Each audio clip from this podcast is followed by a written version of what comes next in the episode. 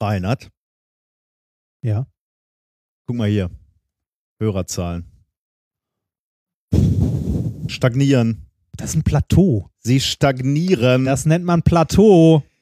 es ist ganz klar, so kann es nicht weitergehen. Ich habe eine Lösung. Der Herr hat plötzlich eine Lösung. Aha. Ich weiß, was, wir denn? brauchen. Wir brauchen mehr Show. Äh, mehr Show. Wir brauchen mehr Show hier. Warum? Das lief doch bis jetzt super. Also, muss man immer jedem billigen Trend hinterherlaufen? Immer diese scheiß Effekthascherei. Du hast keine Ahnung. Ich habe was vorbereitet. Na, hier, pass auf. Pass auf, Ruhe. Ungefähr so.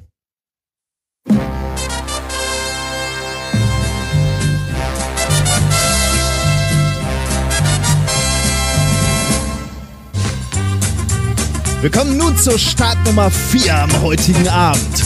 Reinhold präsentiert uns ein Paper von der bezaubernden Obokata. Es geht um Liebe, um Intrige, um gefälschte Daten und einen von mir versprochenen Nobelpreis. Zum dritten Mal dabei, bitte nicht wieder wählen. Reinhard Farb. Nee, lass mal.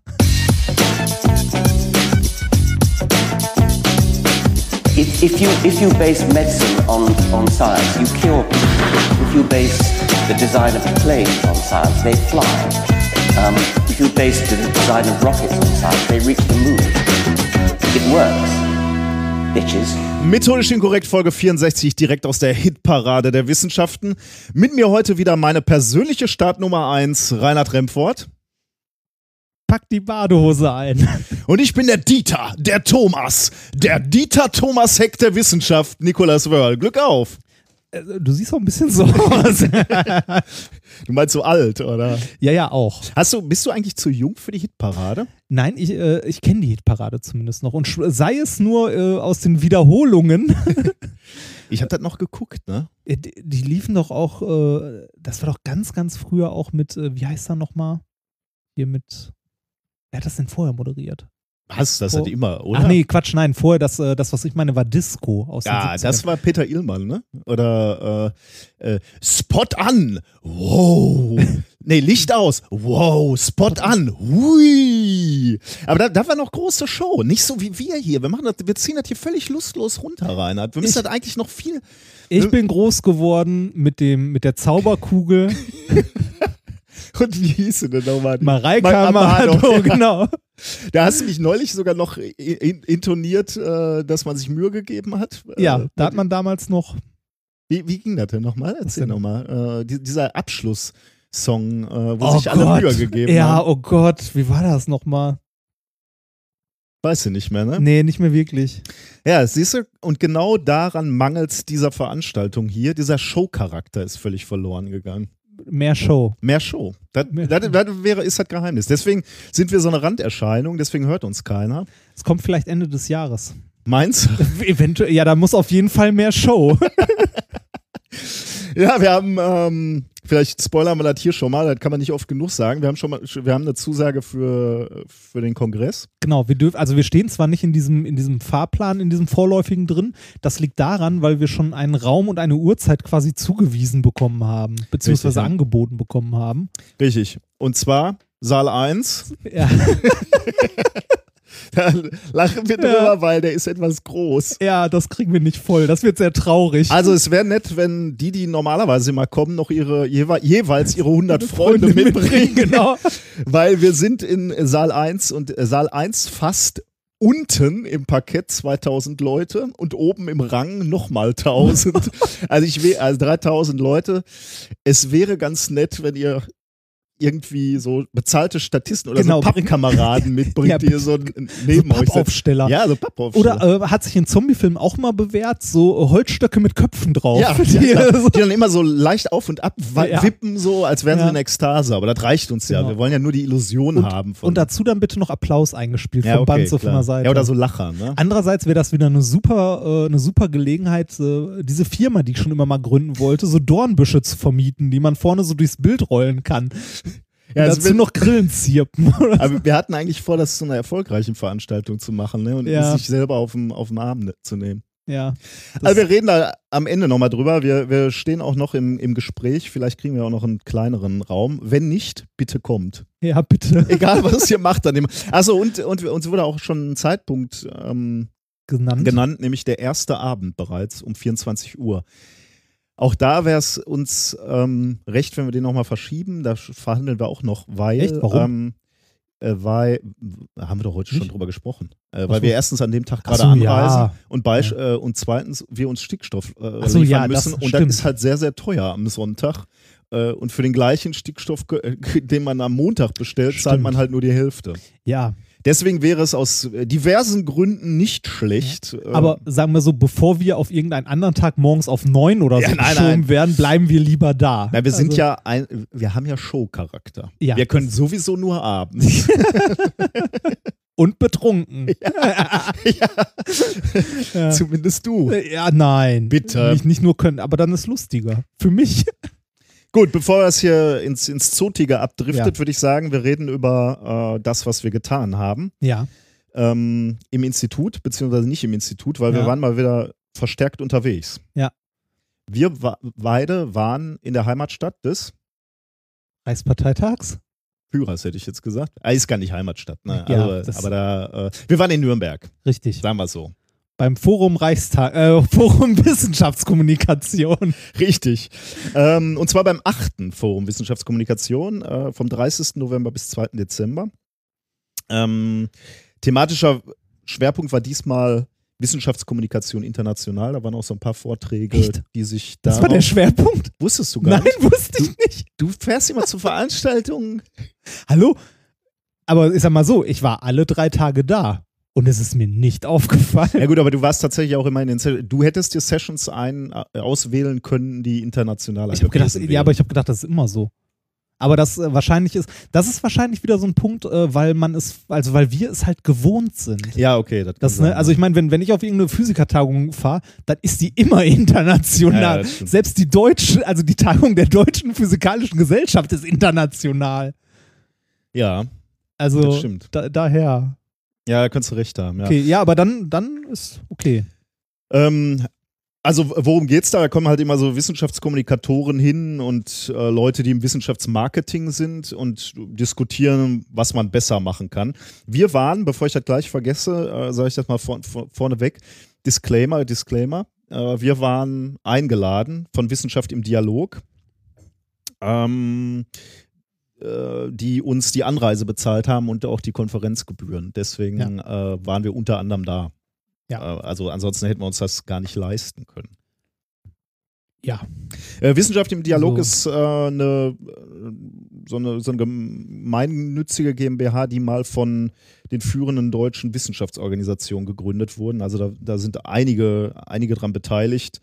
Ähm, Ziel ist es halt, ähm, den Dialog zwischen Wissenschaft und Gesellschaft zu, zu, zu stärken, Für- sagen wir ja. mal, oder zu fördern, genau. Auch dann, wenn es zu kontroversen Themen geht. Also könnte man sich ja überlegen, dass Gerade wenn es so in Richtung Atomenergie, Genau. Nanopartikel, alles was böse ist, Chemtrails. also egal ob gut, ob böse, Ja, wie auch ja, immer, also Kommunikation über die Themen, über Wissenschaft ist immer sinnvoll und deswegen äh, waren wir eben auch da. Ja. Ähm, unter anderem war ich auch als Gastblogger unterwegs und, und habe über die Tage gesprochen oder geschrieben vielmehr. Das ist gar nicht so einfach, ne? Also du bloggst ja auch schon äh, ein paar Tage so. Ja, ja, so lange jetzt auch noch nicht. Aber ich habe äh, auch zum äh, Forum habe ich auch was geschrieben und zwar gestern. Ich Ja. habe halt nicht wie du äh, jeden, Jeden Tag Abend, ja, direkt und Ja, ich wollte halt, also so. die, die hatten mich halt darum gebeten, äh, Ich die, die Tage zusammenzufassen und dann versuchst du natürlich auch abends rauszuhauen. Richtig. Aber das war schon, ich meine, musst du den ganzen Tag immer schon schreiben. ich. Ich- und dann also ich- Ich habe, ich konnte mir halt, also das habe ich halt gestern gemacht. Äh, ich habe mir halt das rausgepickt, was mich bewegt hat und was ich wichtig fand und habe darüber halt geschrieben. Und Ja, ja, ja. das ist so, weiß ich nicht, zwei Seiten lang geworden. Also auch länger als ich dachte, weil doch mehr passiert ist und mich vor allem mehr bewegt hat, als ich dachte, äh, bevor ich dahin gefahren bin. Aber äh, durchaus interessant. ja, fand ich auch. Also, ähm, also wenn, wenn, wenn man einzelne Vorträge rausgreifen möchte, dann, dann muss ich sagen, am, das war, glaube ich, der erste Tag, äh, direkt die, die Keynote war von Fergus McAuliffe ähm, mit, dem, mit dem Titel The Story in Science. Ähm, Oh ja. Der, der Typ ist ganz interessant, weil er der musste ein Fame Lab, oder der wurde gefragt, ob er einen Fame Lab Vortrag hält. Ne? Fame Lab Mhm. ist so eine Vortragsreihe.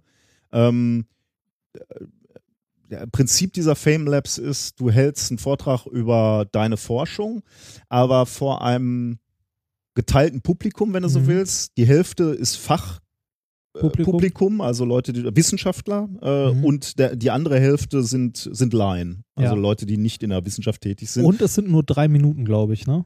so kurz, also das war mir gar sind, nicht klar. Nee, Famelabs sind, also wenn ich mich nicht irre, kann auch sein, dass ich mich irre. Ich wurde mir auch mal zu einem eingeladen, äh, konnte aber leider nicht hin. Äh, wenn ich mich nicht irre, sind die immer, also sind die kurz, extrem kurz. Also ich, ich glaube, es gibt unterschiedliche. Ich Ja. habe ich hab für die Show Notes auch einen rausgesucht, also diesen FameLab-Vortrag Ja. auch rausgesucht. Ich meine, der wäre länger. Ähm, Oder ich verwechsel das mit was, was so ähnlich heißt. weil er hatte sich nämlich auch überlegt, okay, wie erreicht meine Botschaft so ein diverses Publikum? Ne? Also Ja. Wissenschaftler und Nicht-Wissenschaftler. Und seine Antwort war Storytelling, also äh, Geschichte erzählen oder seine Wissenschaft in eine Geschichte packen. Und das wäre, glaube ich, relativ schwierig in drei Minuten. Aber weiß ich nicht, äh, ich, ich gucke mir gleich nochmal den Vortrag an. Wie gesagt, wir verlinken den auch. Ähm, da kann man ruhig nochmal reingucken, weil das wirklich ähm, Der war gut. ein spannender Also, Vortrag ist. Ja, für, genau. für mich, also ich muss sagen, ich fand es war einer der besten Vorträge, die ich in der Zeit da, also auf dem Forum gehört habe. Ähm, vielleicht auch, weil er mir sehr aus der Seele gesprochen hat. Ähm, der Vortrag unglaublich gut war.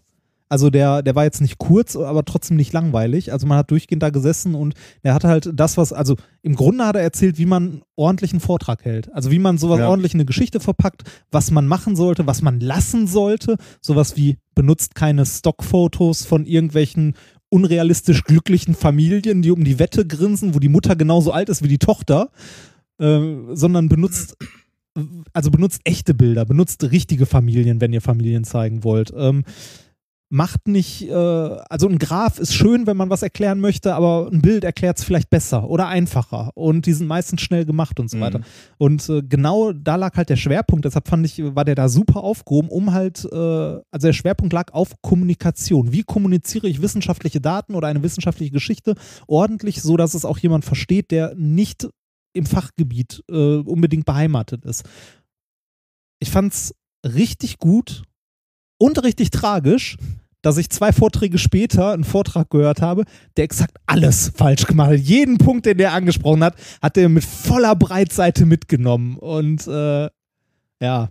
ja gut, das sieht man häufig. Ne? Also, ja, aber ich wo- fand's hart. Also, weil, also ich, ich fand das wirklich hart, weil die Leute, die vorgetragen haben, professionell, also das ist deren Job. Das sind Wissenschaftskommunikatoren.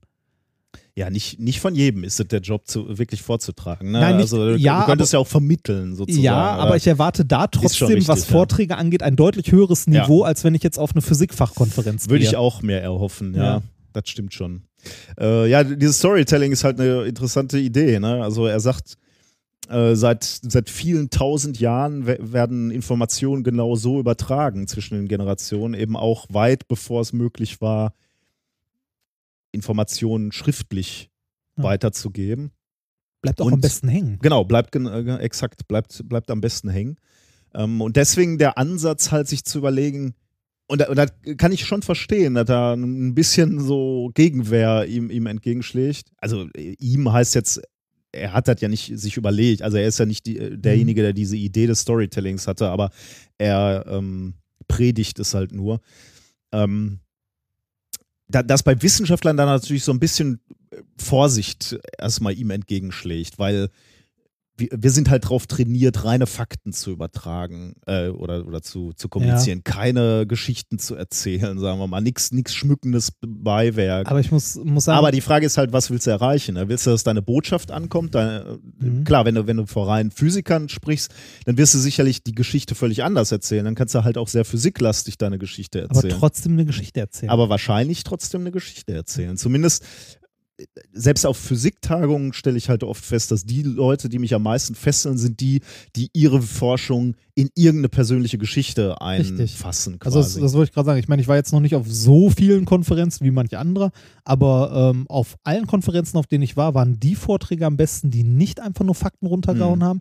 Die Vorträge, wo ich eine, einen Graphen nach dem nächsten gesehen habe, einen Fakt nach dem nächsten, war ich nach fünf Minuten entweder abgehängt oder zu Tode gelangweilt. Mhm. Äh, und die guten Geschichten waren die, wo, weiß ich nicht, meinetwegen von den 20 Minuten oder halbe Stunde Vortragszeit die ersten 10 Minuten investiert wurden, um halt einzuführen, um zu sagen, hier, hi, ich bin Joe, das Mhm. ist mein Kater und wir haben folgendes Problem. Also so ne, maßlos übertrieben, aber halt äh, so eine persönliche, also wie du sagst, persönliche Geschichte oder generell einfach eine Geschichte, Mhm. dass man weiß, da fängt's an, da wollte er hin, daran ist gescheitert oder so, ne? Mhm. Oder so hat's funktioniert. Die, die sind so, also für mich zumindest um Längen besser als die anderen Vorträge. Ich habe äh, ich hab mich damit mal vor einigen Jahren äh, beschäftigt, als äh, ich, ich weiß gar nicht, ja, als, als ich irgendwie so dachte, okay, man, man müsste seine Vortragstechniken eigentlich mal verbessern. Da gibt es ein schönes Buch, das heißt Resonate von Nancy Duarte. Das ist auch so ein Buch, die hat sich mal äh, so berühmte Reden angeschaut. Äh, also Martin Luther King be beispielsweise. Ich glaube, der. Goebbels. Nee, den glaube ich eher nicht. ja. Ähm, Äh, äh, der Apple. Bill Gates. Nein, Ach Quatsch. Nein, Steve. der Steve. Der gute ja. Steve. Der Steve Jobs. Ja. Also solche, solche Reden mal angeschaut und genau da nachgeschaut nach Spannungsbögen. Ne? Wo, wo, die haben nämlich häufig ein ähnliches Schema. Da werden Probleme aufgemacht, äh, die dann gelöst werden, Mhm. äh, also einen ähnlichen Spannungsverlauf. Ähm, Und, und sie spricht auch viel über diese, diese Geschichten zu erzählen, wie, wie man es in, in, in klassische Geschichtenstrukturen einbettet, diese Ja. Informationen. Das ist ganz interessant. Also äh, verlinken wir mal dieses Buch, weil ich damit ein bisschen gearbeitet habe. Vielleicht habt ihr da mal Lust reinzuschauen. Werbung. Es gibt ja durchaus Momente, wo man sich wünscht, man hätte die richtige Versicherung. Wenn man zum Beispiel krank ist oder so. So wie ich gerade. Äh, es gibt aber auch alle möglichen anderen Situationen, wo man sich denkt so, boah, hätte ich mir mal Gedanken um Versicherungen gemacht. Und genau hier kommt Clark ins Spiel. Mit Clark könnt ihr dabei sogar noch sparen.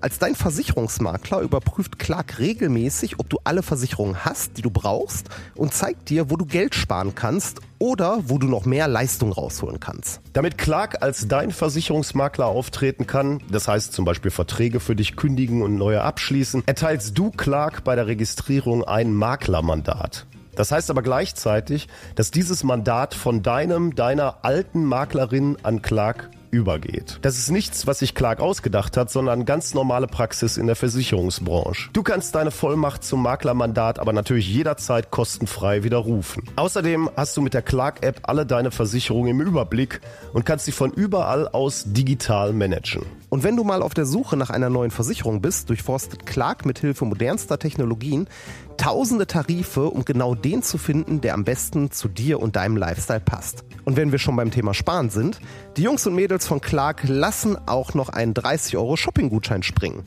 Alles, was du dafür tun musst, ist dir die Clark-App runterladen, zwei deiner bestehenden Versicherungen hochladen und mit dem Code methodisch34 alles groß geschrieben, methodisch 34, bekommst du einen 30 Euro Shopping-Gutschein für Brands wie Ikea, Zalando oder Apple. Die Teilnahmebedingungen und alle weiteren Infos findet ihr wie immer in den Shownotes.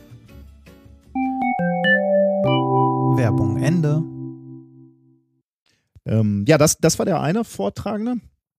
Der Ja. zweite, den ich gerne rausheben möchte, ähm, war Simon Singh, Dr. Simon Singh, äh, unter anderem, also mit dem, mit dem Vortrag The Good, The Bad and The Ugly. Für mich persönlich der beste Vortrag in, dem, äh, in diesen drei Tagen. Ähm, Dr. Simon Singh hat unter anderem auch das Buch Homers letzten Satz, die Simpsons und die Mathematik geschrieben. Mhm. Also tatsächlich nicht Homer, sondern äh, Homer, Homer. Von, von Homer Simpson. Äh, darum ging es aber nicht.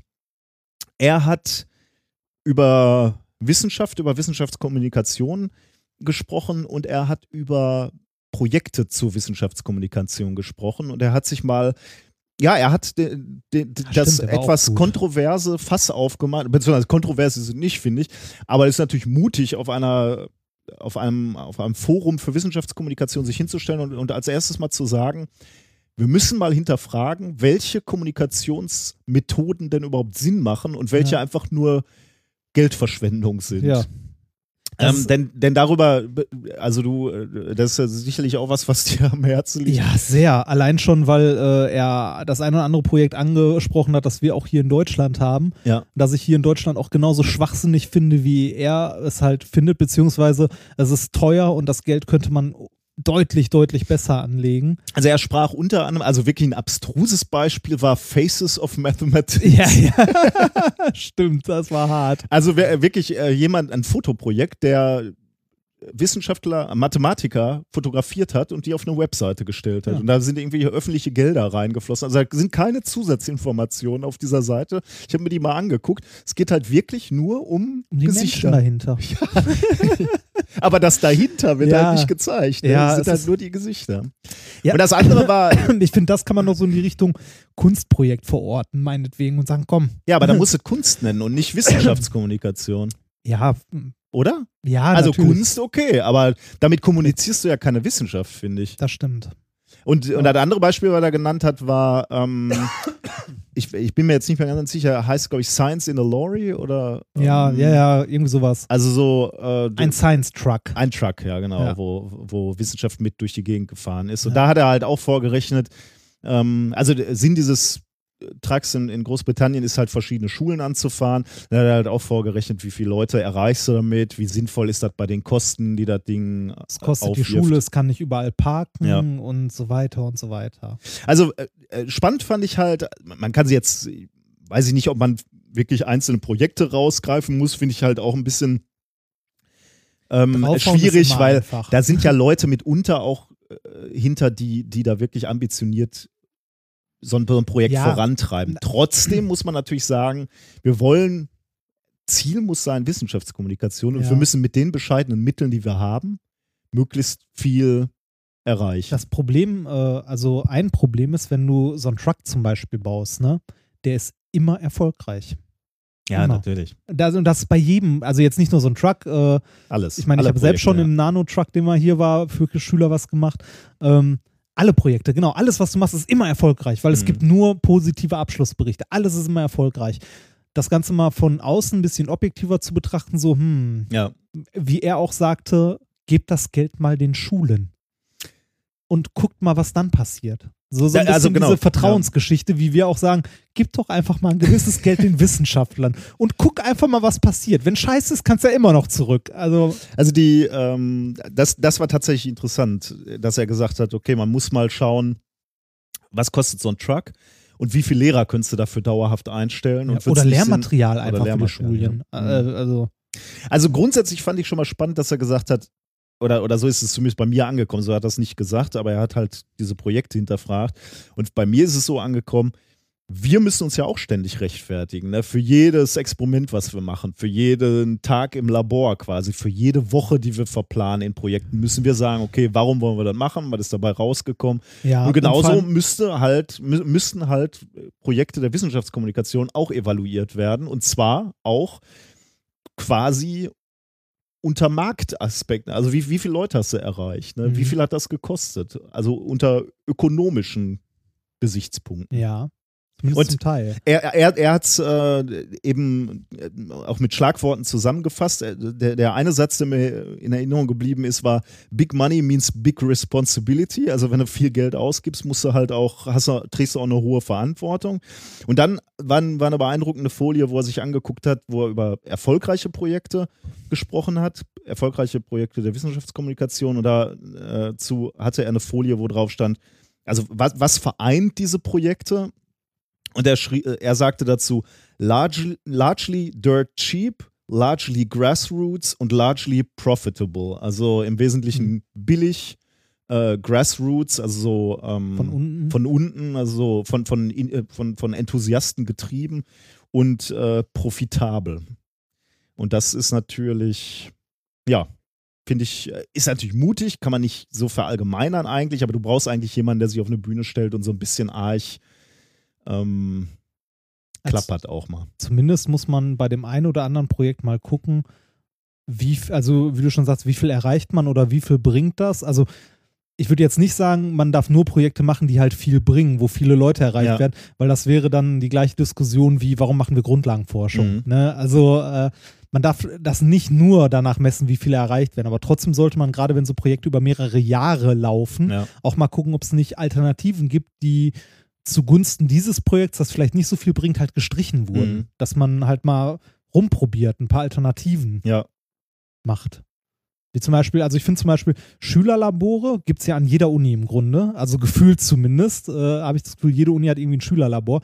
Ist bestimmt eine tolle Sache und so weiter, also dass da Schulklassen und so weiter hinkommen können. Aber die Dinger fressen auch echt Geld. Mhm. Ähm, kann man das nicht vielleicht irgendwie mal so zu, also in, es muss ja nicht immer direkt ein Raster-Elektronenmikroskop sein. Kann es nicht mal irgendwie ein Konfokalmikroskop sein, dass man sich unter den Arm klemmen kann, dass mal jemand, der irgendwie dafür bezahlt wird, halt mal zu den Schulen hingeht und sagt so, hier, ich bin mal, ich komme eine Stunde bei euch vorbei.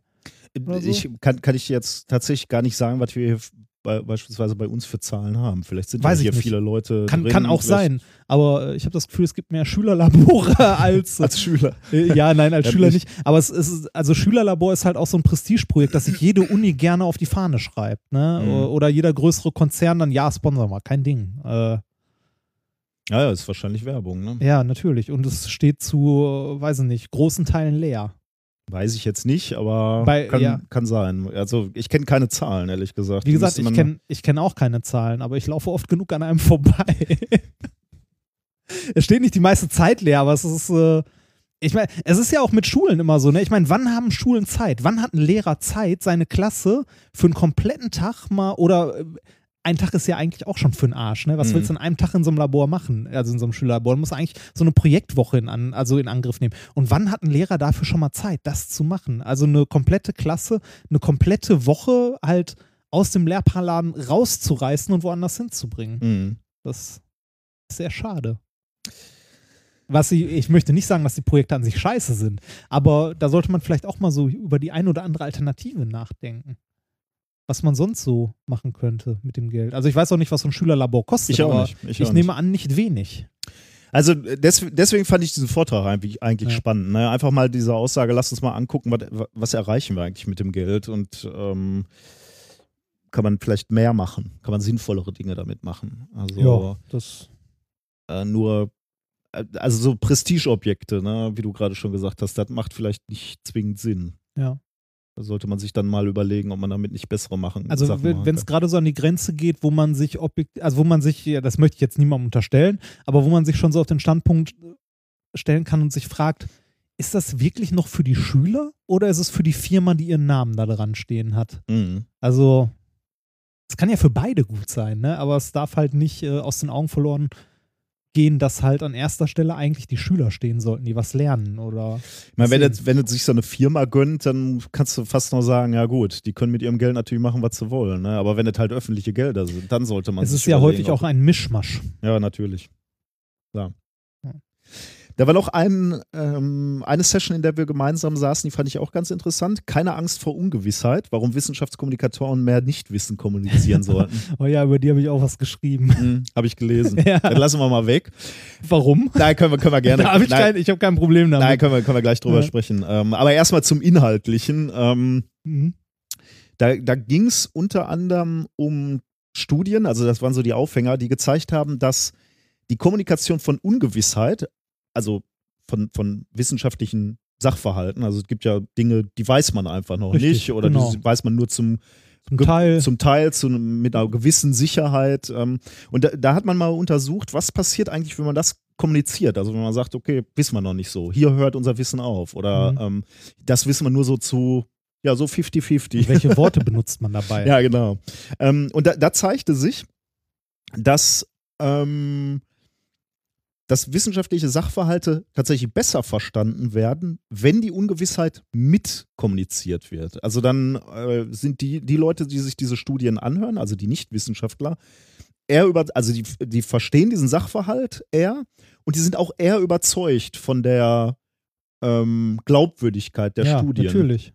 Ähm, und das fand ich interessant, weil äh, unser kleiner Podcast hier, unsere kleine Gala, äh, läuft, äh, hat ja das eigentlich als Prinzip. Ne? Wir, Ja. äh, also methodisch unkorrekt ist ja schon, trägt ja schon im Namen diese Richtig. Idee, dass wir gesagt haben, okay, wir wollen so über Wissenschaft reden, wie wir wie wir es können Ja, das ist und kein Deut besser. Wir wollen nicht tu so tun, als wüssten wir alles, denn richtig.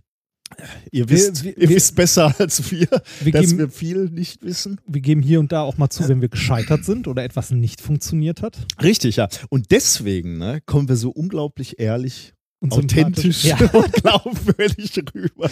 ja, genau. Nein, aber äh, finde ich schon, äh, Ja. fand ich interessant. Aber ich, ich finde das, äh, also ich finde das nicht so erstaunlich. Ist natürlich schön, wenn das mal irgendwie wissenschaftlich belegt ist, aber ich finde das ehrlich gesagt nicht so erstaunlich, weil äh, jemand, der, also ich meine, Paradebeispiel Religion, wir haben auf alles die Antwort. Da wird man skeptisch, oder?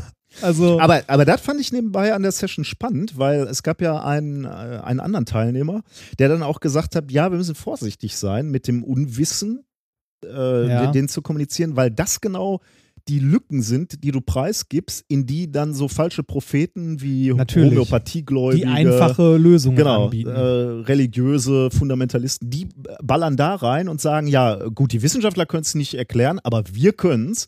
Dann kommt die Homöopathie und sagt, ja, hier Wasser und Gedächtnis. ja. Und damit erodierst du vielleicht, also war, war, war so die, die Sorge des Teilnehmers, damit erodierst du vielleicht auch den Glauben an die Wissenschaft. Ne? Weil, weil die Leute, diese falschen Propheten, stellen sich natürlich hin und sagen, Sisse, die Wissenschaft kann es nicht erklären. Ja. Du stellst dich als Wissenschaftler hin und sagst, ja, tut mir leid, ab da wissen wir nicht mehr, müssen wir weiter forschen. Und dann kommen die Jungs und sagen, aha, das wisst ihr nicht. Deswegen hat Wasser auch ein Gedächtnis. Ja, aber das, also diese Lücken, die du preisgibst, musst du nicht preisgeben. Also, ob du die preisgibst oder nicht, macht, glaube ich, keinen großen Unterschied, weil jemand, der dir Scheiße verkaufen will, verkauft dir die immer. Egal, ob du an irgendeiner Stelle sagst, weiß ich nicht oder äh, weiß, also oder ja, weiß ich.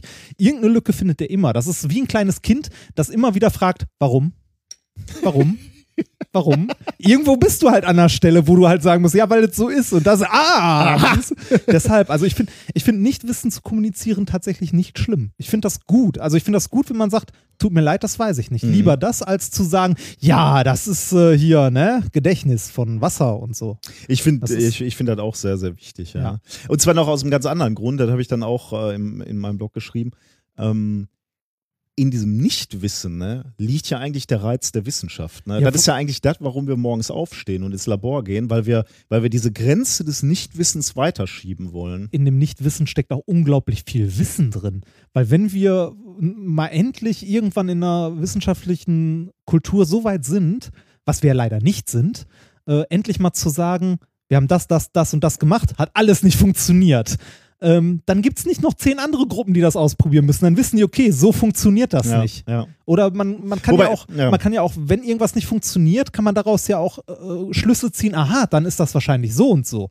Aber das ist auch interessant, ne? Also dieses Scheitern, ähm, also misslungene Experimente werden ja eigentlich klassisch nicht kommuniziert in der Richtig. Wissenschaft. Ne? Es werden Paper Genau. rausgebracht mit erfolgreichen. Richtig. Also es gibt Ausnahmen mittlerweile, aber die große ist, äh, ist alles Erfolg.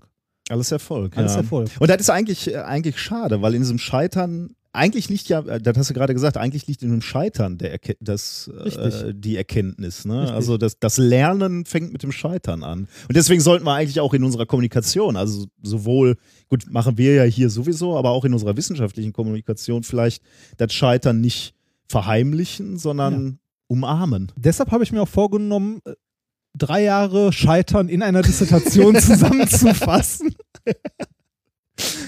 nee, aber wie heißt auch so schön hier, äh, verbrannte, verbrannte Hand oder so, lernt am schnellsten The oder burnt so? hand teaches best. Ja, genau, Ja, das- ja, ist schon, ist schon schön. Ja. Aber, ähm, um auf diese Session noch einmal ganz kurz zurückzukommen und die Homöopathie. Ähm, wie gesagt, ich habe es auch geschrieben, aber ich sage es auch gerne nochmal. Ähm, eine der Diskussionsteilnehmerinnen, es war dieses Fishbowl-Prinzip, jeder darf mal, aber ein paar Feste bleiben, sind da sitzen geblieben. Eine Professorin für Linguistik hat da gesessen und sagte sinngemäß äh, so viel wie, ja, Nichtwissen bei Wissenschaft, das, äh, das muss, ja, das muss man schon ordentlich kommunizieren. Aber jetzt zum Beispiel äh, Homöopathie, das benutze ich ja auch. Das tut ja niemandem weh, wenn ich das nur benutze. Das, also da, das schadet ja niemandem. So, und an der Stelle habe ich mir gedacht, Professorin, Linguistik, Homöopathie in einer Session, wo es um Nichtwissen kommunizieren geht. Ist die von der Partei die Partei oder? Achso, du hast gedacht, das wäre ein also, Scherz. äh, Nein, in dem Moment war ich einfach nur geschockt, aber so im Nachhinein habe ich mir überlegt, war das Satire? War, war das, also ich meine, mal ganz ehrlich, mehr Satire geht doch nicht, oder? Ja, war schon ein bisschen. Also es hart. war eine Professorin, die sich mit Sprache beschäftigt, also wie viel Sprache bewirken kann und ausmacht, in einer Session, wo es darum geht, Nichtwissen zu kommunizieren und die sagt, sie spricht sich für Homöopathie aus. Also, Aber da sind auch ein paar gleich umgefallen fast, ne? Hast mal so nach rechts und links geguckt? ja, ja, ja, da sind ein paar so. Facepalm. Ja, ja, ja, aber das, äh, das war auch hart. Ja, ist mir das Messer aber auch aufgegangen. Ja, in der da- Tasche.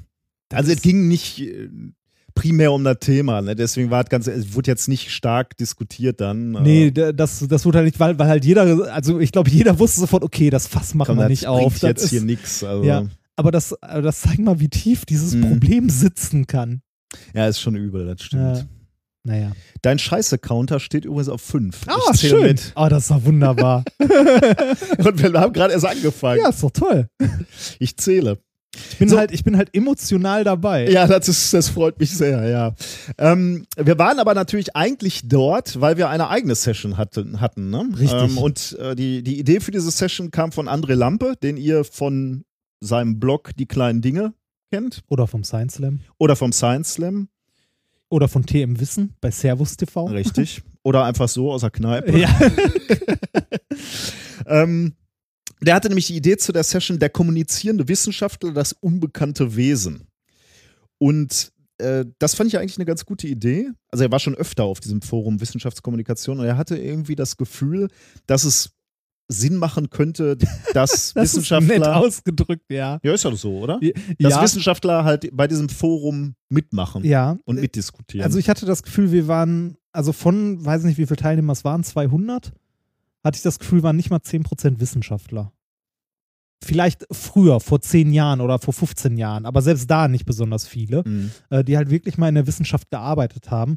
Und äh, das ist schon ein bisschen schräg, finde ich, weil es ist das Forum Wissenschaftskommunikation und es sind keine Wissenschaftler da. Ich habe mir, neu- äh, ich hab mir dann irgendwann so auf dem Weg nach Hause überlegt, ähm, Kommunikation heißt ja immer Sender und Empfänger, ne? Da ist man, also ja, Ja, oder nicht? ja, Und, und deswegen habe ich überlegt, ähm, also macht Sinn, dass der Wissenschaftler dabei ist, ne? also der jetzt eingeladen wurde. Deswegen Mhm. machte diese Session, die wir angeboten haben, Sinn. Ähm, aber eigentlich müsstest du den Empfänger auch integrieren, oder? Und der Empfänger ist eben nicht, sind nicht die Wissenschaftskommunikatoren, sondern eigentlich die Öffentlichkeit. ja. Ich, ich glaube, das würde Sinn machen, wenn zu dieser Veranstaltung auch noch. Die Frage ist, wo kriegst du die her und wieso, wieso sollten die da hingehen und, und äh, trauen die sich dann einzubringen? Aber du müsstest irgendwie auch noch typische Empfänger. Also das kann natürlich erstmal auch bedeuten, so Zwischenempfänger wie Fernsehen oder Zeitung, paar, paar, es waren ja Journalisten da, Ja. aber vielleicht auch wirklich Leute aus der Öffentlichkeit, die dann sagen, okay, Science Slams finde ich toll, bringt mir was. Von Ja. diesem Truck, Science Truck habe ich noch nie was gehört, bringt mir nichts. Ja. Weißt Ja, du, um, um einfach mal so eine Stimme. Ich meine, Kommunikatoren heißt halt wirklich Sender-Empfänger. Ne? Eigentlich müssten die, diese gesamte Kommunikationsstrecke müsste eigentlich abgebildet werden bei so einer Veranstaltung. Ja, eigentlich schon. Aber ähm, da, da kommen wir noch zu einem, zu einem klitzekleinen Punkt, den ich eigentlich nicht nochmal erwähnen wollte, aber trotzdem erwähne. Äh, mir ist aufgefallen, ähm, also erstmal erstmal habe ich ganz zum Schluss, nachdem wir mit unserer Session durch waren, bevor ich halt äh, an dem gleichen Tag da noch abgereist bin, mich nochmal mit der Frau Doktor, ich weiß nicht mehr, wie sie hieß, vom äh, hier Wissenschaft im Dialog unterhalten, die uns halt auch eingeladen hat und mich ein bisschen mit ihr über das Gesamtformat unterhalten und habe ihr halt auch gesagt, ich fände es unglaublich toll, wenn mehr Wissenschaftler kommen Mhm. würden. Also mehr Wissenschaftler, die sich das einfach nur anhören oder hier und da mal ein bisschen was sagen vielleicht, weil es wird immer über die Wissenschaftler gesprochen, aber es sind fast nie welche da. Ähm, und ich fände es toll, wenn mehr davon kommen und nicht nur äh, halt die beiden Extremer, also sowas wie wir, die halt sagen, ja, wir kommunizieren gerne, oder ein anderer Professor, der da war, der sinngemäß sowas sagte, es äh, ist mir scheißegal, was jemand, der auf der Straße rumläuft, über mein Nature Paper denkt.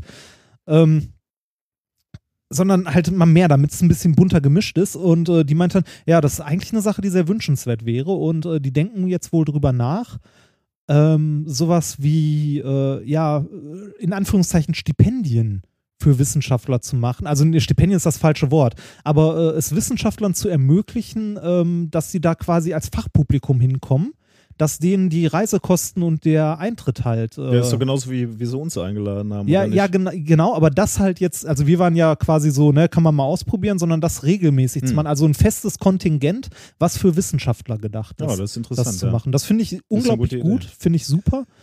Ähm, ich fand bei unserer, Entschuldigung, äh, dass, ähm, dass der andere das erwähnt hat bei unserer Session, dass wir da ja privat waren. Ne? ja, ja, also ich habe ja genau. Urlaub dafür genommen. Ja. Ich glaube, die, die meisten konnten sich gar nicht vorstellen, dass wir da aus Jux und Dollerei oder aus, äh, aus Hobby halt sitzen und über Wissenschaftskommunikation sprechen. Für die ist das der Job, Ja, für uns ist das äh, die Leidenschaft.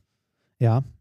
Und äh, worauf ich jetzt, worauf ich mit dem ganzen. Mist eigentlich hinaus wollte, ist, ähm, ich fände es super, wenn mehr Wissenschaftler dahin kommen, weil dann zwei Welt, also da treffen wirklich Welten aufeinander, die aber eigentlich das Gleiche wollen. Unterstelle ich jetzt einfach mal. Äh, beide wollen irgendwie für ihr Fach, also wollen für Wissenschaft begeistern und so. Und trotzdem, mir ging es zumindest so, prallen da zwei so unglaublich unterschiedliche Welten aufeinander, also auch unterschiedliche Denkarten. Ich habe in vielen Sessions gesessen und ähm, bei den Diskussionen mir die ganze Zeit gedacht, boah, komm zum Punkt, Mhm. weil die auf eine ganz andere Art diskutieren als wir. Wenn, wenn wir, oder wenn ich, sagen wir mal, wenn ich mit Micha in der Cafete sitze und ich ein Problem habe, ne, dann sage ich, okay, das Problem ist so und so, vereinfachen, diskutieren, Lösung finden. Ne? Punkt. Beide versuchen eine Lösung zu finden. Bei den ganzen Diskussionen, die ich da mitbekommen habe, hatte ich das Gefühl, dass eigentlich, also es waren bestimmt auch Leute daran interessiert, Lösungen zu finden, aber das habe ich nicht mitbekommen irgendwie. Ich konnte auch vielen Diskussionen gar nicht folgen, also nicht lange, weil ähm, es wurde über Thema A diskutiert, dann über Teilaspekt A.B, A.C, A.D, A.E und dann ist den Leuten plötzlich aufgefallen, ah, es gibt auch noch B.A, B.B, B.C. Es wurde nachher über 20 Dinge gleichzeitig diskutiert, ohne ein Thema auch nur ansatzweise mal abzuschließen. Ohne für irgendwas auch nur ansatzweise mal eine Lösung zu finden. Das heißt, also zumindest alles, was ich mitbekommen habe, alle Diskussionen, die ich mitbekommen habe, endeten mit, das sollten wir uns nochmal genauer angucken. Mhm. Also ich habe nirgendwo, also das ist auch nicht böse gemeint. Also das, das ist wahrscheinlich, wenn man, wenn man über, also über diese Art von Problem diskutiert, vielleicht auch zielführender als das, was ich sonst so gewohnt bin, dass man halt alle Teilaspekte beleuchtet und versucht, äh, erstmal ein Gesamtbild zu bekommen. Aber das ist für mich so eine ungewohnte Art zu diskutieren. Ich habe die ganze Zeit nur gedacht, so, komm doch mal zurück zum Thema, mach doch mal fertig. Und äh, deshalb fände ich es schön, wenn mehr Wissenschaftler da sind, dass halt, äh, weiß ich nicht, ich käme mir doof vor, wenn ich bei jeder Session sagen würde, ja, können wir mal kurz zurück zum Anfang und können wir noch mal kurz darüber reden, sondern wenn direkt ein, also ein größerer Dialog zwischen den Kommunikatoren und den Wissenschaftlern da wäre, dass man direkt mal, also, dass diese diese strukturierte, also ich will jetzt niemandem unterstellen, unstrukturiert zu sein, aber dass diese strukturierte Seite, dieses, wir haben ein Problem, lass uns das erstmal lösen oder vereinfachen, bis wir Neues anfangen, dass diese Seite in den ein oder anderen Diskussionen ein bisschen stärker vertreten ist. Wobei man natürlich zugeben muss, um jetzt den Bogen wieder zurück zu unserer Session zu kriegen, äh, so, so richtig zu einem Ergebnis sind wir in unserer Session auch nicht gekommen. Ne? Ist halt schwierig. Also unsere Session, der, der kommunizierende Wissenschaftler, hat natürlich auch diese Fragen aufgeworfen. Wie kann man mehr Wissenschaftler zum Kommunizieren motivieren? Wie äh, findet man neue Talente der Ah. Wissenschaftskommunikation? Aber da gab es zumindest ein, ein paar Vorschläge. Also so, also so, so, da könnte man mal ansetzen. Okay. Sowas wie, ähm, man sollte vielleicht mal äh, halt Druck ausüben, zumindest bei den Geldgebern, dass das Teil des Jobs wird, zum Mhm. Beispiel. Dass man sagt, 10% der Stelle sind Kommunikation. Ähm, oder dass, äh, dass es nicht einfach nur Bonus ist, dass man kommuniziert, sondern dass sowas wie, wenn du kommunizierst, dann bekommst du das und das. Oder dann kannst du im Gegenzug jenes machen. Also Mhm. da waren zumindest ein paar konkrete Ideen mal dabei. Und bei vielen, also nicht bei allen natürlich, aber ich hatte häufig ein Problem mit der Art der Diskussion, also wie miteinander diskutiert wurde. Da konnte ich nicht, also nicht nur das, also ich habe da keine Lösung gesehen, ich konnte teilweise nicht mal folgen, weil ich schon wieder vergessen hatte, wovor die, worüber die vor einer Viertelstunde diskutiert haben, weil sich das Thema um 180 Grad gedreht hat. Aber trotz, aber nichtsdestotrotz, ich will halt nicht durchgehend meckern, äh, ich finde es nichtsdestotrotz interessant, das mal zu sehen, dass man auch so Probleme angehen kann. Also es ist eine komplett andere Art, das Ganze anzugehen. Mhm. Für mich extrem ungewohnt und deshalb anstrengend. Aber Na gut, die, die, die Themen, die da behandelt werden, sind natürlich auch nicht so rein naturwissenschaftlich richtig, zu betrachten. richtig. ne? Deshalb Also sage ich ja, wahrscheinlich ist es für diese Art von Problem eine zielführende Art der Diskussion. Aber für mich unglaublich ungewohnt und daher Ja, ja, ist unglaublich anstrengend. Welt, ja. Deshalb meine ich ja, wäre es schön, wenn mehr Wissenschaftler das halt da so ne, ein Konsens eher zustande kommt. Weil am Schluss soll ja über die Arbeit der Wissenschaftler, also über die Wissenschaft soll ja am Schluss kommuniziert, also die soll ja am Schluss kommuniziert werden oder nach außen getragen zur werden. Öffentlich äh, an Ja. die Öffentlichkeit Ja, gebracht genau. werden. Halt so weit runtergebrochen, dass, dass es jeder versteht und auch Interesse geweckt wird. Das heißt, du fandst unsere Session ähm, ergebnisorientiert oder? Nein, auch nicht. Auch nicht. Also nicht, also doch mehr als, mehr als manch andere. Ich hätte mir mehr Diskussion am Schluss gewünscht. Ja, ich auch. Also mehr, mehr Reaktion vor allem. Wobei wir auch unsere Vorträge waren ein bisschen lang. Übrigens kann man die Session auch noch nachhören. Wir haben die Links auch in den Show Notes. Also wer da Lust hat, ähm, das lohnt sich nicht so sehr für uns. Uns kennt er Ja. Aber da waren noch andere interessante Projekte. Ähm, das, das war so eine Podiumsdiskussion, also von, von besagten André Lampe geleitet. Und als weitere Gäste neben uns zwei äh, war der Michael Doser da, der arbeitet fürs CERN. Äh, ein unheimlich interessanter Typ, finde ich, unheimlich ruhig, aber unheimlich äh, auf den Punkt. Also der, der macht einfach Spaß und er hat unheimlich viele Projekte, Crowdfunding, Citizen Science Projekte angestoßen. Ist auch Sprecher für eins der großen Experimente am CERN. Genau, ja. Also unheimlich interessant. Und Lydia Möcklinghoff, ähm, unter anderem bekannt für ihr Buch, äh, wie heißt das nochmal mit diesem Ameisenbär? Ich glaube, mein Puma pfeift. Genau. Ja. Ähm, Äh, Lydia äh, ist uns übrigens bekannt vom Science Slam auch. Also Ja. Lydia kommt aus, also ist, äh, ich glaube, Ornithologin, heißt es. Äh, und Lydia habe ich mal beim Vorentscheid für die deutsche Meisterschaft kennengelernt. Äh, in Köln. Und deswegen war es halt Ja. interessant, aber das war halt eine sehr, sehr gemischte Runde da auf der Bühne. Ja. Und das war sehr spannend, da eben über Wissenschaftskommunikation äh, zu sprechen. Und ähm, ja, ich hatte, für mich war es so ein bisschen zweischneidig, weil ich äh, streckenweise halt das Gefühl hatte, die, äh, das Publikum hätte sich von uns Lösungen erhofft. So, so, äh, einer stand ja auch auf und sagte so, okay, dann sagt uns doch mal, was wir zu tun haben. Äh, und da kannst du halt eigentlich nur sagen, ja, ist ziemlich aussichtslos, so wird im Moment läuft.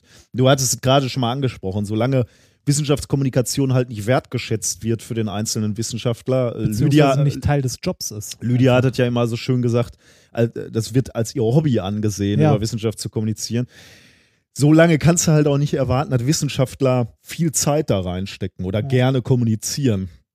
Ist natürlich super, wenn, wenn, wenn wir, so wie bei, bei uns beiden, wir jetzt Bock darauf haben. Nur Ja, ähm, grundsätzlich sollte das halt im System implementiert sein, dass die Leute Lust haben. Das heißt natürlich nicht, dass jeder Wissenschaftler zwingend kommunizieren muss. Es gibt ja, Ja. auch Leute, die können das und die können das nicht. Muss, kannst ja auch nicht vorschreiben, aber ähm, zumindest die, die Lust drauf haben, äh, für, wenn, wenn für die Freiraum wäre, um Ja. sowas zu tun. es, es, es gibt halt die Leute wie diesen einen Professor, der halt sagt, ja, mache ich nicht, ist nicht Teil meines Jobs. Mhm. Und halt das gleiche können, wie gesagt, wir ja auch sagen, ja, ist nicht Teil unseres Jobs, mit einem Leider dabei, ist leider nicht Teil unseres Jobs. Wäre schön, wenn es Teil des Jobs wäre. Mhm. Aber ist es halt nicht, es ist Hobby. Und das, und das Problem geht halt eigentlich noch darüber hinaus. Deswegen fand ich, die, diese Lösungsfindung verlief sich dann auch so ein bisschen in Depression. ähm, es geht halt eigentlich noch darüber hinaus, weil, also wir beide brennen ja für die Wissenschaft und haben da auch Lust drüber zu reden. Das Problem ist, wenn du so Leuten wie uns halt nur so Stückelverträge gibst, ne, die immer nur ein paar Monate laufen, Das alte dann, Leid. dann ist halt die Frage, wie lange wirst du so Leute, die, die eigentlich gerne forschen und gerne darüber sprechen, noch motivieren können, über die Wissenschaft zu reden und, und letztlich Werbung für die Wissenschaft zu machen, aber auch Werbung für das System Universität. So. Weil, ich meine, irgendwann denkst du auch, okay, ich werde ja hier nur vor, veräppelt. Irgendwann? Ja. ja, und das ist halt schade. Ne? Ja. Also eigentlich müsste sich das System in gewisser Weise ändern. Äh, Die, ja, das System müsste, ja, wir brauchen Strukturänderungen. Wir müssen Leuten Richtig. Perspektiv, jungen Leuten, kreativen Leuten Perspektiven bieten und nicht immer, äh, ja, halt sagen, wir brauchen euch hier nicht. Deswegen war, war, war für mich unsere Session so ein bisschen, ist nachdenklich zu Ende gegangen, sagen wir mal so. Ja, wie gesagt, ich fand schade, dass, also ich hätte mir mehr Reaktion erhofft einfach. Also eine lebhaftere Diskussion am Schluss. Ich hatte so ein bisschen das Gefühl, also ich meine, wir hatten natürlich auch einen undankbaren Spot, mittwochs morgens, letzter Tag, 9 Uhr, ne? Also hätte ich nicht gemusst, wäre ich selbst nicht hingegangen. das, ne? ähm, dafür waren schon unglaublich viele Leute da, muss ich sagen. Ja. Also da, da war ich wirklich schon überrascht. Ähm, aber ich hatte so ein, hier und da hatte ich das Gefühl, die konnten mit uns nichts anfangen. So ein bisschen so, wer ist das? Was wollen die? Ja, wahrscheinlich haben die auch gedacht, was haben die für, die haben ja, Ja. nette Hobbys. Andererseits waren aber auch eine Menge Leute, also andererseits waren unter den Leuten, die da waren, aber auch eine Menge Leute, die gesagt haben, ja, danke, dass ihr das macht. Wir finden es toll, dass ihr kommuniziert. Und ähm, ne, äh, ich meine, wir haben ja auch so Fragen bekommen wie, ja, was ist denn mit den Pressestellen bei euch? Finden die das toll? Oder äh, kommen die auf euch zu? Oder macht ihr was mit denen? Und Mhm. da haben wir halt entsprechend Reagiert. wahrheitsgetreu drauf geantwortet. Äh, Ja. ne? Also ist, man kann es sich mal anhören, ist ganz interessant, auf Ja. jeden Fall. Also ich hä- hätte da Lust tatsächlich nochmal hinzufahren. Mal schauen, wie, wie sich das weiterentwickelt. Ja. Jedenfalls, äh, ja, finde ich das ganz spannend, diese Welt der Wissenschaftskommunikation. Mal schauen, ob sich, ob und wie das weitergeht. Oh, jetzt haben wir ganz schön lange drüber gesprochen. Ja, ne? mein Gott. Aber war ja auch, Ist ja auch viel passiert. genau. Äh, wie gesagt, die Session könnt ihr mal nachhören. Ja. Während wir in Nürnberg waren, haben wir noch etwas sehr Schönes gemacht. Ein Hörertreffen. Ein Hörertreffen. Ein Hörertreffen. Ähm, und äh, netterweise sind dann auch 25 Leutchen so geschätzt gekommen. Ja, war, also ich war überrascht, ehrlich gesagt. Ich auch, ja. Ähm, wir, wir saßen auf so einem. Also als erstes muss man Simon äh, Dückert natürlich danken äh, dafür, dass er uns die Möglichkeit äh, gegeben hat, bei ihm in der Firma sich zu treffen. Äh, im, in, in der Firma, die sich Cogneon nennt. Äh, das verlinken wir auch mal. Ähm, weil da, da hatten wir halt ein flexibles Platzangebot Ja. und das war auch unheimlich angenehm, weil es, war leise ruhig. war. Wir, wir haben uns schon mal in Kneipen getroffen und das ist einfach super anstrengend. Dann, es gab Bier. es gab tolles Total. Bier, viel zu viel. Ja. Der Kamin war Ja, angefeuert. genau. Es er war schon wirklich Ah, schön. toll. Und wir saßen auf so einer uralten Couch, Ja, wie Loriot damals. ja, genau. Und um uns rum die Jünger verteilt. Das, das war ein bisschen schräg, aber Am Anfang war es schräg, aber Ja. das hat sich nachher aufgelockert. war, war ganz nett. aber super, super nett an alle, die da waren. Vielen Dank. Ähm, wir freuen uns schon aufs nächste Hörertreffen, wo auch Mhm. immer das sein mag. Und dann haben wir, oh, heute haben wir was, Interessantes gemacht, wir beide. oh ja, Heute ja, war der WDR bei uns. Genau. WDR 5 Ja, in, in. Form von Ralf Erdenberger. richtig. Und er hat uns gefragt zu Star Wars. Unsere Beziehung zu Star Wars. und auch ein ganz klein bisschen die Physik hinter Star Wars. Ja, Da habe ich Ja. mich noch aufgedrängt. ja. Ja, wenn ich hier schon als Physiker gefragt Ja, wäre, dann ja, wollte ich natürlich auch da noch äh, ein bisschen. Äh, Mal sehen, was er daraus zusammenschneidet. ja. ja, Star Wars ist. Äh, also ich ich habe ja, glaube ich, auch schon mal in dieser Sendung gesagt, ich glaube, ähm, was mich so in die Naturwissenschaft getrieben hat, war mein Papa, der ja auch Physiker war. Mhm. Jetzt beginnen die Schuldzuweisungen. Lö Ne? Löwenzahn, ja. also Peter Lustig. Und im Grunde genommen Star Wars oder Star Trek, beides eigentlich. Ne? So, Mhm. so Science-Fiction-Filme haben da schon ein bisschen zu beigetragen. Bei mir war es auch äh, ganz viel so Science-Fiction aller Star Wars und Star Trek und die Sendung mit der Maus. Ja, die Sendung mit der Maus ist auch cool. Ja, Ich habe, muss- ich freue mich immer noch, wenn ich die Maus sehe. ich habe gestern was gelernt bei der Maus. In so Tüten mit Luftballons sind ja immer 20 Luftballons drin. Ne? Ja. Wie macht die Maschine das? Da 20 Dass Luftballons immer genau weiß man. 20 da drin sind. wiegen. Ja, aber die macht es geschickt, weil die, die fallen in so, äh, in so Boxen, sagen wir mal. Und dann Verteiler. Und dann wird immer addiert halt. Das Genau, ja. genau. die, die, da fallen erstmal zufällig Luftballons Genau. rein und dann hast du die Folge gesehen. Nein, aber das äh, ist nicht nur mit Ballons so. Das Ja, macht man mit natürlich. allem Möglichen, Ja, das ja. so in Kartons verpackt wird. Das kommt halt oben so aus einem großen Rüttelding raus, verteilt sich auf Ja, ganz genau. viele Mhm. Tellerchen, beziehungsweise Ja. so Klappen. Und äh, die Maschine passt, äh, lässt dann immer die Klappen zusammen aufgehen, dass genau die Menge nach, immer nach unten Ja. fällt und dann wird es immer, also dann wird es wieder nachgefüllt. Mhm. Aber cool, ja. Genau, hab wieder was gelernt. Ne? Ja. Ich habe vom, äh, vom WDR, wo wir gerade bei der Maus sind, ich habe eine Maustüte bekommen am Hm. Wochenende. Eine, so wie wir sonst unsere Campus-Tüten bekommen, von der Sendung mit der Maus mit einem WDR-USB-Stick, ähm, einem Maus, einem Sendung mit der Maus Mausanstecker, der jetzt an meinem Rucksack ist, und einer Maus, einem Mausstofftier, Warum bekommst du einfach sowas? weil ich beim Science Slam war. Ah, okay. Und äh, also ich war bei der deutschen Meisterschaft, äh, also bei der deutschen Science Slam Meisterschaft. Und zwar gestern. War das gestern? Nein. Am Samstag, ne? Also Samstag? vorgestern. vorgestern. Vorgestern, genau, vorgestern. Äh, in, äh, das war in Dortmund im äh, Konzerthaus mit 1200 oder 1300 Besuchern. Und äh, da haben alle Slammer, äh, ich habe nicht teilgenommen, aber ich habe als äh, ehemaliger deutscher Meister den Preis überreicht. Ähm, und habe auch so eine Dankeschön-Tüte bekommen, weil das vom WDR so, so wie Ja, es deine so- Art ist, so minimaler kosten- Einsatz, maximaler maximal- Erfolg. Richtig, genau. Ja, gut. Und äh, habe so, eine, so ein Tütchen bekommen. Ja, Sehr cool. schön. Ja.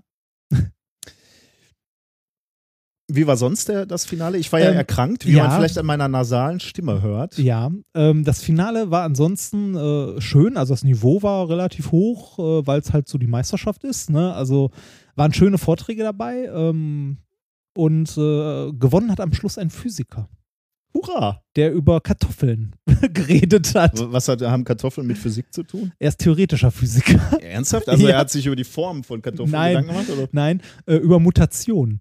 Ah. Und äh, große Kartoffeln und ähm, halt Neutronen und Strahlung aus dem Weltraum und so. Also war, war ganz, äh, war ganz nett. Also ich wäre gerne danach noch äh, mit allen irgendwie ein Trinken gegangen, aber das passte zeitlich leider nicht. War Ah, halt in okay. Dortmund, es war irgendwie um elf oder so zu Ende und ich wollte ja auch noch irgendwie nach Hause kommen. Gut. Achso, äh, und noch was äh, von letzter Woche. Nachdem wir vom Forum Wissenschaftskommunikation wiedergekommen sind, am Mittwoch, haben wir morgens um neun unseren Vortrag gehalten und ich bin quasi nahtlos von da. Äh, vielen Dank, dass du meine Tasche mitgenommen hast. Ja, da Ähm, eine Zumutung. Ja, bin ich äh, nahtlos äh, gestresst nach äh, Düsseldorf geflogen, von dort nach Duisburg, um mein Auto zu holen und dann nach Mülheim, um dort einen Vortrag beim Studium Generale der Hochschule Ruhr-West zu halten.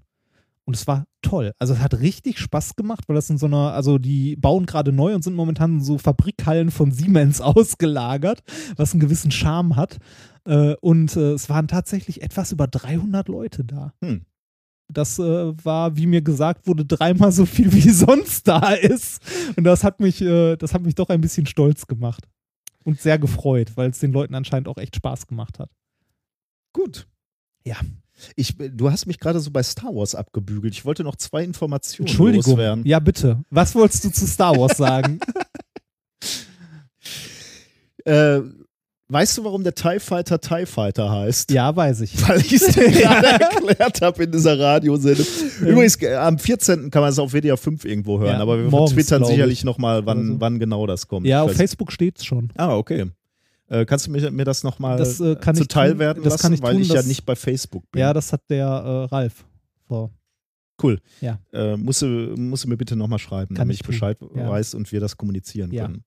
Ähm, der TIE Fighter heißt nie, nie, nicht, wie man annehmen könnte, beispielsweise der X-Wing heißt der X-Wing, weil er seine Flügel X-förmig anordnen Ja. kann. Der TIE Fighter heißt nicht so, weil seine Flügel aussehen wie ein T. Könnte man ja Sondern- denken. Ja, aber ähm, es schreibt sich ja auch TIE, ne? Äh, TIE Fighter. Äh, das ist eine Abkürzung für Twin Ion Engine, also Zwillings-Ionenantrieb und bezieht sich eben auf den Antrieb des TIE, äh, T-Wings, der offensichtlich einen Ionenantrieb hat. Und das finde ich interessant, weil wir ja mittlerweile, also wir Menschheit, auch schon Ionenantriebe in Raumschiffe eingebaut haben. Aber eher so für die Langstrecken. Die sind leider nicht, genau, die arbeiten sehr, sehr lange und, und zuverlässig und äh, geben einen dauerhaften Schub, nur dieser Schub ist relativ gering. Ich habe das nochmal nachgeguckt. Da, der ist so hoch, dieser Schub, wie wenn man eine, eine Postkarte auf, ja, also die. Gewichtskraft einer Ja. Post, Postkarte entspricht dem, dem Schub, dem so, so ein Antrieb hat. Also praktisch nix. Also insbesondere, wenn man sich vorstellt, dass so eine Raumkapsel halt auch relativ schwer ist. aber nichts verdammt lange. Wie? Was? Also es ist quasi nichts, dafür aber verdammt Also lange. genau, ja, genau. Und dadurch kommen die halt am Schluss auf eine, Wahn also auf eine relativ wahnsinnige Geschwindigkeit äh, im Gegensatz zu den normalen konventionellen. Genau. Ja, so chemische Genau. Antriebe, also die normalen Ja. Geben einen hohen Schub, aber eben nur kurz und dann ist Ja. Feierabend und dann fließt halt mit der Geschwindigkeit weiter, die du hast.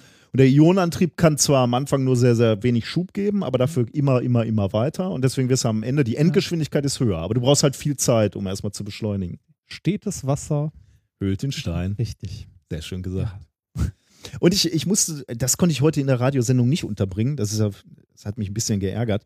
Ähm, der, äh, da gibt es ja diese, ähm, diese Szene, wo ähm, Han Solo mit Obi-Wan Kenobi spricht. Und zwar über den rasenden Falken. Also Ah, über das ja. Raumschiff zum ersten Mal. Und äh, Obi-Wan Kenobi kennt dieses Raumschiff nicht. Und dann sagt Han Solo zu ihnen, das Schiff machte den Kesselflug in weniger als zwölf Parsec. Und das, das hat mich tatsächlich als äh, Kind nicht losgelassen oder als Jugendlicher nicht losgelassen, weil, weil ich, ich wusste, ich habe mich ja so, so randständig für Astronomie interessiert, wie die vielleicht bei dieser Wissenschaftsgala hier schon mal aufgefallen ist. Ja, hier und da. Und äh, das hat mich insofern nicht losgelassen, als dieser Satz klingt ja, als wäre Parsec eine Zeiteinheit. Äh, hat, hat es in weniger als zwölf Ja. Parsec gemacht.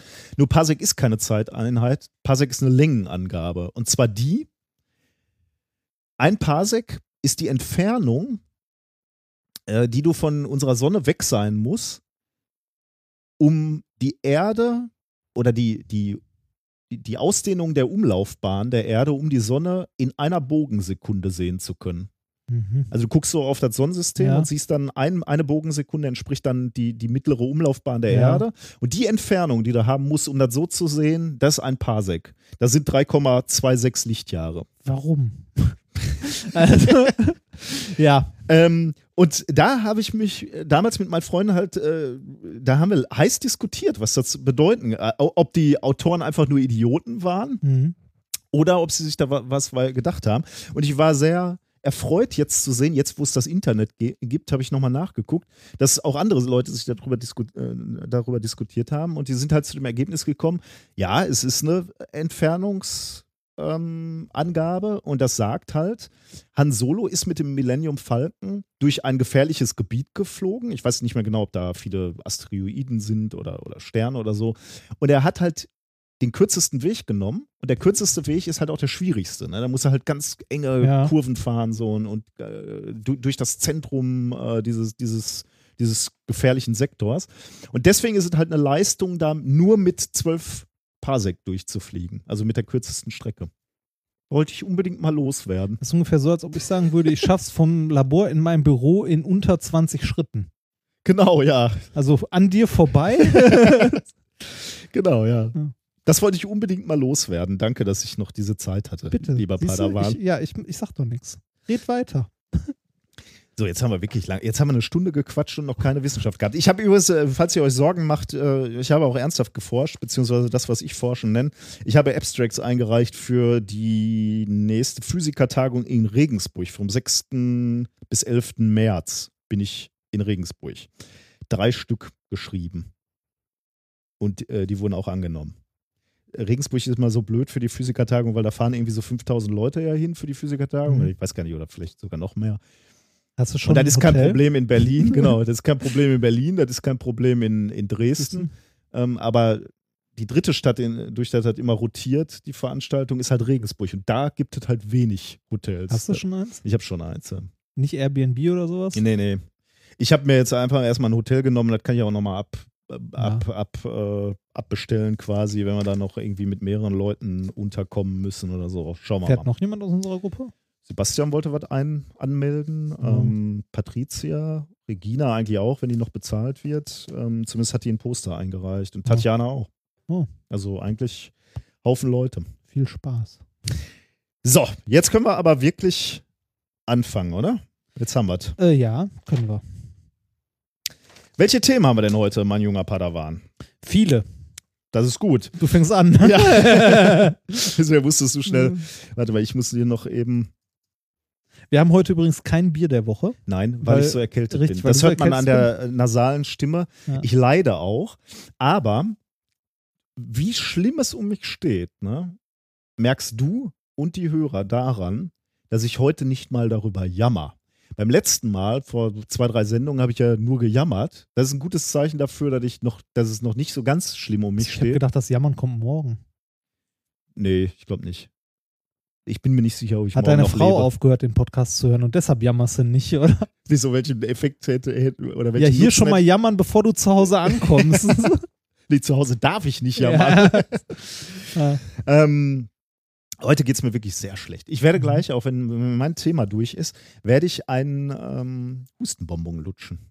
Was Oh. man nicht macht in einem Podcast, aber ich werde es tun. So schlimm steht es Heute mal ganz wild, ne? Ja. Wahnsinn. Ja. Wahnsinn. Da ist Rock'n'Roll. Wahnsinn. Wissenschafts-Rock'n'Roll. Mein So. erstes Thema heißt Diamanten bei Raumtemperatur. Seriously? Ja. Können einpacken. Thema 2, jetzt werd nicht gleich emotional.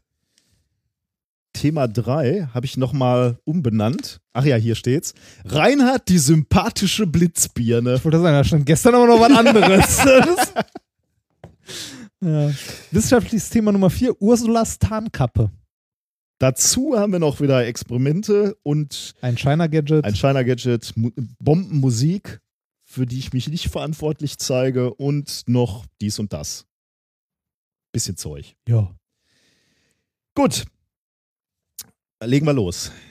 Thema 1. Das ist ein Thema, was uns von unseren Hörern mannigfach angetragen wurde, weil sie natürlich erkannt haben, dass es in unser Metier fällt und wir endlich mal ein Thema behandeln können, wovon wir wirklich Ahnung haben.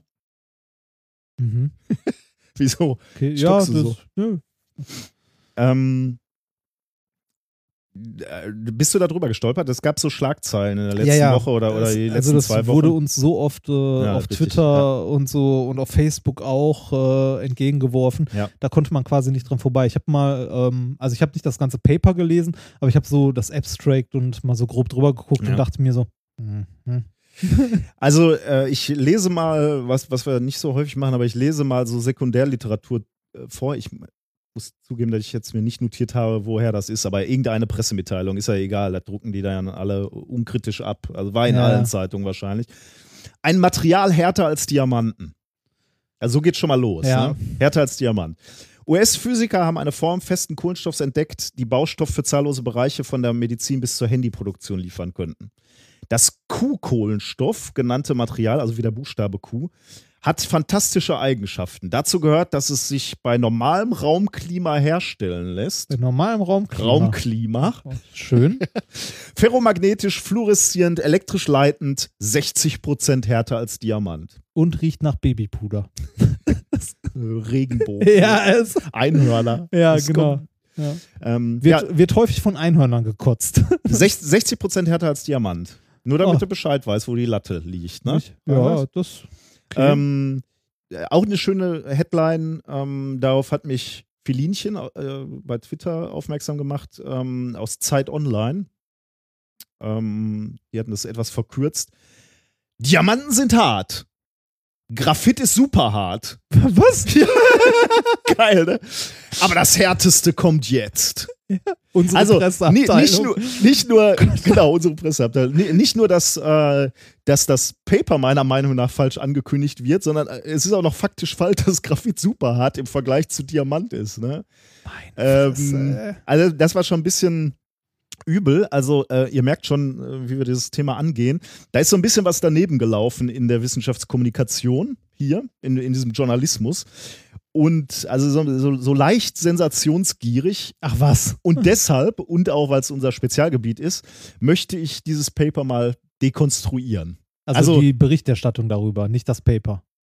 Ja, stimmt, richtig. Ja, Ja. so, das sollte man so sagen. Ja, du hast, du hast natürlich recht. Also wir, wir, wir erklären mal, was wirklich gemacht wurde und wir dekonstruieren den, den Journalismus, der daraus geblüht ist. Ähm,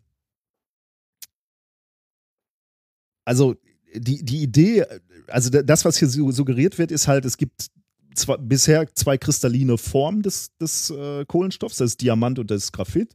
Und jetzt gibt es eine dritte Form, also wie gesagt, das sage ich nicht, das ist das, was so Echt, äh, haben die gesagt, es rauskommt. gibt zwei, die haben auch noch Dings hier, Lonsterlit unterschlagen?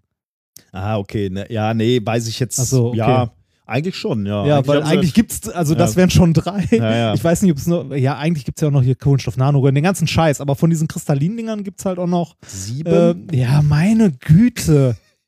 Ja, es hören uns auch Kinder, ne? Ja, ist mir doch egal. Das, Ähm, dann lernen sie direkt was fürs Leben. Nein, das ist mir nicht egal. Ich freue mich, dass uns Kinder hören. Ich versuche auch weniger Scheiße zu sagen. Acht. Also, ähm, also es wird so dargestellt, als würde es Diamant geben, Graphit und jetzt gibt es eine weitere Form, diesen Mhm. Ko- Q-Kohlenstoff, der eben äh, noch härter ist, relativ leicht und günstig herzustellen ist, unter anderem bei Raumtemperatur. Wofür steht das Q? Ja, erkläre ich dir Quality? So wie B für Best Ja, steht, genau. steht Q für Quality Diamond. Ja. Ähm, Quality Time hast du jetzt gesagt. Diamond habe ich Ach, gesagt, Diamond, nicht ich Time. Time, okay. Quality Time äh, war doch, war das nicht, ähm, das waren doch auch Bonbons, oder? Quality Time? Quali ah nee, das war Quality Street. Kennst du die noch? Nein. Nein, Quality Street, das waren so Bonbons, die gab es bei meiner Oma immer. Da Nein. Das war auch so eine, so eine Box aus unterschiedlichen Bonbons. Manche waren. Ah, äh, doch, doch, diesen Quality Street, diese Blombenzieher.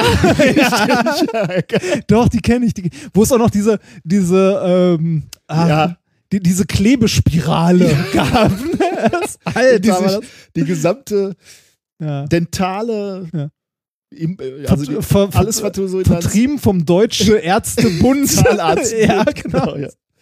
Alter, waren die Dinger schlimm. Okay, wir müssen jetzt schauen, Ja. was, was steckt hier wirklich hinter dieser Studie.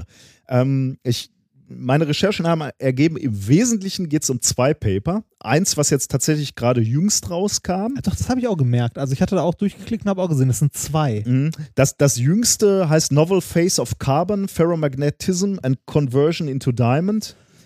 Ähm, rausgekommen oder, oder veröffentlicht in Journal of Applied Physics 2015 und alles basiert eigentlich auf einem Paper, was sie auch dieses Jahr rausgebracht haben. Das heißt Direct Conversion of Amorphous Carbon into Diamond at Ambient Pressures and Temperatures in Air. Mhm. Ähm, wir müssen jetzt mal drei Begriffe oder drei Zustände von, von Kohlenstoff klären. Ähm, wir haben gerade schon über, das Kristallin, über den kristallinen Kohlenstoff gesprochen. Den, den gibt es in zwei Formen eigentlich. Das ist zum einen Graphit. Ja, okay, wenn du so willst. Äh, aber die, die wesentlichen, Ja, die- sagen wir, die uns in der, in Die, die nicht in Meteoriten vom Himmel Ja, fallen. Also die, die, die wir hier auf, auf der Erde finden, das ist einmal Graphit. Ähm, da ist der Kohlenstoff in so Sechseckringen äh, angeordnet, haben wir schon oft in dieser Sendung drüber gesprochen. F- Findet ihr beispielsweise im, in der Bleistiftmine eures Bleistifts. Ähm, eine Lage davon, also wenn, wenn, wenn ihr eine Lage von diesem Kohlenstoff anschaut, das liegt halt alles in einer Ebene, sind diese Sechseckringe, also so wie so eine Honigwabe. Dann wäre es Graphen. Und wenn man darüber, davon mehrere Lagen nimmt und die übereinander stapelt, dann spricht man vom Graphitkristall. Ähm, gibt eine andere Form des kristallinen Kohlenstoffs und das ist der Diamant. Der ist tetraedisch angeordnet, also ein Kohlenstoff in der Mitte und dann hast du vier Kohlenstoffatome drumherum.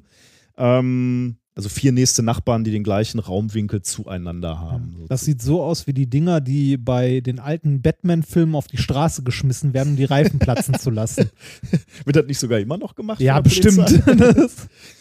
Das sind die kr- kristallinen äh, Formen.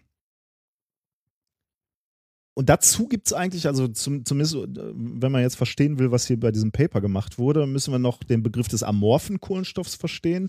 Der amorphe Kohlenstoff besteht eben auch aus reinem Kohlenstoff. Das sind eben auch diese äh, Kohlenstoffatome.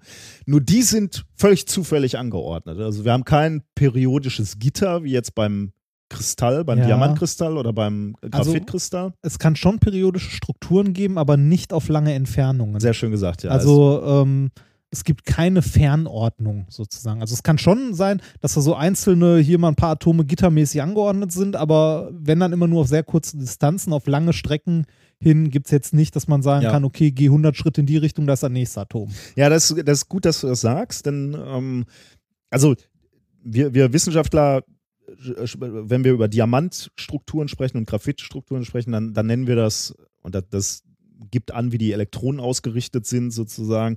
Ähm, Graphit ist SP2 gebunden und Diamant ist SP3 gebunden. äh, Gebundener Kohlenstoff.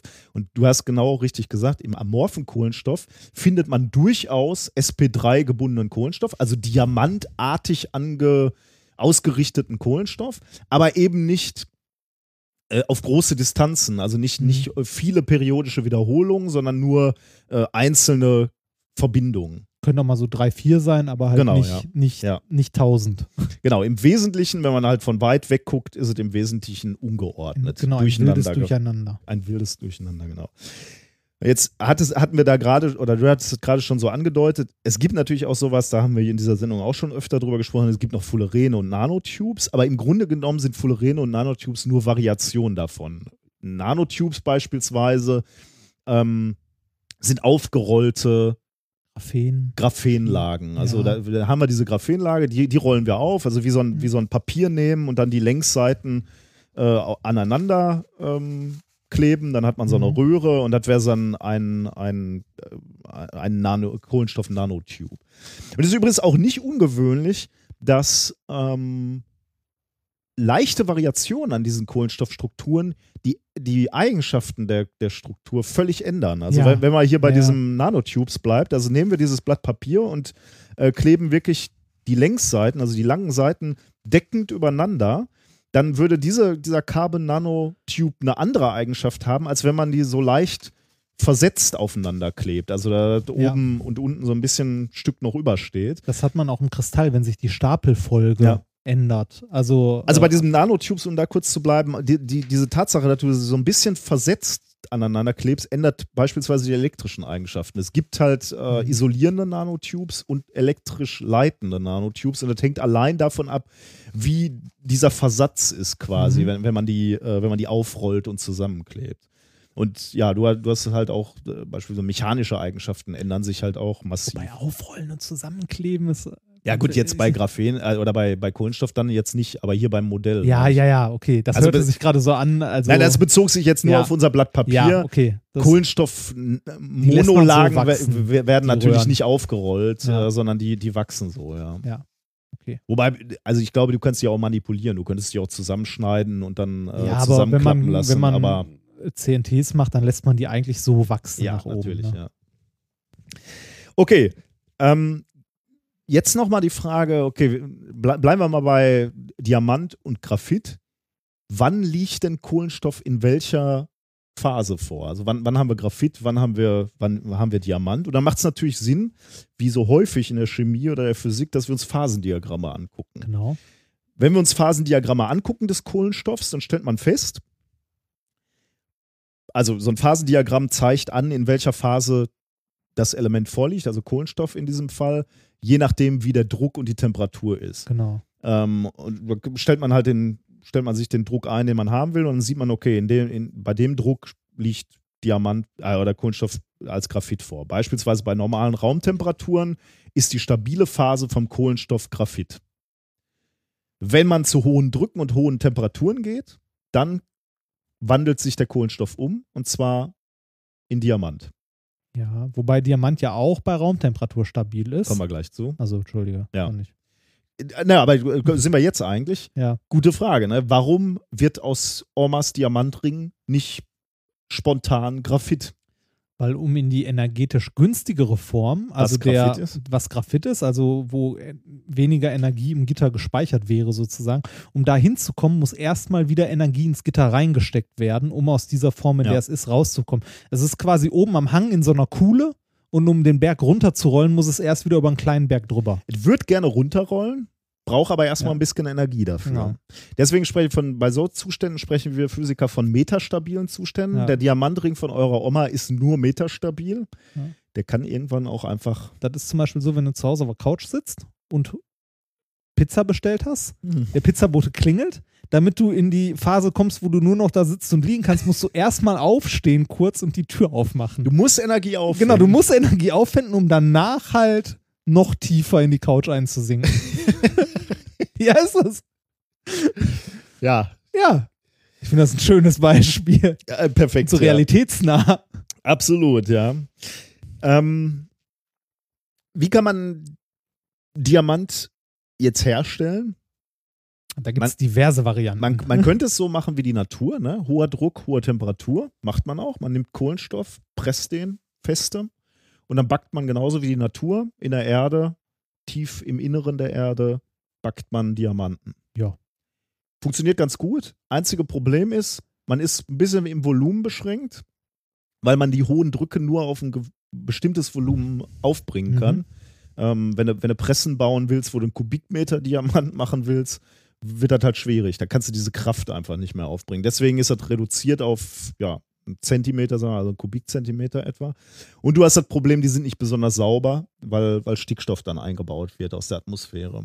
Gibt es aber mittlerweile auch in relativ, also relativ sauber. optisch dann. sind die dann au- sauber. Da kannst du, da siehst du dann, Ja. ja, ja, das Ja. geht schon, ja. Deswegen benutzen wir einen anderen Trick. Wir machen Diamanten bei Niederdruck. Ähm, jetzt könnte, also bei niedrigem Druck, jetzt könnte man fragen, ja, Moment, gerade hast du aber gesagt, bei normalem Druck oder niedrigem Druck ist eigentlich Graphit die stabile Phase. Ja, ist bei uns in unseren Anlagen auch.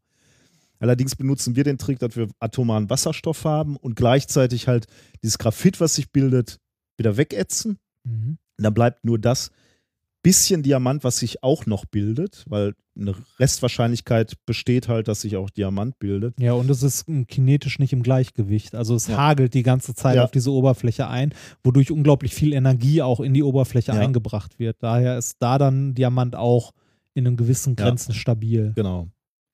Ja, und wir nehmen dann den Graphit, der gleichzeitig äh, wächst, nehmen wir halt wieder weg und am Ende bleiben wir halt mit dieser dünnen Schicht äh, Diamant wieder. So, das ist das, was man jetzt äh, wissen muss. Man sieht halt, man kann die Natur nicht austricksen. Irgendwie äh, ist man an dieses Phasendiagramm gebunden Ja. quasi. Ne? Können wir sich jetzt fragen, okay, die Jungs hier sagen ja, oder zumindest die Journalisten sagen, ähm, Aus der Luft heraus. Atmosphärendruck aus der Luft, Raumtemperatur, wie haben sie es nur gemacht? Sag ich dir jetzt. Die haben mal als erstes mit einem Substrat angefangen, sehr unterschiedlichen Substraten, Saphir, Glas, Plastik, völlig egal, und haben da als erstes amorphen Kohlenstoff aufgebracht. Haben wir gerade schon drüber gesprochen, also Kohlenstoff, der durcheinander vorliegt, also nicht kristallin. ja. Gemischt SP2 und SP3 oder schon irgendwie vorselektiert? Oder? Nee, war gemischt. Ja, sein können, dass die irgendwie, weiß ich nicht. Nee, war gemischt. Okay. Ähm, ich bin mir, ich stocke jetzt gerade, weil ich mir nicht sicher bin, ob sie das auch mal variiert haben oder ob das immer die gleiche Zusammensetzung war. Habe ich mir jetzt nicht not- notiert, aber Da hätte ja sein können, dass man jetzt irgendwie sagt, okay, gucken halt, dass wir irgendwie Amorph hauptsächlich oder komplett SP3 Nee, hybridisieren das war aber Kohlenstoff und dann nur noch so einmal einen Schuss drauf, damit es quasi sich umordnet. In dem Paper steht an einer Stelle Diamond-like Carbon. Wir beide wissen jetzt als, als, als Leute, die mit Kohlenstoff arbeiten, dass eigentlich nur Schichten Diamond-like Carbon genannt werden sollen, wo der Anteil SP3, ähm, also diamantartig angeordneter Kohlenstoff, relativ hoch ist. Ich glaube, Mhm. größer als 70 Prozent. Dieser Begriff wird aber häufig auch falsch benutzt. Deswegen bin ich mir nicht ganz sicher, ob man da, sich darauf verlassen sollte. Also- schwarz, das glänzt, das muss DLC sein. Genau. Ja. Ich weiß ehrlich gesagt nicht, ob sie das gemessen haben. Kann ich dir jetzt gar nicht sagen. Also die, Ich ja, war übrigens äh, DLC, ne? Das hat ja äh, schon von der Diplomarbeit an, beziehungsweise vorher, mich schon durchgehend beschäftigt und immer bei DLC, erster Gedanke, Diamond Like Carbon. Irgendwann habe ich dann zu Hause an meinem Rechner Steam angeschmissen. Steam ist, da Mhm, lädt man ja. Spiele runter und so, alter weiß Mann. ich, weiß ich. Ja, das weiß ich äh, noch. ja, ja. Und äh, zu den Spielen gibt es dann DLCs. Okay, und Da was steht ist das? dann überall DLC und ich habe die ganze Zeit gedacht, so, was zur Hölle ist DLC? Und alle reden von DLC. So, hä? Downloadable, downloadable Content. Ah, Ja, genau, ist halt Bonus. So, beziehungsweise neue Charaktere, neue Maps und ähnliches, was man für Spiel nachkaufen kann. Ich war so geschädigt, dass ich die ganze Zeit dachte, was zur Hölle soll das sein? habe ich noch nie gehört, ehrlich gesagt. Und was passiert, wenn ich jetzt äh, bei, bei äh, Google DLC eingebe? Da Kommt dann als erstes Diamond Like Carbon? Nein, Oder definitiv nicht. Also glaube ich nicht. Download Content. Ja, genau. Das, Downloadable Content, ja. Ja.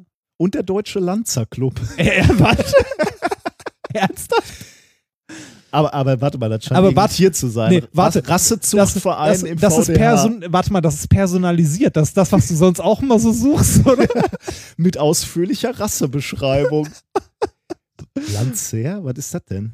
Ach, bitte komm. Ja, soll ich da mal drauf drücken? Aber ich traue ist mich dein nicht. Computer. Welpenliste, das scheint ein Hund zu sein. Ja, wahrscheinlich. Es, müssen nicht es muss nicht immer alles direkt Vielleicht spricht man halt auch zu. Landseher aus.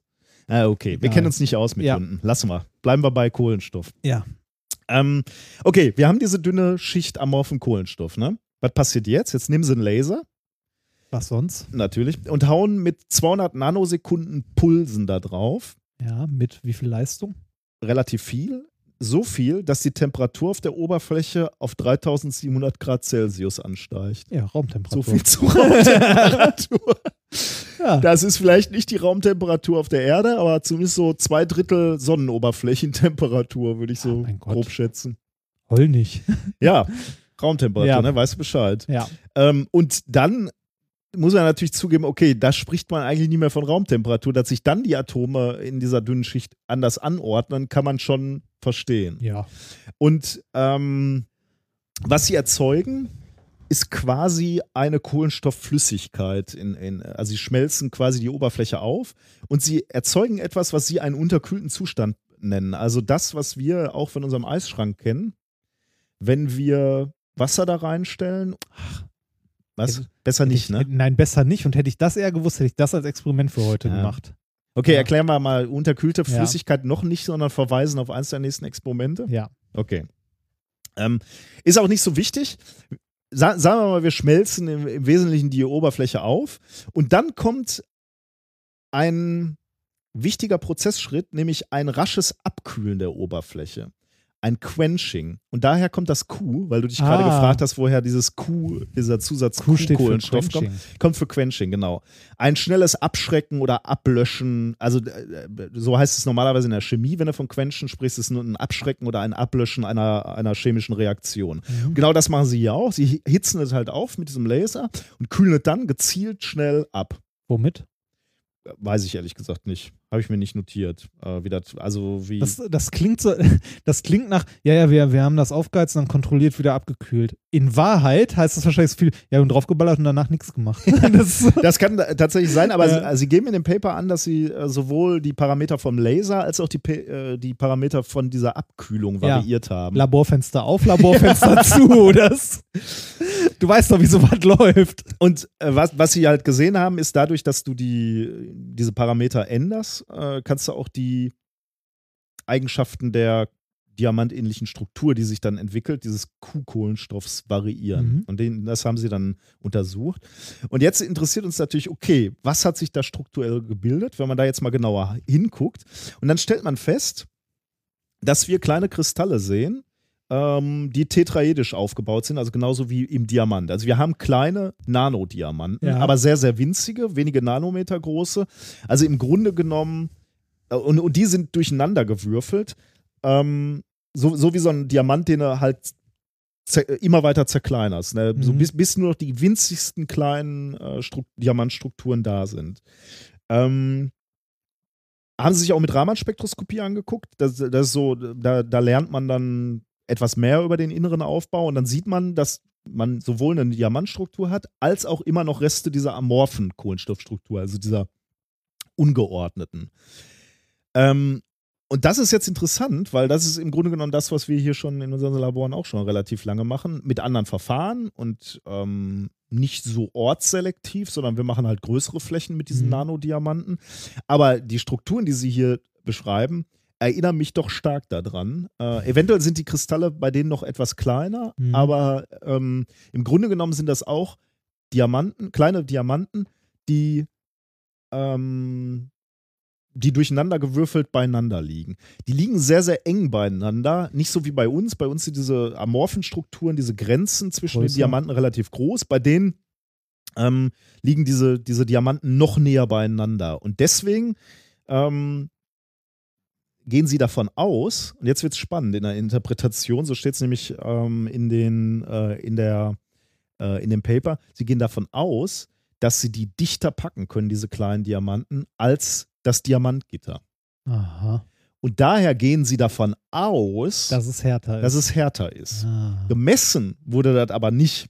Und da, da muss ich jetzt, ähm, da muss ich jetzt tatsächlich ta aus, aus dem Paper mal zitieren. Sie haben nämlich die Härte gemessen und zwar mit, mit Nano-Indenter-Methode. Also das sind so kleine Spitzen quasi, die sie, die sie Mhm. gebaut haben. Und dann sind sie in dieses Material reingefahren. Ähm, lese ich mal gerade vor. A rough estimate can lead to a few percentage higher hardness than diamond. Eine Abschätzung. Ne? Ja. Also nicht, da, da Eine- ist noch gar nichts gemessen. Eine Abschätzung, ein paar Prozent. Ja, genau, ein paar Prozent, nicht 60 Prozent, ein paar Ja. Prozent. Ne? Und nur die Abschätzung. Jetzt kommt die eigentliche Messung. The hardness of Q-carbon filaments was measured by using nano-indenter measurements. These filaments of Q-carbon were embedded in the diamond-like carbon. Also die nehmen Filamente aus dem Q-carbon Ja, ja. und bohren es jetzt in diamond-like carbon. The relative hardness of the Q-carbon filaments was measured to be in the range of äh, 35 Gigapascal compared to 21 Gigapascal for the diamond-like carbon. Thus, Q-carbon is harder by over 60% compared to diamond-like carbon.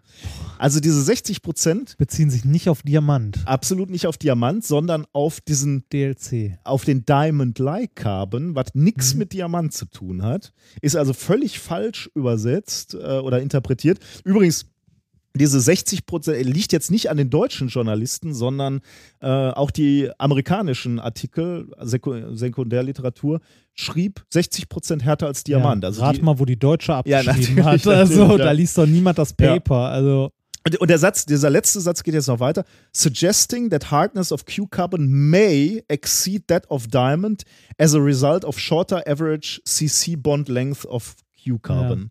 Also die sagen überhaupt nichts dazu. Die sagen könnte, eventuell, Ja. aber eben nicht. kürzere Bindungslänge Ja. und daher eventuell gemessen nur Ja. im Vergleich zu. DLC und da ist es, da macht es nur 60 Prozent des DLC, nee, 60 Prozent härter als DLC.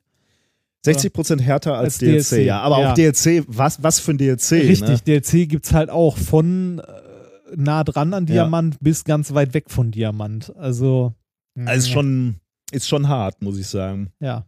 Also, was ich nicht machen möchte, ist, ich will die Forschung gar nicht kleinreden. Ich finde find die hochinteressant. Also, ähm, Aber was, was die Presse daraus macht, weil so wie sich das liest, äh, also das Erste, was man denkt, wenn man halt gar keine Ahnung vom Thema hat, ist, krass, die können ein Material machen, das härter ist als Diamant. Und wir reden hier von dünnen Schichten, ne? Ja. auf kleinen Spots, wo mit dem Laser drauf Richtig, ja. wurde. Ähm, das wird nirgendwo erwähnt. Was äh, aber jeder annimmt, der das liest, ist, man redet von so einem Block. mhm. Da ist halt so ein Stein, den man da hinlegt. Es sind winzig dünne Schichten auf winzig klein. Wie, wie groß sind die Flächen? Spots?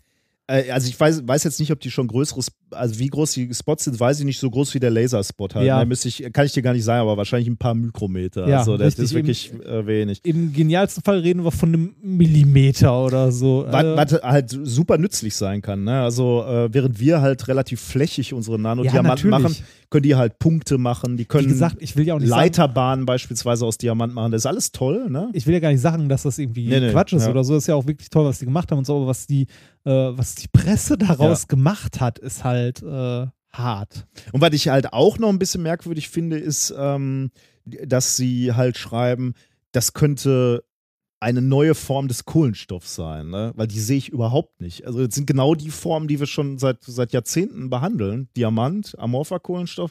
Ich sehe da keine neue Form. Das ist genau, da, ich meine, woher soll die auch herkommen? Ich meine, die Natur, Er ist halt ein bisschen enger gepackt jetzt, aber ja, aber es sind halt, halt trotzdem die Strukturen, die wir Ja, seit, Äh, seit, seit Jahrzehnten untersuchen. Ne? Also Das da finde find ich halt auch wirklich bedenklich. das ist so Quality Carbon.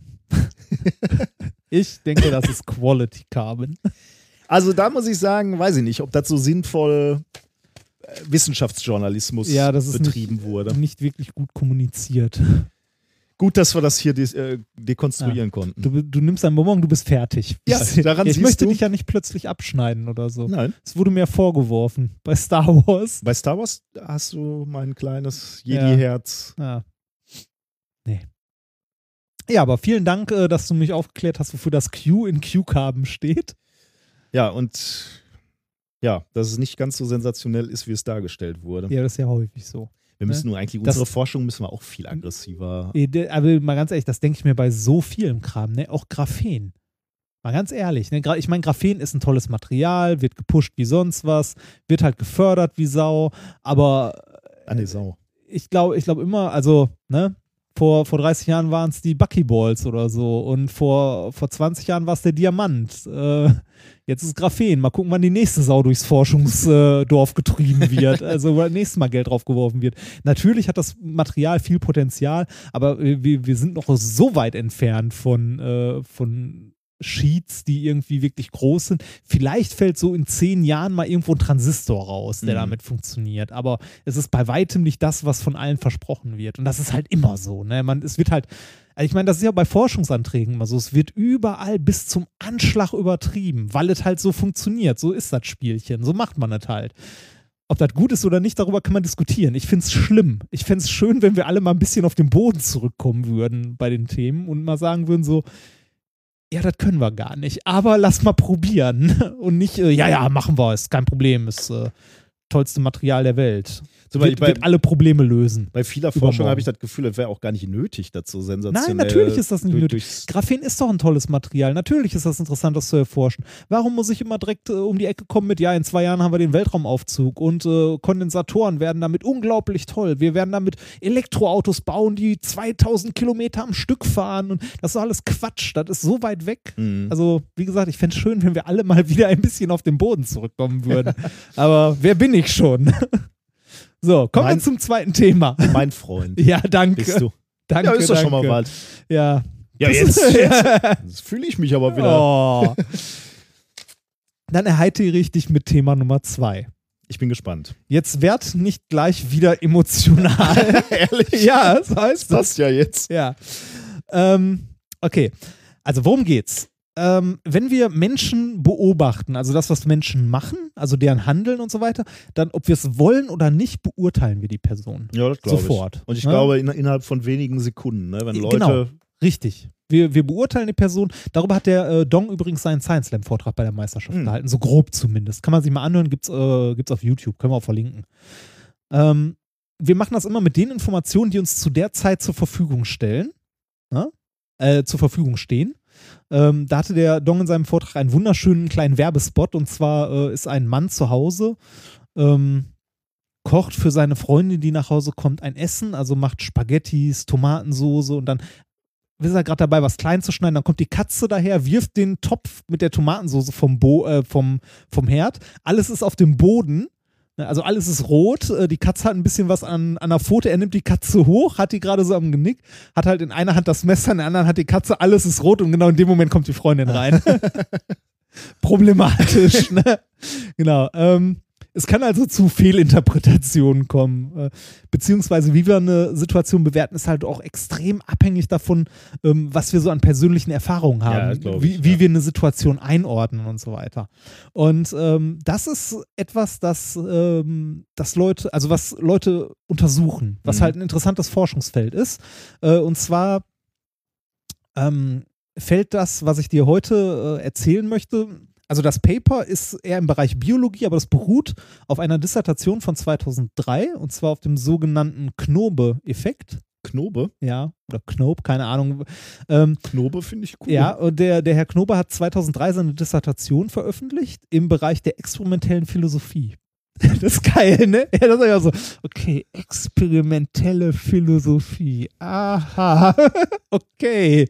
Ähm, und zwar, dieser Knobe-Effekt lässt sich durch ein Gedankenexperiment super erklären und äh, du wirst auch sofort verstehen, was das ist und auch sagen, ja, gib it, ist so. Okay, ich bin gespannt. Und zwar äh, hat der Herr Knobe ein Gedankenexperiment formuliert. Stell dir vor, da ist ein Top-Manager oder ein Geschäftsmann Mhm. und der plant ein Projekt.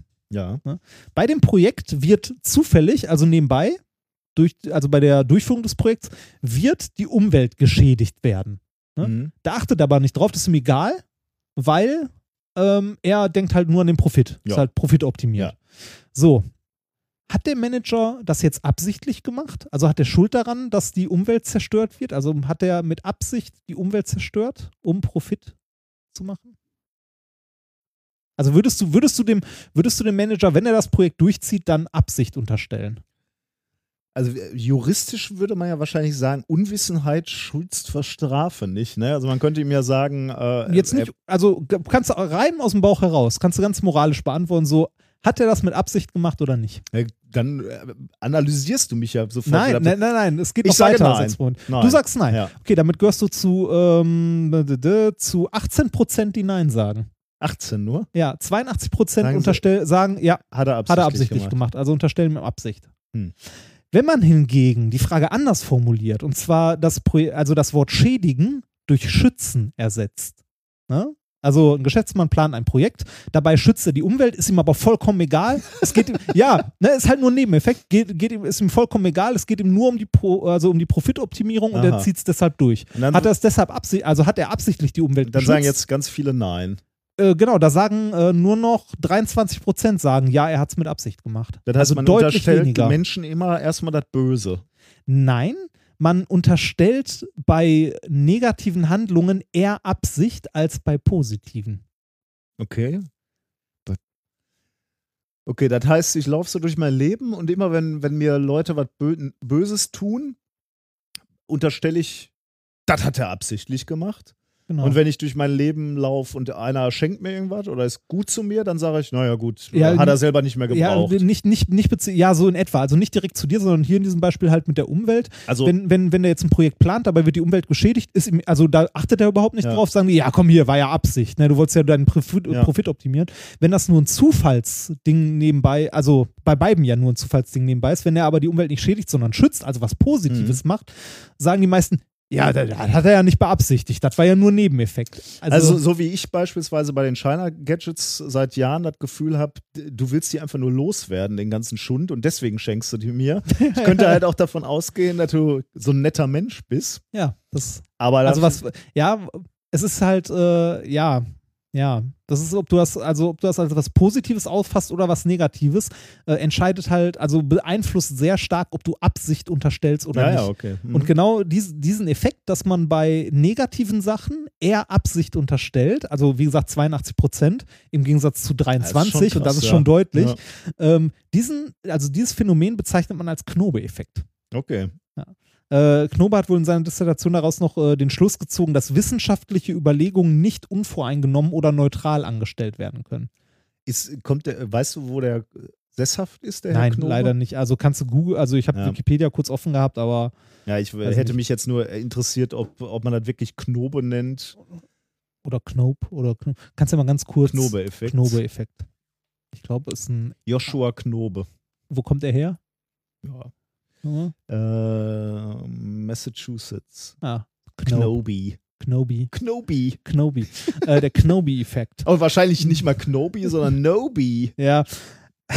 Auf jeden Fall, also die, diesen Effekt, dass man bei negativen Sachen eher Absicht unterstellt, hat er halt als erster so formuliert und auch äh, halt tatsächlich ja, man kann sagen, gemessen. Ne? Also Mhm. hat halt Umfragen gemacht und so und hat festgestellt, okay, ähm, wir sind schneller beim Verurteilen als beim Anerkennen. Okay, ja. Also wir sind schneller jemand, der sagt, buh, als jemand, ja, Auf jeden so hat er Fall, gut ja. gemacht. Ne? Wenn ich mich so im Internet Ja. umgucke, auf jeden Fall. Ja. Wenn man jetzt weiter überlegt, muss man sich aber eigentlich überlegen, logisch ist das aber nicht. Also rein, also wenn man es jetzt mit vulkanischer Nüchternheit betrachtet, das ist nicht logisch, weil äh, Absicht unterstellt immer ein Ziel, ne? Also dass ein Ziel verfolgt wird. Und das sollte eigentlich bei bösen als auch bei guten Handlungen Mhm. gleich sein. Ja. Also es sollte eigentlich logisch dabei keinen Unterschied Es geben. sei denn, unsere Vorerfahrungen sagen. Okay, aber okay, mach erst mal weiter. Aber, ja. aber selbst dann, also ob du jetzt ein gutes oder ein schlechtes Ziel hast, Absicht, also ähm, ja, Ne? Also Absicht unterstellt immer, dass du ein Ziel hattest. Wenn deine Sicht auf die Welt ist, dass alle Menschen böse sind, dann würdest Ja. du natürlich grundsätzlich immer erstmal das Negative. Des, deshalb, deshalb ja logisch. Ja, ja, also, genau. ne, also Ja, rein, ja. rein, es sollte eigentlich keinen Unterschied machen, macht es aber. Warum? Warum ist das so? Also warum sind 82 Prozent der Menschen so, also jetzt bei diesem Top-Manager zum Beispiel dabei, uns zu sagen, das hat er absichtlich gemacht. Mhm. Genau das haben sich jetzt äh, Forscher in diesem Paper, das ich dir jetzt vorstellen möchte, untersucht. Äh, two distinct moral mechanism for ascribing and denying äh, intentionality. Okay. Äh, von Lawrence Engo und anderen von der Duke University in Durham, erschienen am 4. Dezember in Scientific Reports. Wenn das jemand mal nachlesen möchte, das Paper ist Open Access. Hm. Allerdings, äh, ich habe es versucht zu lesen. Ist halt nicht mein Fachgebiet.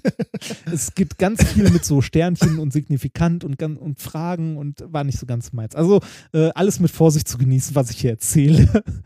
ähm, um zu untersuchen, wie das kommt. Ne? Also, dass, ähm, dass wir negative Handlungen eher, also dass wir schneller beim Verurteilen sind als beim Anerkennen, haben äh, die äh, verschiedene Experimente durchgeführt und je nachdem, welches Experiment es war, bis zu 400 Personen halt in ihren Experimenten gehabt. Mhm.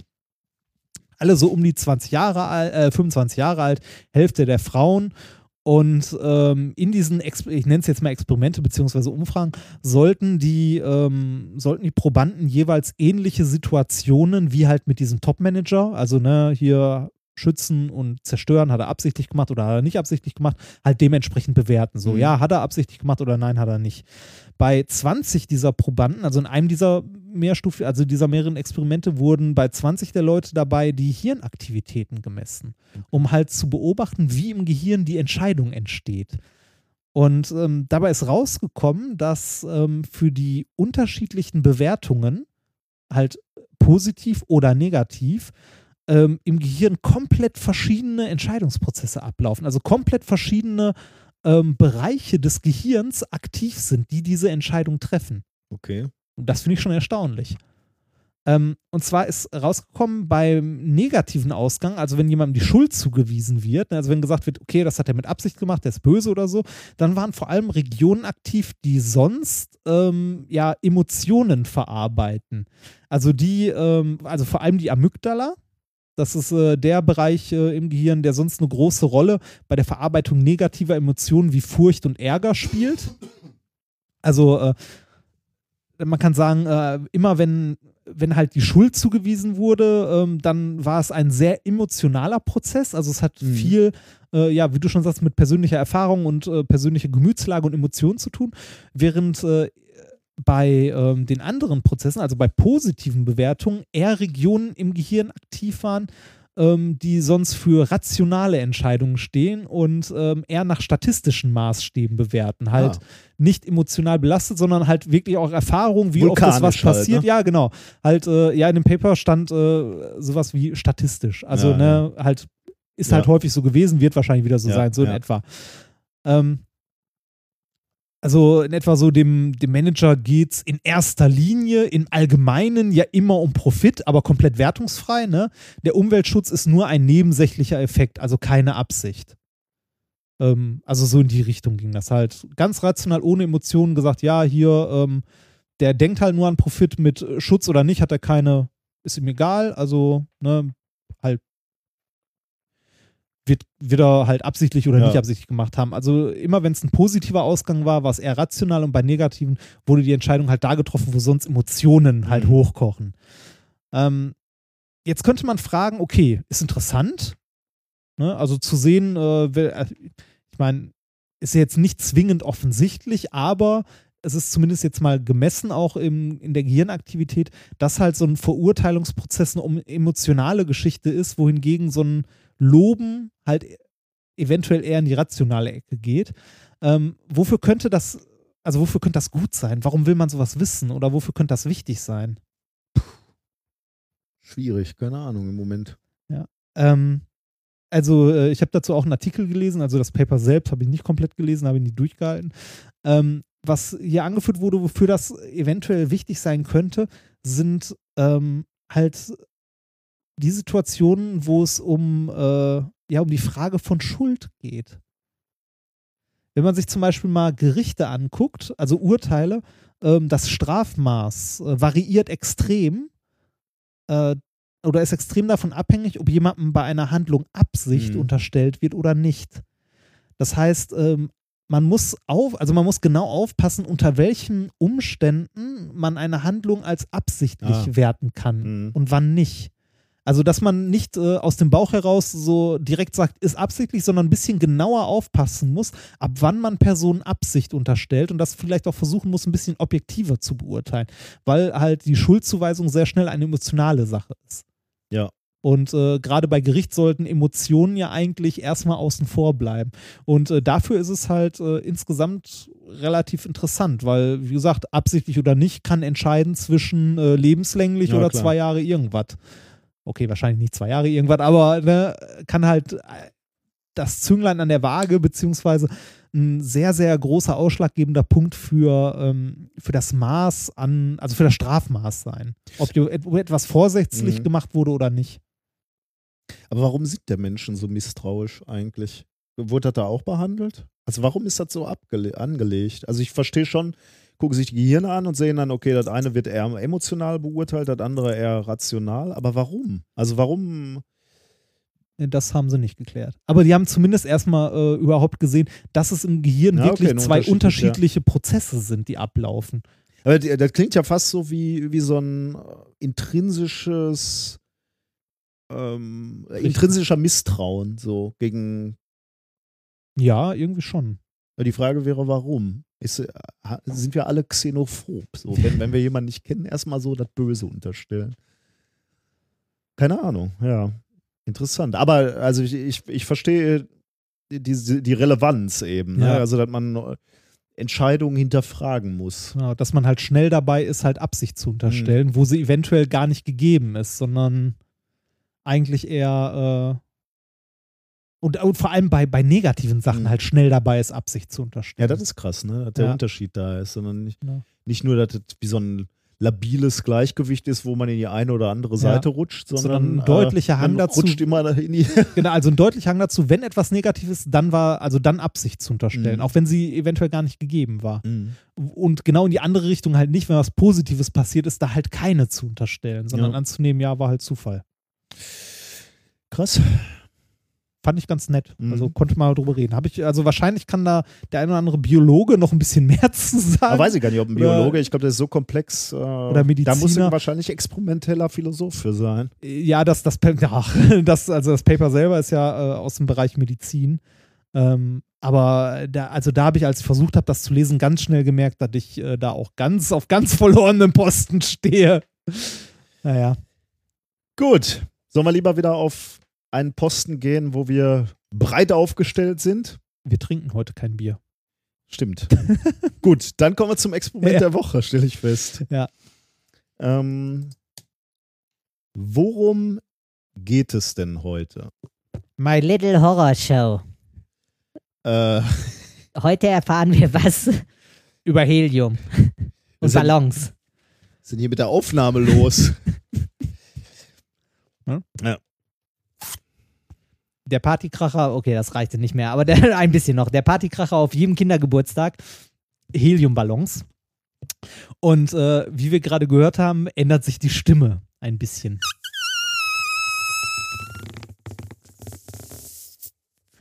Da hast du. Äh, ein- Da hast du recht. oh, wie lustig. Ja. Das Schöne ist, ähm, aus Schulzeit noch bekannt, wenn man das zu viel macht, wird man irgendwann so leicht Döselig im Ja, Kopf? genau, weil man hat zu wenig Sauerstoff. Ich habe, äh, das, das war natürlich auch der Kracher. Ich habe äh, Zivildienst gemacht ähm, ähm, in einem Jugendheim und da hatten wir natürlich äh, von, vom der Ju vom Jugendamt hatten wir auch so Veranstaltungen, äh, Kindergarteneinweihung und so. Und da war ich auch immer für die Ballons zuständig. Ich Konnte Du hast durchgehend an der Heliumpulle boah, ist mir so schwindelig geworden, Ja. streckenweise natürlich. Ja, Ähm, aber um das nochmal kurz zusammenzufassen, ich habe es gerade gehört, wir haben uns aus dem äh, Labor ein bisschen Helium besorgt. Äh, das, was sonst in meine Kryopumpe reinkommt, beziehungsweise äh, womit wir nach Leck suchen. Und äh, wenn man das einatmet, ändert sich die Stimmlage. Also man Ja. bekommt eine sehr, sehr hohe Stimme. So wie du das da hältst, sieht das komisch aus. Äh, Ja, äh, komisch war es schon, als wir gerade mit diesen Ballons in meinem Büro zusammengegangen sind. Da fragte einer auf dem Flur, oh, Party? wir waren doch nie weg. Das, ja, vor, vor der Sendung. Ja, ja. Äh, was, was dann komisch war, war halt, ähm, dass wir zu zweit Ja. in mein Büro gehen, ja, um Party zu machen. Ja, oh Gott. Ähm, also, die, die Stimme hat sich geändert, die ist höher geworden, ne? Ja. Reißt, reißt du mir noch ein? Ja, klar. Dann, äh, yep. So, äh, die Stimme ist höher geworden. Ja. Jetzt die Frage, warum? Also, warum, warum wird die Stimme höher, wenn man Helium einatmet? Ähm, da passiert also irgendwas mit dem Schall.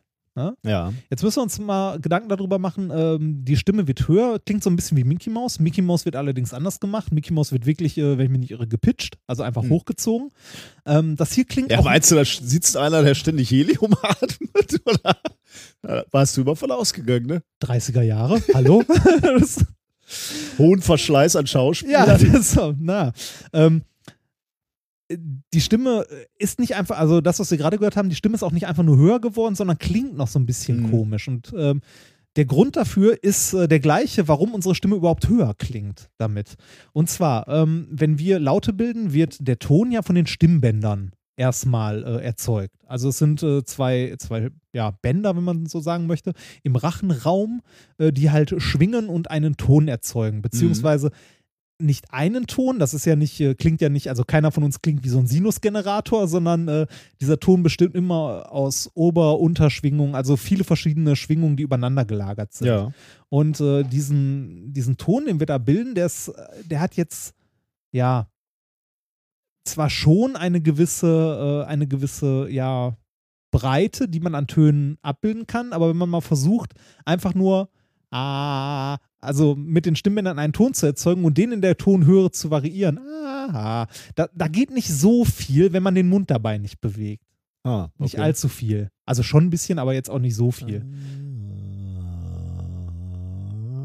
Ja, aber wir müssen jetzt gucken. Okay, Ja, ich ja, bewege also- wahrscheinlich auch die Zunge, ne? Richtig ein bisschen mit, aber also nicht, dass da nichts geht, aber da, ne, also du kannst zumindest keine anderen Laute formen, wenn du den Mund nicht benutzt.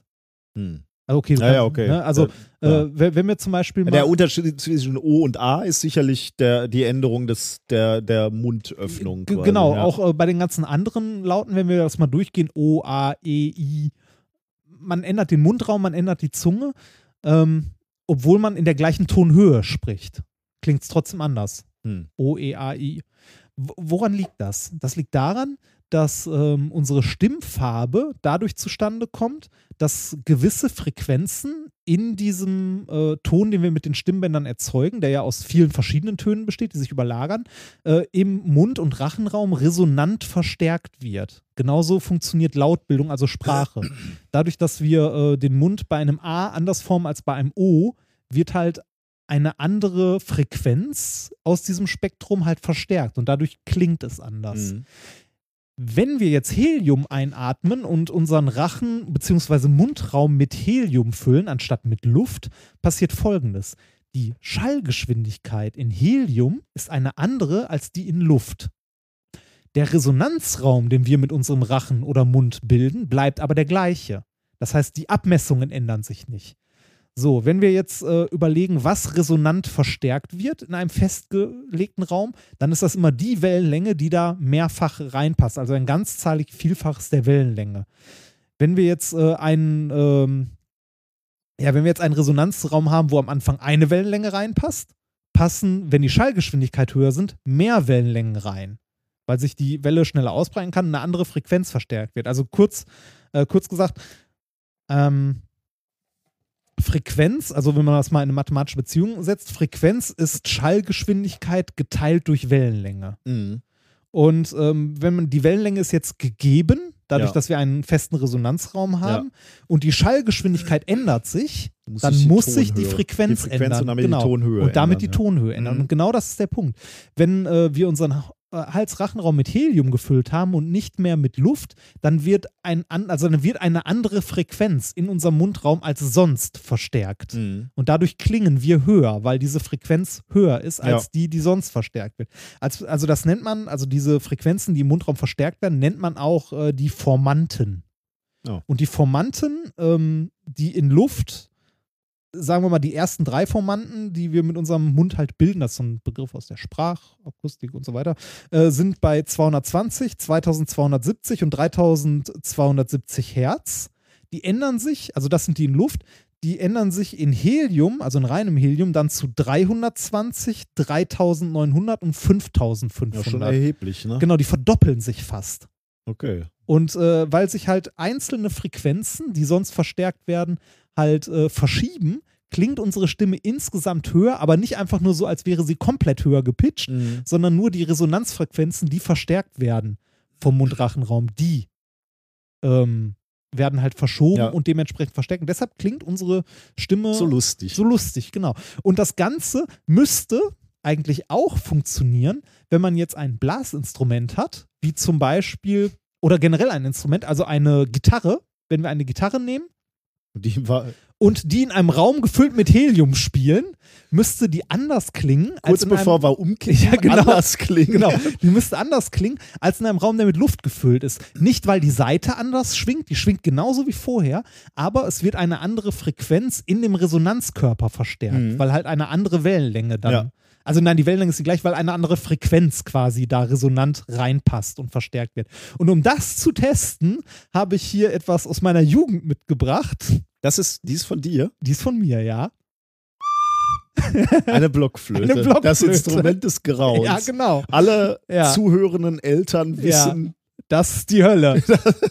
äh, ich weiß nicht, ich, ähm, ja, das, du, warte mal, du musst den noch mal kurz halten, weil ich muss ja einmal ohne und Also, mit. äh, um, um ganz klar zu sein, dieses Experiment haben wir noch nicht durchgeführt. Richtig. Ne? das, also, also, es kann auch sein, Helium- dass das nicht funktioniert, aber es sollte Also eigentlich. der, die Idee ist jetzt, du willst den Resonanzkörper der Flöte Gleich- fluten? genau, ja, be beziehungsweise ich atme das Zeug ein.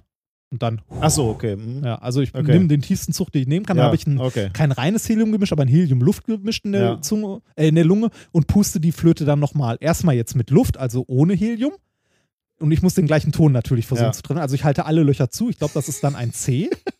ne? Schön, warte mal. Es wird schon weihnachtlich auch ein bisschen, finde ich. Kann, kannst du noch irgendwas ordentliches spielen? Ja, natürlich. ja, okay. Ja, alle meine Entchen kriegen Okay, hin, ja, aber, das, kriegt, aber ja, das kriegt man auch auf jedem ja, Instrument. ja, richtig. Ja.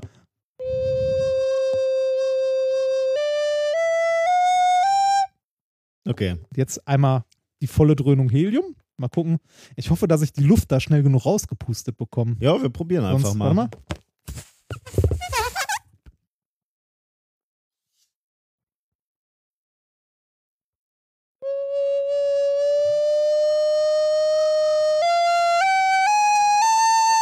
Ich bilde mir ein, das gehört zu haben, dass das höher war, Das, oder? das hört man. Das hört man. Und das Geile ist, warte mal, ich puste die mal Luft, mit Luft raus. Man hörte, wie der Ton am Anfang Ja. höher wurde, Ja. als ich die geflutet habe. Ja. Deshalb jetzt erstmal wieder die Luft raus. Da müsste ich daraus nochmal einen Zug nehmen. Ja, man hört, ähm, genau, der, der, der Ton startet ein bisschen tiefer. Du pustest dann ja aus deiner Lunge, kommt das Helium. Und der wird höher. Und er wird höher, ja. Und damit äh, ist halt Bewiesen? genau richtig, genau, damit ist halt bewiesen, es sind nicht irgendwie die Stimmbänder oder so, die schneller schwingen, sondern es ist wirklich so, dass im Resonanz Vielleicht auch nebenbei. ja, ne? also da halte will ich aber ehrlich gesagt für relativ unwahrscheinlich. Also Ja. kann sein, halte ich aber für unwahrscheinlich. Ähm, natürlich habe ich es nicht nachgeguckt und so, kann sein. Ähm, aber das hier scheint äh, tatsächlich wirklich zu funktionieren, dass halt eine andere Frequenz resonant verstärkt wird. Ja. Also nochmal der alte. Da hört man jetzt auch deutlich, dass du den Ton halten kannst. Also der bleibt, bleibt Ja. auf einer. mit meiner alten Raucherlunge. so.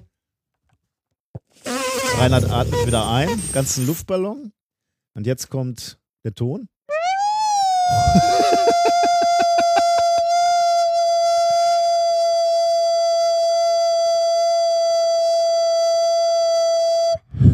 ist mir schwindelig. Und zwar wirklich schwindelig. nochmal die Luft raus, warte. Ich lass dich krepieren. Aber das war enorm hier. Ja, warte mal. Also der, der, der Effekt Effekt war schon ja. sehr viel tiefer. Wahnsinn.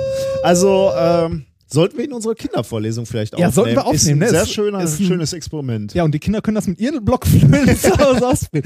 Also, ich habe jetzt wirklich immer, wenn ich diesen langen Ton gespielt habe, den gleichen Ton Ja. gespielt. Ich habe alle Löcher zugehalten. Und äh, der einzige Grund, warum der Ton höher geworden ist, ist wirklich, weil ich diese Blockflöte mit Helium gespielt habe. Lass noch mal eben schnell ein Foto faken, wie du die Flöte, das habe ich nämlich gerade vergessen. Danke sehr. Ja, bitte. so. Ja, toll. Also, Ja. äh, Nicht nur du hast musikalische Abgründe, auch ich. soll was pressen auf CDs. Ja. Ich, ich kenne da einen guten äh, Laden, der, der macht da äh, Mengenrabatte. Also, Ab wie viel denn? Meinst du, ich habe tatsächlich das kleinste Paket genommen?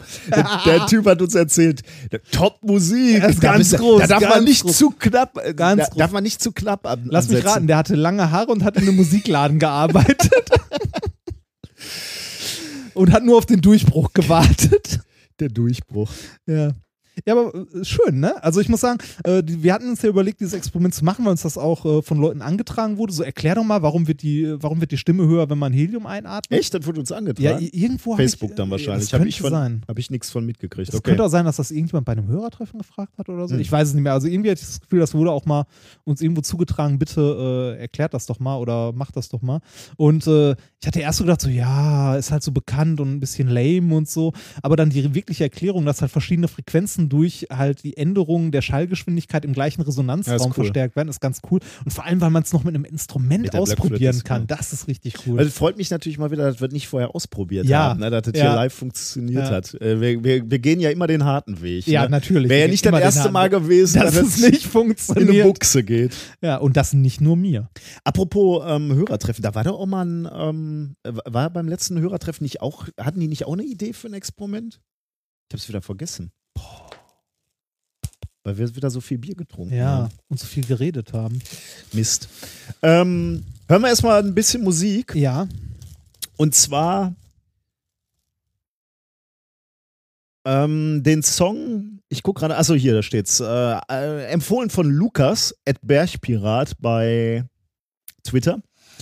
Ähm, der, das Machwerk Reduced Fat Mayonnaise can't maintain its stability. Ja, das Interessante an diesem Machwerk ist, dass es ein Beitrag aus dem Wettbewerb Dance Your PhD ist. Also Leute, Ja. die ihre, das, das Thema ihrer Doktorarbeit tanzen. Und, also nicht nur tanzen, sondern auch singen. Äh, aber es, es gibt auch Beiträge, die rein getanzt sind. Und das ist der Gewinner der Kategorie Chemie äh, aus dem Jahre 2014. Also sollte man sich das auch angucken? Ähm, Oder Also da sind Beiträge bei, die auch sehr lustig sind, ja. Also te Ja. teilweise auch wirklich von ja, Tanzprofis, muss ich sagen. Ja. Also das, diese, dieses hier ist eher dilettantisch getanzt und gesungen. Aber es gibt echt äh, in dieser Kategorie oder, oder bei, bei diesem äh, Wettkampf Dance Your PhD gibt es wirklich Beiträge, Ja. wo wirklich top getanzt es gab mal oder gibt immer noch eine Science Slammerin, die May heißt sie, glaube ich, ähm, die äh, auch in ihrem Science Slam äh, irgendwann ihre ganze Tanztruppe auf die Bühne holt Cool. und dann halt, äh, ich weiß nicht mehr genau, was sie thematisch macht, irgendwas Biochemie-mäßiges und äh, dann halt so eine Tanzperformance dazu machen. Das ist auch richtig gut. Also es sind so, ist so eine Hobby-Hip-Hop-Dance-Crew. wird. Cool. Sehr gut. Merkst du, wie meine Stimme kurz Ja, ja, äh, ich, ich kippt? höre das. Ja, das. Aber nimm dir an mir ein Beispiel. An dir? Ja. Was denn? Ich habe hier auch äh, Folgen aufgenommen, bei denen ich halb verreckt bin. Ist mir gar nicht aufgefallen. Stimmlich. Gut. Also, ich, ich sag nur, äh, wie heißt es nochmal? Ähm, beim guten Martin. Ähm, wo ich letztes Mal nicht da sein konnte, wo ihr Ja. die Wissenschaftswebsite gemacht habt. Mhm. Wie heißt es nochmal? Achso, ganz Ohr. Genau, ganz Ohr. Da war ich Ja, quasi okay. tot. Ja, das war übel. Ja. Also, jetzt kommt äh, Dance Your PhD zum Thema Mayonnaise.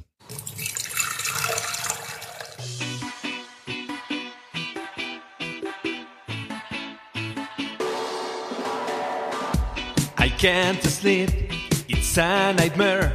Addictive mayonnaise is driving me crazy. What I try to do again and again is just reduce. But in mayonnaise, the way it tastes, yeah, its instability, it never is so creamy and velvety. I tried with milk, yeah, it's not the same. No can still see how oily face separates. Whoa, whoa, whoa, whoa,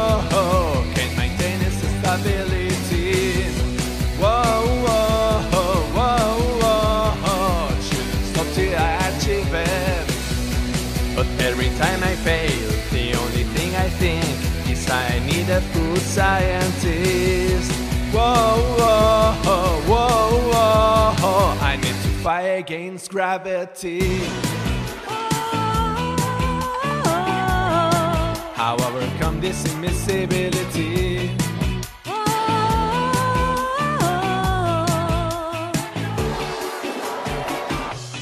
Here I am, maintain your calm. Repeat with me, it's a thermodynamic steam.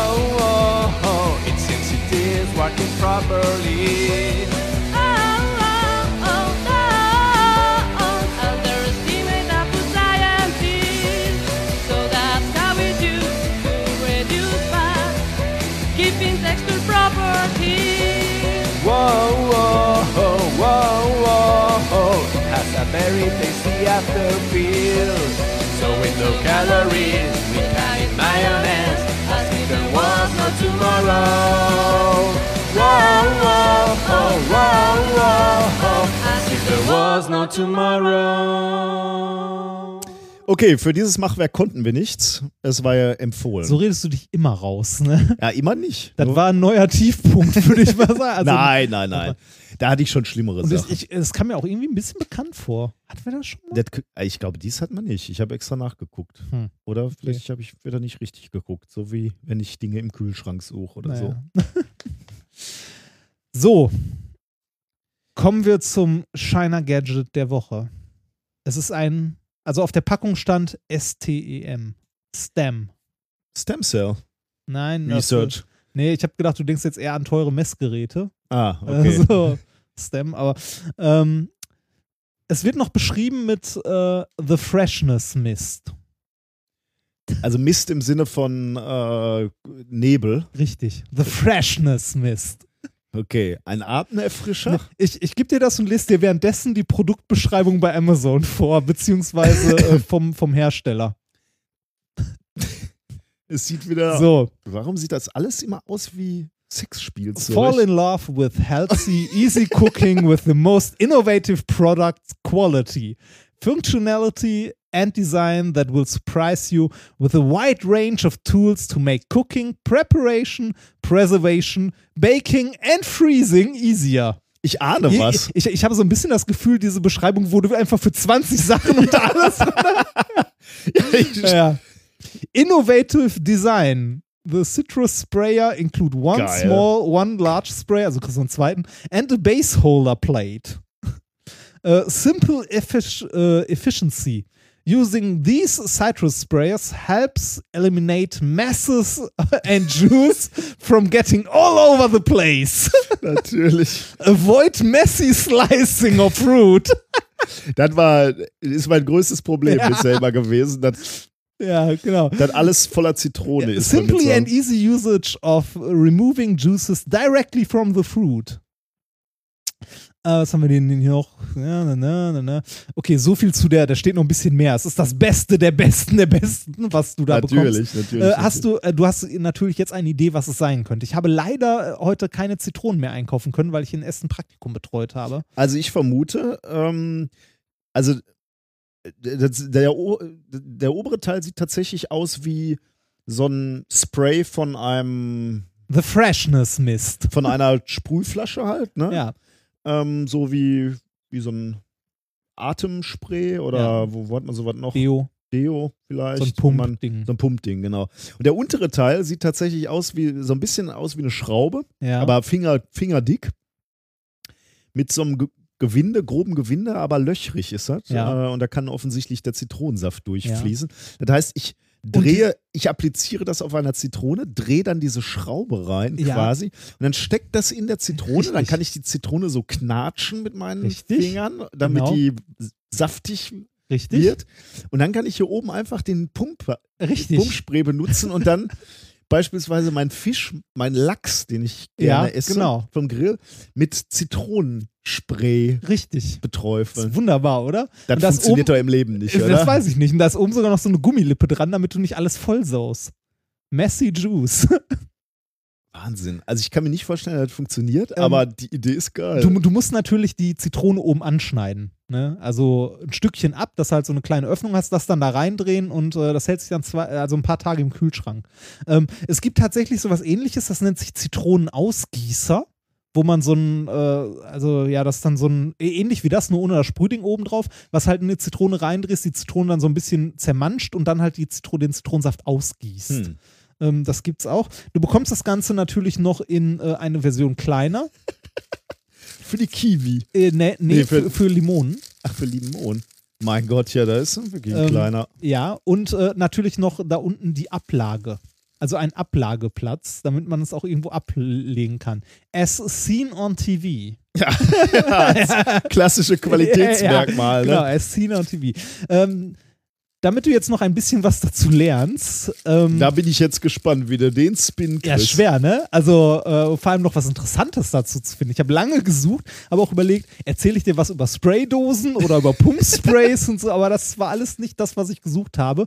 Ähm, die Frage ist ja, wo kommt das her? Ne? Warum gibt es sowas? Ja. Und dazu muss ich dir sagen, Ende des 19. Jahrhunderts wurde eine große Zahl von Patenten auf neuartige Zitronenpressen angemeldet. Bis heute, also das hier ist aus der Wikipedia, bis heute in Klammern Juni 2007, das könnte mal jemand aktualisieren, verz äh, verzeichnet das United States Patent and Trademark Office über 200 Patente für Zitronenpressen. Echt? Ja. Die älteste, äh, das älteste US-Patent wurde von Louis S. Chichester am 3. Juli 1860 angemeldet. Es handelt sich um ein zangenförmiges Modell aus Gusseisen. Also zangenförmig, da kommt Zitronen rein, dann presst man die Zange zusammen und dann läuft halt unten der Zitronensaft Also ein raus. relativ straightforward Ansatz. Richtig, genau, aber es dreht sich nichts und so weiter. Jetzt kommt der interessante Teil. Ein vergleichbares hölzernes Gerät wird seit 1857, also drei Jahre vorher, ne, unter den Studenten des Trinity College in Dublin weitergegeben. Weitergegeben. Ja, ursprünglich ein Utensil für die Zubereitung von Punsch. Etablierte William W. Niles, später Bischof von New Hampshire, den Brauch jeweils am Class Day den Lemon Squeezer an den vielversprechendsten Folgejahrgang weiterzugeben. Es entwickelten sich daraufhin Kämpfe und Rivalitäten um die Auszeichnung. Der Lemon Squeezer wurde in der Folge mehrfach geraubt Oh, warum? sodass inzwischen mehrere angeblich originale Geräte im Umlauf sind. Die Tradition besteht bis heute fort. Wo, wo liegt der strategische Vorteil, wenn du der Besitzer einer äh, Maschine bist, um Limonen zu squeezen? Ja, es ging äh, 1860 Punsch machen. Alkohol. Wer macht am schnellsten den besten Punsch? Also im Grunde genommen immer noch so wird beim Camp ist. Ja, ne? Da genau. geht es halt nicht um Punsch, Sondern um Chunk. um Chunk, aber wer da den besten macht, Ja, und Chunk Slushy vor allem. genau, ja, der ist ganz weit vorne. Ja. Fand ich schön. Ist eine schöne Geschichte dazu, Fall. oder? Schön, äh, ja, aber viel mehr kann ich dazu leider nicht Ah, okay. erzählen. Ähm, so viel zum, äh, zum Lemon Squeezer. Ja, erstaunlich. Ja, was daraus heute geworden? Aus China The Freshness Mist. Äh, ich werde es benutzen und werde berichten. Ja, ich bitte darum. Das geht übrigens auch in Orangen und so. Am schönsten finde ich ja, Ich dachte mir schon, dass dieses Gerät nicht fruchtselektiv ist. ja, wo, wobei man muss sagen, wenn man es in eine Zitrone reinpackt, sieht es am ehesten aus wie eine Handgranate. Oder? Also, das, wenn das mal nicht aussieht wie eine Handgranate. Also benutzt das nicht in der Öffentlichkeit. Ja. Vor allem nicht in U-Bahnen und an Hauptbahnhöfen. Das Okay, danke für den Hinweis. Bitte, ja. bitte, bitte. Für Ich habe hab übrigens neulich mal eins deiner Gadgets gesucht und nicht gefunden. Oh, was denn? Ähm, du hast mir doch mal ein Thermometer, nee, das war ein Hörer, ne? Ein Thermometer für Fleisch geschickt, äh, geschenkt. Ja, das war ein Hörer, ja. Mhm. Habe ich nicht mehr gefunden. Also ich habe es nicht weg. Ich habe ich hab auch jetzt nur einen halben Tag gesucht Ja. oder so. Ähm, ich musste mir aber ein digitales kaufen jetzt. Kontaktlos oder so eins zum. Über Funk, ja. Jetzt habe ich so ein cooles Gerät am Gürtel. Gott, oh Was Gott. dann mit Sprachausgabe. Oh Gott. Das Fleisch ist fast fertig. ja, das Fleisch ist fast fertig. Das Fleisch ist fast fertig. So, und du erzählst mir einen von China Gadgets und billiger Scheiß. Also, Das Fleisch ist fertig. Das Fleisch ist fertig. nee, das, aber ganz ehrlich. Ja, du glaubst gar nicht, wie, Wie, wie nötig das war, ne? wie, wie fertig so ein Fleisch sein kann. oh Gott. Ich sehe schon, du nimmst meine Sorgen und Hast Nöte nicht ernst. Hast du das China Gadget, das ich dir mal äh, fürs Grillen Nein. geschenkt habe, benutzt? Ähm, hab weißt du wenigstens, was ich meine? Ja. Das Gerät, wo ich meinen Namen Ja. aufstempeln kann aus Ja. Fleisch. Ich finde es so ein bisschen. Ich werde es noch machen. Während dieser Suche, aber äh, Suche Ist nach, es dir in die Hand gefallen? ist es mir in den Hand gefallen und ich äh, wollte mal auf mein Fleisch, äh, auf mein Fleisch. Ähm, übrigens, äh, der, das Thermometer von dem Hörer habe ich übrigens mal benutzt, ne, im Gegensatz zu Ja. deinem äh, Ja, danke. Stempel. Das danke. ich nur kurz. Ja, danke. Danke, bitte. Ja, komm, erzähl nochmal. Dein Scheiß benutze ich nicht. Nein, nein, nein, ni- nix Scheiß. Äh, Ich wollte nur sagen, das Thermometer vom Hörer hat auch gut funktioniert, nur äh, jetzt wollte ich halt so ein cooles mit Ja. äh, Anklipp-Ding haben. Aber äh, unter anderem durch dieses, äh, da, dass ich überhaupt mal mit dem Thermometer gegrillt habe, habe ich überhaupt erstmal verstanden, warum ich das so dringend brauche. Warum? Sag's mir. Warum brauchst du unbedingt ein Thermometer beim Grillen? Nee, weil, weil große Stücke Fleisch nicht einfach zu grillen sind. Du weißt halt nicht, wann die durch sind. Ne? Und mit dem Thermometer steckst du es halt rein und sagst, okay, wenn die Kerntemperatur von 60 Grad erreicht ist, weißt du, deine Speise Steak ist fertig. Äh, Lachs zum Beispiel, Also- 60 Grad. Ja, aber gerade sowas wie Steak ist wie eine Tiefkühlpizza. Da gibt's nicht fertig oder nicht. Da gibt's ein, da gibt's ein ganzes Intervall von Ja, kann man essen. Aber die, diese, diese äh, Intervalle definierst du über Temperaturen. Also die. Äh, bei Tiefkühlpizza definiere ich die über die Länge der Star Trek-Folge. Äh, ja, mein Gott, wenn die Folge noch nicht ganz zu Ende ist, ist die Pizza halt noch nicht fertig. Ja, oder. ähm, aber hier dein, dein Stempel, wo ich, Ja. ich, ich äh, hab den draußen liegen, äh, ich will das demnächst mal machen und dann methodisch inkorrekt auf so Oh, ein Steak das- stempeln und dann vertwittern natürlich. Ich weiß nicht, passt das? Ich hatte das mal probiert. Irgendwas, Ah, passte das? das habe ich natürlich nicht probiert. Muss mal gucken. Ich war jetzt davon ausgegangen, dass du, du dass genügend Aber giftige Bleibuchstaben Min- da sind. Minkorrekt. Minkorrekt könnte reichen, ja. Bitte nur auf Qualitätsfleisch. Ja, das ist natürlich noch, das kommt noch dazu, ne, dass ich ja eigentlich mein Fleisch liebe und pflege und dass ich dann da mit so einem dreckigen China-Stempel drauf hämmer. Das finde ich jetzt sehr wertend. das, Finze. ja, ein bisschen. Welches von den Adjektiven, die ich gewählt habe, ist wer? Dreckig? Also ich hab- China? Okay.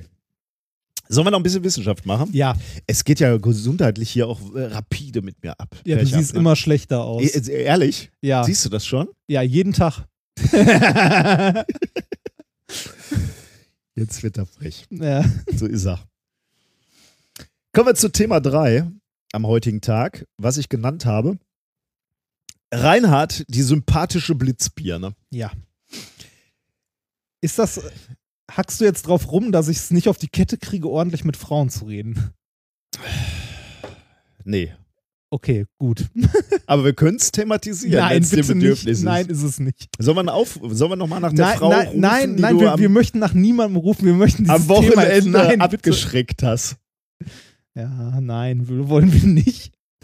Das ist schlimm genug, dass ich so doof bin, aber mach mal weiter. Die ganze Dramatik wurde ja aus ja, diesem nein, komm, Tweet auch gar nicht.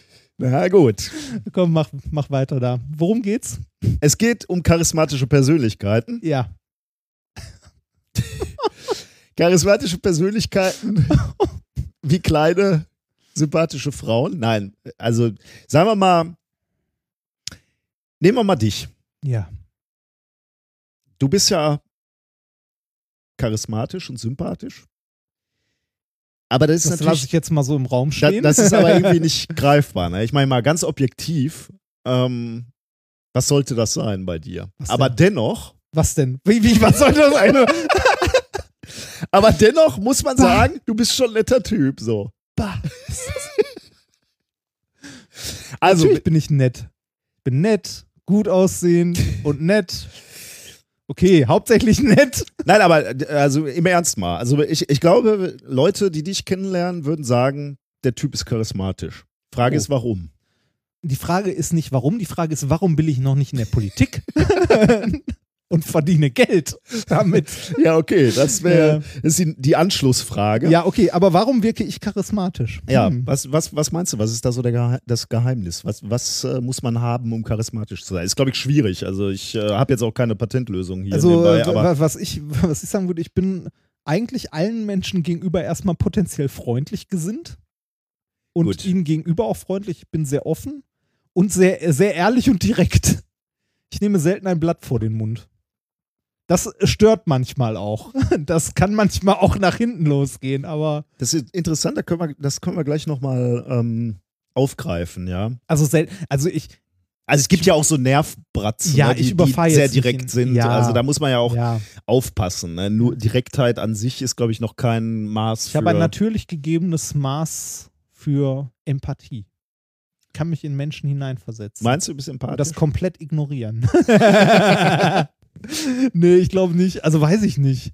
Ich kann mich selber ehrlich gesagt sehr schwer einschätzen. Also ich finde mich jetzt auch nicht unbedingt sympathisch zwingend. das ist aber ein Ding, echt? nee, nee, ernst, also weiß ich nicht. Ich denke mir mal, also pff, Gut. ich sehe eigentlich auf Partys keinen Grund, warum man sich mit mir unterhalten sollte. Ich glaube, in deiner Nähe ist es schon mal lustig so. ja, also das, glaube, das, äh, okay, das kann ich bestimmt. Humor ist, glaube ja. ich, schon mal ein Kriterium, würde ja, ich sagen. Das, äh, ähm, also das kann ich. Ein bisschen. Dann, aber da hört es auch schnell auf. dann schütteln wir halt diese nervigen Experimente auf Partys aus Ja. den Ärmeln. Aber gut, okay, das ist natürlich kein allgemeingültiges. Nee, äh, ich will äh, auch gar nicht, ich will dich jetzt gar nicht in so eine blöde Situation drängen, wo du hier irgendwie über dich äh, schwärmen musst. Das ist ja irgendwie merkwürdig oder schwierig. Ähm, worauf ich eigentlich hinaus wollte, war, man, man stellt fest, wenn man irgendwie so Charisma beschreiben will, ne, oder sagen, eine Definition für Charisma quasi geben will, dann, dann stellt man fest, das ist gar nicht so einfach. Ja, und Charisma heißt ja nicht zwingend, dass die Person auch sympathisch ist. Also es, es gibt auch Leute, die, also die eine gewisse Präsenz haben, also in dem Sinne charismatisch sind, aber äh, eher so. So Hitler zum Beispiel. Ja, genau, da, das wollte ich jetzt nicht so beim Namen nennen, aber also Leute, die schon eine gewisse Präsenz, also die auch Leute mitreißen und so weiter, die jetzt aber nicht zwingend äh, Ah. die Sympathieträger eigentlich sind. Ja, okay. Hm, Ich überlege gerade. Wobei das würde man nicht charismatisch nennen, oder? Nennt man Nee. das charismatisch? Würde, würde man Charismatisch ist positiv besetzt. Ne? würde ich sagen, ja. ja. Also ich würde jetzt auch, äh, also aus Halten wir fest, Hitler ist nicht charismatisch. Absolut, ja. Aus meinem, Ne. ähm, also sagen wir, ähm, also bleiben wir bei so einem, halten wir mal so im Kopf die, die, die positive Art des äh, Charismas. Die man gerne in seiner Nähe hat. Genau, ja. Ähm, Charisma, also positive Ausstrahlung, trägt ganz offensichtlich natürlich auch bei zum Erfolg eines Menschen. Ne? Also wenn, wenn, du, wenn du charismatischer bist, äh, wirst du Menschen schneller für dich einnehmen können, du wirst schneller Kontakt haben äh, zu Leuten. Also das wird, wird sicherlich nicht zu deinem Nachteil sein, sagen wir mal so. Zumindest ähm, in der, im, im sozialen Umgang mit anderen Menschen. Mhm. Deswegen ist Charisma schon seit, seit relativ langer Zeit Untersuchungsgegenstand und äh, ja, die Psychologie forscht da schon relativ lange dran. Mm. Es gibt auch Faktoren, die man schon identifiziert hat, die, die dazu beitragen, dass man so eine gewinnende Ausstrahlung hat. Ähm, Witz, also Humor war beispielsweise schon etwas, was, äh, was, was aus diesen Studien bekannt ist. Ähm, du sprachst gerade schon über Empathie, also einfühlsame Menschen äh, sind, sind tendenziell eher charismatisch. Ähm, geistreich, was auch immer das heißt, so Intelligenz oder, oder Weisheit könnte, könnte da reinspielen. Äh, authentische Menschen, also echte, Ich glaube, ich glaub, das ist ein ganz Mhm. wichtig, also äh, mir geht das zumindest so, wenn ich Leute, wenn ich Leute treffe, die halt, äh, ja, echtes, weiß nicht, echtes, hm, ehrlich, also ich würde das als ehrlich bezeichnen. Also ich finde so Also- aufgesetzte Menschen ganz, ganz schlimm. Das- also also so, ich- so also- affektierte Menschen, die so, so, so, so, so, so eine, ja, so, so, Ja, so eine Leute- Show abziehen. Ja, ja, so, so äh, ja, ich bin, ich bin jetzt auch vegan und Nix gegen vegan. Nein, nichts gegen vegan, aber das ist halt auch äh, so wie alles irgendwann mal ein Modetrend wird, ne? Also ähm, Mein Freund, jetzt wird das, jetzt wird das, ich höre das Eis Jetzt knistern, auf dem du am Hals, oder? nein, ne, nein, äh, hallo, mein Bruder, Ja, ich mein, äh, kann- mein Bruder ist auch völlig- Veganer und so. ja, kann aber, man ja auch völlig okay. ja, aber es, es gibt, also ich habe auch schon genug Vollpfosten getroffen, die, äh, die halt äh, jetzt mal für drei Monate vegan leben, weil es gerade hip ist. Also, Hat aber nichts mit vegan zu tun, ist, ist ja, hat jetzt Richtig, halt wieder damit genau. zu tun, ob es authentisch ist. Richtig, und das Aber- ist nicht authentisch. Ja, ja, okay. Das, äh, das meine ich halt. Ähm, man sagt den Leuten im Ruhrgebiet ja generell nach, dass sie relativ authentisch sind. Ne? Beziehungsweise, also so, ja, wobei offen direkt ist was anderes als authentisch. Aber ähm, Ja, ich glaube, das hängt schon ein das, bisschen. das hängt ein bisschen zusammen, ja. Äh, aber auf jeden Fall, wie du schon meinst, nichts so aufgesetztes, nichts machen, um halt, um es zu machen. Also nicht der Sache So- selbst wegen. so wie hier diese kleine Wissenschaftsskala, ne? Wir setzen auch nichts drauf. Nein. Ist auch echt. ja. Ähm, also, das sind alles Faktoren, die schon bekannt waren aus, aus früheren Studien, Ja. aber es gibt noch eine Geschichte, ähm, dafür gab es auch Hinweise und diesen Hinweisen sind jetzt Forscher der University of Queensland in Brisbane nachgegangen. Und zwar einem weiteren grundlegenden Faktor, und zwar der geistigen Schnelligkeit. Ähm, Was ist die geistige Ja, Schnelligkeit? da komme ich jetzt gleich drauf, das erkläre ich dir natürlich. Ja. Ähm, weil das die, die, der Faktor ist, der dieser Studie hier zugrunde liegt. Ähm, Hat das was zu tun mit Leuten, die sonst langsam, also was man auch als langsam bezeichnet? ich weiß jetzt also nicht, hat was du mit denkst. Hat es was so, so mit sowas zu tun wie Schlagfertigkeit? Ja, genau, in die Richtung geht's. Also wie schnell die reagieren? Ja, genau. Ah. Das Paper, um das es geht, heißt Quick Thinkers are Smooth Talkers. Mental Speech Facilitates Charisma. Hm. Äh, veröffentlicht in Psycholo äh, Psychological Science äh, am 30. November 2015. Ähm, die haben 14, äh, 417 Probanden sich gesucht und haben dann verschiedene Tests durchgeführt, äh, um Persönlichkeitsmerkmale beziehungsweise aber, aber auch die Intelligenz zu ermitteln dieser, dieser Probanden. Um herauszufinden, wie charismatisch die, die, die Versuchsteilnehmer sind, haben sie ihre Mitmenschen gefragt, also die Leute, die sie gut kennen. Ähm, und die sollten die eben einstufen, wie charismatisch sind die, wie lustig sind die, wie schlagfertig sind die. Also um, Mhm. um mal so eine, so, ja, so eine Grundeinordnung zu kriegen. Mm, Natürlich auch was sehr Subjektives, oder? Kann man das ordentlich irgendwie messen? Also sowas Nö, wie. Das natürlich nicht. Also das ist natürlich subjektiv, klar. Also da, da deswegen wirst du zu jedem Teilnehmer wirst du mehrere Stimmen oder mehrere Personen gefragt haben und dann Mhm. geguckt haben, sind Mhm. die sich irgendwie einig, einigermaßen. Mhm. Dann die- jetzt dann auf einer Skala von 1 bis 10 oder so? ja, ich weiß jetzt nicht, wo die Ah, Skala okay. war, aber Ja, genau, ja. Also okay, irgendwie ja. so ein, so ein Ja. genau, so ein, so ein Parameterraum da aufgespannt. Mm, Die geistige Geschwindigkeit wurde auch ermittelt, also darum geht es ja jetzt in dieser, ähm, in dieser Studie. Und äh, dafür haben die Wissenschaftler den Probanden ähm, allgemeine Wissensfragen gestellt und die mussten sie beantworten. Also allgemeine Wissensfragen, visuelle Aufgaben, äh, Muster in Strukturen denken, äh, finden, also so, so, so Dinge, die, die man auch aus dem Intelligenztest kennt. Ähm, leider waren in dem, äh, in dem Paper jetzt nicht viele Beispiele dafür. Ein, ein Beispiel war da drin, äh, sowas wie die Frage, äh, benennen Sie einen wertvollen Edelstein. Dabei kam es darauf an, vor allem haben sie untersucht, wie schnell du darauf geantwortet hast. Nicht, ähm, Was? wie korrekt du darauf Ah. geantwortet hast. Vor allem haben sie sich angeguckt, wie schnell. Weil es gibt ja so Leute, die denken dann lange drüber nach. Ja, k- könnte jetzt Diamant sagen, aber ich könnte auch hm, Rubin Weiß ich sagen. nicht. Fällt mir jetzt nicht so Rubin. Und dann gibt es so welche, die hauen sofort was raus. Bam, Mhm. Diamant. Und die, die, und diese, diese Messung, die sie jetzt gemacht haben, ne, also Intelligenz, geistige Schnelligkeit und diese Beurteilung ihrer Freunde und Bekannten, haben sie jetzt ausgewertet und haben festgestellt, äh, dass sie die Korrelation sehen zwischen den Leuten, die als charismatisch oder, oder ne, ja, eine Korrelation zwischen hoher Denkgeschwindigkeit und besonders charismatisch beurteilt von ihren Freunden. Ach, Also wenn du, wenn du, also wenn, wenn du schnell denkst, schnell antwortest auf diese Fragen, und wie gesagt, kommt nicht so sehr auf richtig an, äh, wirkst du charismatisch. Ah. Und dieser Effekt war auch noch dann da, wenn du die Intelligenz rausgerechnet hast. Jetzt könnte man ja sagen, okay, die Schnelldenker sind natürlich auch die potenziell intelligenteren Menschen. Wenn du jetzt also quasi so ein Quotient bildest aus Schnelldenken geteilt durch Intelligenz so, damit die Schlauen halt, äh, dass da schon berücksichtigt wird, äh, okay, die denken natürlich eh schon schneller. Ähm, selbst dann, wenn du diese Intelligenz rausrechnest, also wenn du zwei Doofe nimmst, ja, dann gewinnt, dann wird immer noch derjenige, der charismatischer, der schneller Ähm, antwortet. genau, ja, Okay, also unabhängig genau, davon. ja. Aha. Ähm,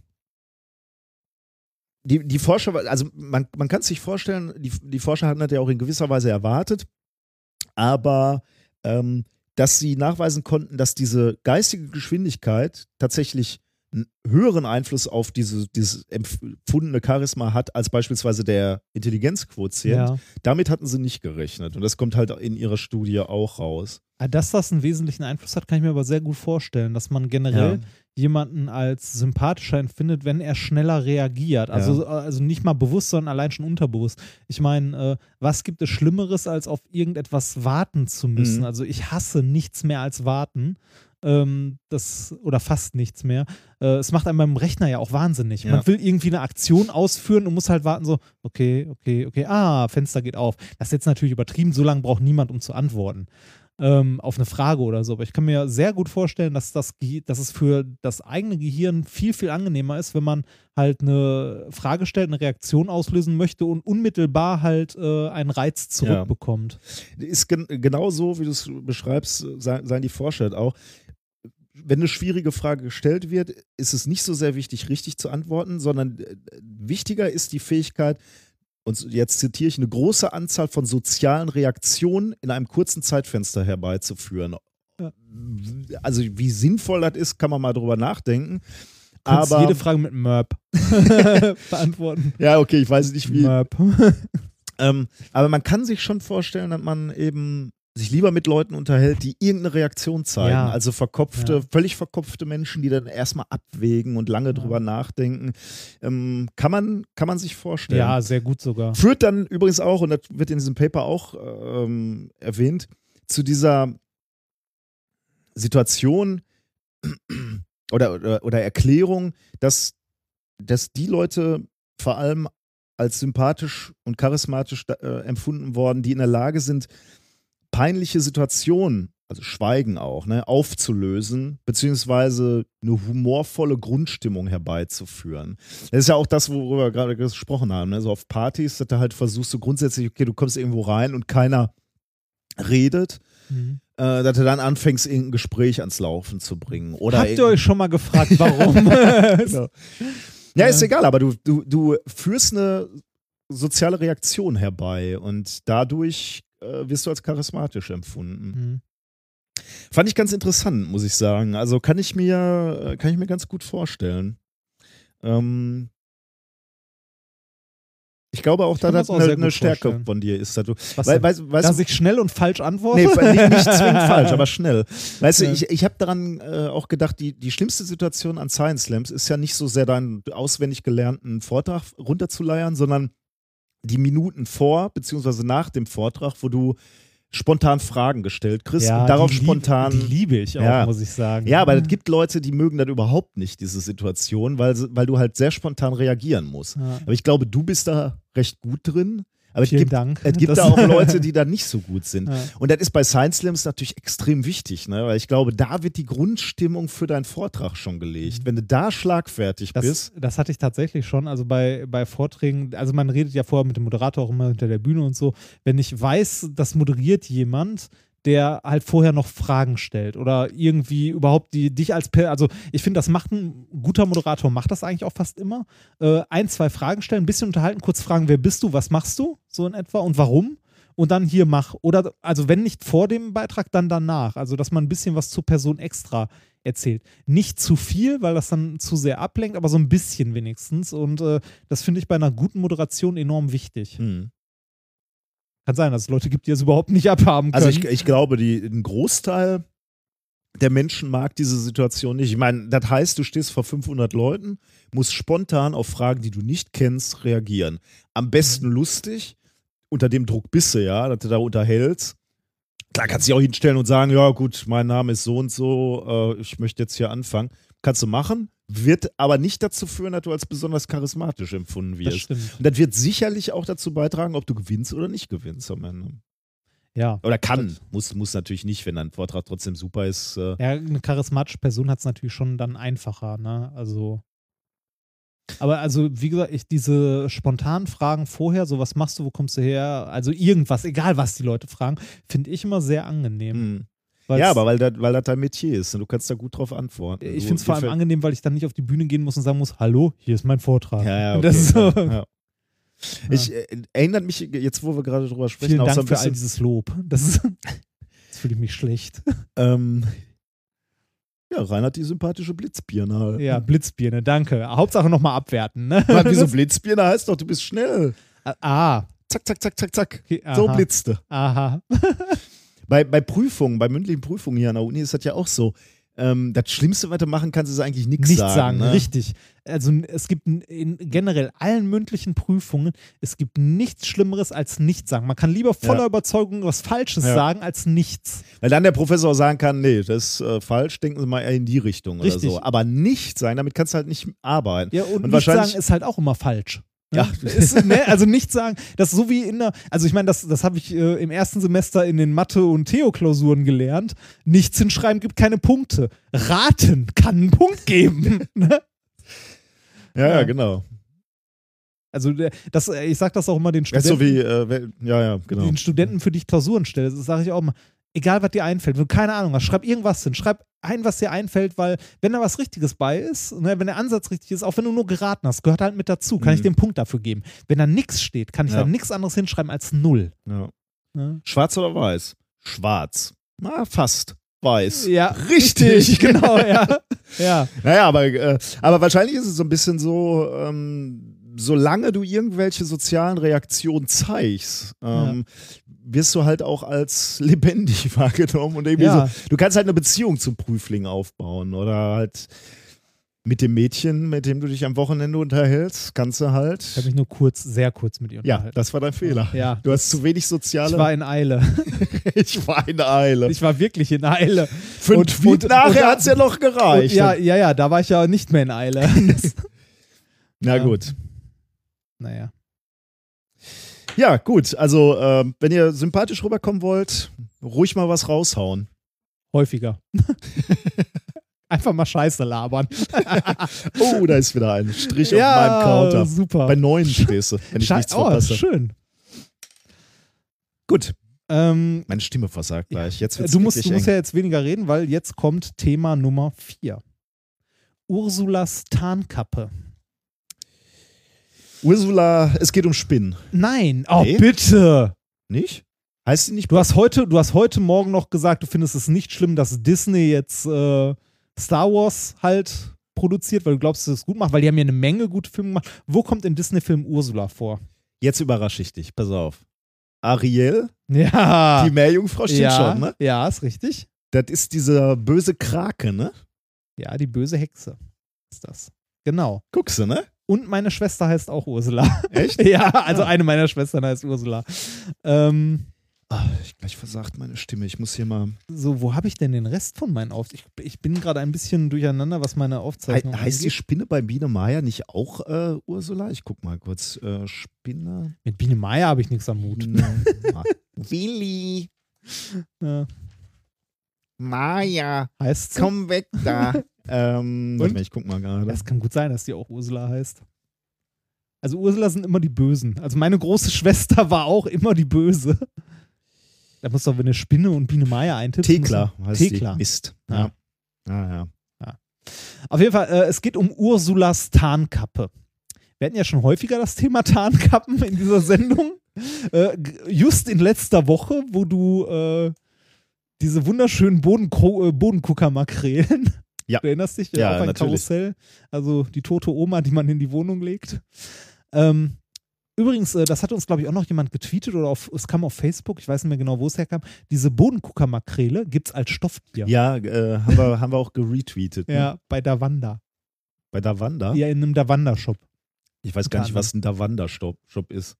Aber muss, Da- muss ich das kennen? Ja, Davanda ist eine große Plattform, äh, eigentlich die große Plattform in Deutschland, wo alles, also wo so selbstständige Künstler oder Handwerker Ah, halt äh, kleinere Shops aufmachen und da eine große Plattform haben, wo sie halt äh, quasi ein Shopsystem Ein Sachen verkaufen können, genau, und dann einen gewissen Prozentsatz immer an Davanda abdrücken. Okay, kenne ich nicht. Ähm, es geht nicht um die Bodenkuckermakrele, auch wenn diese Stofftiere sehr niedlich sind. Ähm, wovon ich dir heute erzählen möchte, ist auch nicht eine klassische Tarnkappe, wie wir sie bisher immer hatten, also dass irgendwas wirklich unsichtbar wird, äh, sei es jetzt in verschiedenen Wellenlängenbereichen. Aber es ist trotzdem interessant, ähm, vielleicht auch wieder für unsere guten Freunde vom Militär. Früher Das oder später. Tarnkappe ist ja immer, ne? Ähm, okay, als äh, ja, als äh, Mensch mit Disney-Vergangenheit denken wir natürlich beide, wie du ja auch richtig, direkt an Ursula, die äh, in, was war die? Ein? Ist, ist sie nicht ein Krake? Ja, Tintenfisch. Tintenfisch, Genau. ja. Es geht also um Tintenfische. Ähm, da hatten wir auch mal in einer Sendung ein sehr geiles Video Mhm. äh, von einem Tintenfisch, der sich äh, halt tarnt. Und selbst wenn man weiß, dass einer da ist und wo der ist, man sieht ihn nicht, weil Ja. er sich halt unglaublich gut optisch an seine Umgebung anpassen kann. Das hatten wir auch mal als Thema, ähm, halt wie das funktioniert genau. Ähm, die ist schon großartig, die Tarnung. Das Problem daran ist, dass einer der großen Hauptfeinde des Kraken, also des gemeinen Kraken, ist der Hai. Hm. Der Hai kann zwar auch sehen, aber das ist nicht das, womit er seine Ah, Beute Der aufspürt. riecht, ne? Ja, der riecht, beziehungsweise der hat äh, Sinneszellen, die uns eigentlich unbekannt sind. Und zwar kann der sehr, sehr feine elektrische Felder wahrnehmen mit seiner okay. Schnauze. Also ein äh, Hai kann ähm, auf mehrere Zentimeter Entfernung noch eine Potentialdifferenz von einigen Millivolt wahrnehmen Okay. mit diesen äh, Sinnszellen. Und damit verrät sich der Kragen. Ja, genau. Da, also damit, äh, also der, ähm, der Hai sieht ihn quasi nicht, also nicht optisch, aber er kann dieses elektrische Feld des Kraken halt ähm, wahrnehmen. Und dieses Feld fluktuiert halt relativ stark, weil er halt äh, das Wasser um sich rum bewegt. Er atmet ja sozusagen. Und ähm, jetzt gibt es ja verschiedene Varianten, wie dieser Krake darauf reagieren könnte, wenn ein Hai in die Nähe kommt. Ne? Also es gibt ja generell immer, wenn ein Räuber in die Nähe kommt, gibt es zwei Varianten. Verstecken oder Ja. abhauen? Richtig. Verstecken oder abhauen. Ähm, kämpfen tun wir nicht. das ist, Ach so, okay, ja, Ja. stimmt. ja, aber käm ja, kämpfen ist Also halt, in ne, dem Fall Genau. Verstecken oder abhauen ist richtig. Äh, abhauen ist problematisch. tun wir nicht, klingt so, als wir, wir kleinen Nerdkinder, ne? Nein, da nein, war, da nein das hier ist ein noch- moralisch, das hier ist ein moralisch sauberer Podcast. Nein, ja, das stimmt. Das ist, genau, auf dem Schulhof kämpfen? Wir? nein. So Wahnsinn. Ja, genau. Wir haben, wir, wir haben andere in den Krieg geschickt, ja, aber selber auf dem Schulhof? Nein, nein, nein, nein, nein. Ähm, also, wie gesagt, generell gilt abhauen oder verstecken. Abhauen kennen wir auch vom Schulhof, ist problematisch. Der andere ist meist schneller, holt einen ein und es ist auffällig, wenn man abhaut. Das stimmt, ja. Ne? Also dann ist man erst kann, recht im Arsch. kann nur noch die letzte Möglichkeit Ja. eigentlich sein. Das heißt, äh, fliehen ist eigentlich keine Option, das heißt, man muss sich verstecken. Fliehen ist tatsächlich bei den Kraken oder bei den Tintenfischen ähm, die letzte Option, die sie nehmen. Und zwar, indem sie eine große Wolke Tinte halt äh, produzieren und äh, in, also durch diese Wolke abhauen. Das ist mir schon mal passiert übrigens. Äh, ich, ich war mal im Mittelmeer tauchen, äh, also schnorcheln, ähm, als Jugendlicher und ich äh, habe dann immer meine Brille abgenommen, Mhm. ähm, damit, damit die Taucherbrille dicht ist. Und dann sehe ich relativ wenig. Ich habe halt nur gesehen, da bewegt sich was und ich dachte, das wäre ein, ein Fisch oder so Ja. und bin dann drauf zugeschwommen. Und in dem Moment, wo ich erkannt habe, oh, es ist ein Tintenfisch, hat er mir schon so eine Tintenwolke ins Gesicht gestobt. Das war echt cool. Ja, da war es aber schon wirklich sehr nah dran, weil das ist Da- wirklich, sehr nah, ja. das ist wirklich die letzte, Also, ich schätze, unter einem Meter war ich ja, an das ist dran. der, der allerletzte Ausweg. Okay. mhm. ähm, den die halt noch wählen, laut dem, was ich gelesen habe. Und äh, das funktioniert auch nicht immer. Manche Haie mögen das sogar. Die mögen das? Ja, so, ne? Noch eine Ladung Tinte mit dabei. Mm. Ja, ich meine, wir äh, färben auch unsere Spaghetti damit. Ja, ja. Also, ne? ähm, also es gab wohl Tests dazu in einer anderen Studie, die herausgefunden haben, dass manche äh, Haie das sogar mögen. äh, Nein, nein! Ah, doch. ja, gib zu, du willst doch auch. das. Ähm, also, äh, fliehen ist keine Option, also bleibt nur tarnen. Wie, gerade, wie wir gerade schon gesagt haben, das mit dem optischen Tarnen funktioniert super. Also, das können die richtig gut, da sieht der Hai quasi auch nichts mehr. Trotzdem kann er auch dieses elektrische Feld wahrnehmen, eigentlich. Jetzt ist aber, wenn man sich das mal anguckt, ähm, die Strategie des Versteckens bei den, ähm, bei den Oktopussen relativ erfolgreich. Also ähm, die verstecken sich halt und werden, obwohl die Haie diese äh, elektrischen Felder wahrnehmen können, nicht entdeckt. Und äh, da hat man sich gefragt, warum. Mhm. Und das wurde in äh, diesem Paper untersucht. Das Paper hat den Namen Freezing Behavior Facilities Bioelectric Crypsis in Cuttlefish Faced with Predation Risk. Von Christine N. Bedore, Stefan M. Kayura und Sönke Johnson von der Duke University und der Florida Atlantic University. Erschienen ist das Ganze am 2.12. in The Royal Society Proceedings B. B. Richtig. Wie best. Best. Ähm, die haben äh, das folgendermaßen untersucht. Die haben sie einfach äh, ein paar ein, stinknormale Tintenfische genommen, den schnöden Sepia offician, nee, officinalis und äh, haben die einzeln in Aquarien gesteckt und haben denen eine spezielle Version von der weiße Hai vorgespielt. Was? Also, die haben die in Aquarien gesteckt, einen Fernseher daneben und auf dem Fernseher halt einen Hai, der auf sie zuschwimmt. Ehrlich? Ja, ehrlich. Also, die haben ähm, den optisch vorgespielt, dass ein Hai ähm, halt sich nähert. Und äh, das haben die als Bedrohung wahrgenommen. Also, das Bild des Hais, das hat gereicht. Und äh, die Forscher haben dann die Reaktion der Tiere beobachtet und haben gesehen, dass ähm, die, die Tiere, sobald der Feind in die Nähe kommt, ähm, in eine Art Starre verfallen. Also der Tintenfisch verfällt in eine Starre, presst sich an den Boden, Mhm. hält den Atem an, beziehungsweise äh, verringert seine Atemfrequenz drastisch, umschlingt sich selbst mit seinen Armen. Ne, Okay. Und äh, verschließt dabei die ganze, also die Körperöffnung, so das Atemloch und so weiter Ja. und so weiter. Und äh, der bleibt so lange in dieser Starre, bis der äh, potenzielle Fressfeind weg ist. Und ähm, insgesamt zeigten 80 Prozent der Tiere dieses Verhalten, also schon deutlich signifikant. Sobald ein Hai in die Nähe kam, sind in diese Starre verfallen. Und äh, abgesehen von dieser ja, gut sichtbaren Reaktion haben die noch das vermessen, was der Hai ja sonst wahrnimmt. Und zwar das elektrische Potenzial der Tiere, also das Feld. Ja, und das, haben sie Tiere- auch noch geändert, die Richtig, Tiere. genau. Das Krass. war bis jetzt nicht bekannt.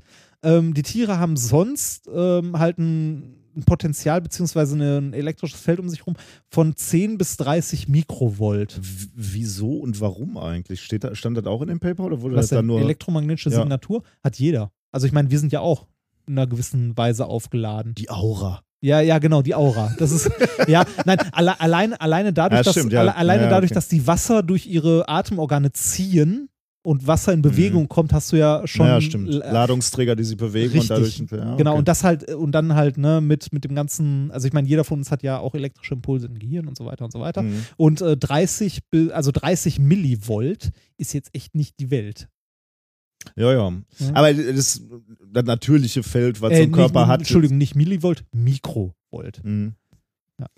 Also dieses natürliche Feld, was jeder Körper hat, nicht, nicht irgendwie noch irgendwas Spezielles, was der Nee, nee, Okto nee, nee, genau. Oktopus nutzt, um. Nein. Weiß ich nicht. Nein. Okay. Das ist das ganz normale elektrische Mhm, Feld, das okay. jeder von uns halt Ja. so hat.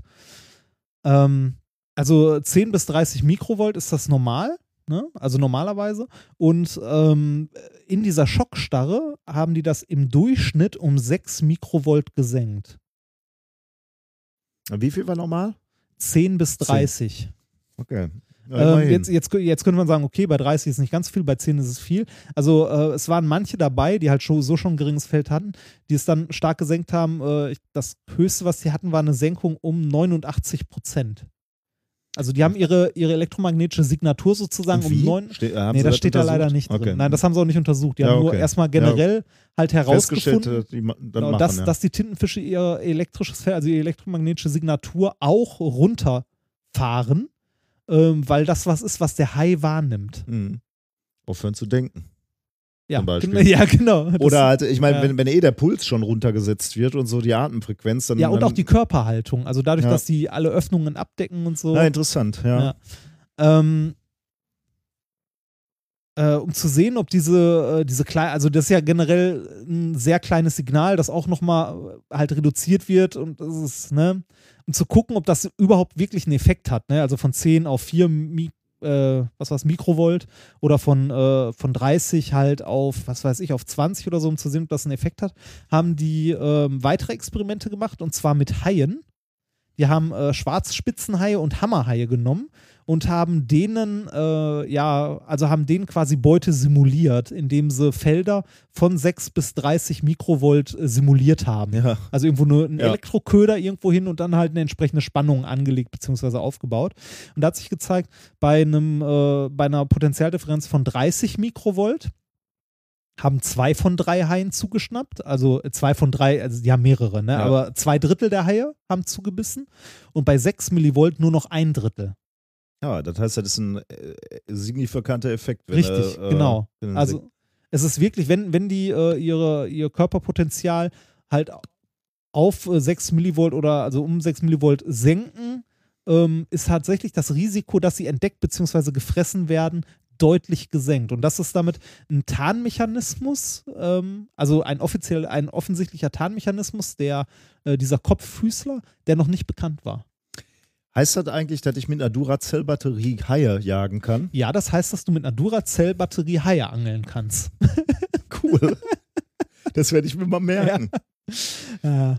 Aber ähm, ich habe ja gesagt, das könnte eventuell mal für den einen oder anderen interessant werden. Ähm, zu den Mechanismen steht hier leider nichts, wie die das genau gemacht haben, aber ähm, das ist ja eigentlich ähm, somit eine der wenigen Sachen heutzutage, die U-Boote noch verraten. Die Dinger sind quasi lautlos Hm. durch Elektromotoren.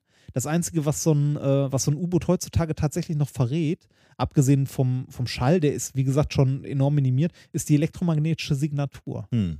Ähm, es gibt Firmen, die bauen äh, halt Abschirmungen, ähm, die dann unter anderem auch äh, also so Leitungen von U-Booten ummanteln, damit die halt kein äh, elektromagnetisches Signal mehr aussenden, das irgendwie in weiter Entfernung wahrgenommen werden kann von einem nicht freundlich gesinnten. Aber Boot. gut, in dem Fall, die, diese, die Forscher, die an diesem Paper arbeiten, die werden jetzt nicht vom, Ich- vom Militär kontaktiert. das habe ich als oder? erstes geguckt, von wem das gesponsert wurde. Ja, aber ich meine, das nutzt dir doch nichts, oder? Nein, Wenn du jetzt sehen würdest. Richtig, und es ist nicht, es ist nicht die DARPA. Aber ja, es kann ja sein, dass irgendein biochemischer Prozess da stattfindet, Ja, okay. der das runterfährt oder maskiert oder so. Aber äh, nein, es ist diesmal wirklich nicht das Militär. Diesmal war es einfach nur Biologie. Meeresbiologie. Schön. Damit bin ich durch. Habe ich die dicken Brocken weg. Ja. Äh, ich habe noch ähm, etwas. Ich weiß gar nicht, ob wir das im ver- vergangenen Jahr schon mal angesprochen haben. Die ähm, Webseite Physik im Advent. Nein, hatten wir, glaube ich, noch nicht. Da verlinken wir auch www.physik im Advent. Das ist eine, also äh, im Grunde genommen physikalischer Adventskalender.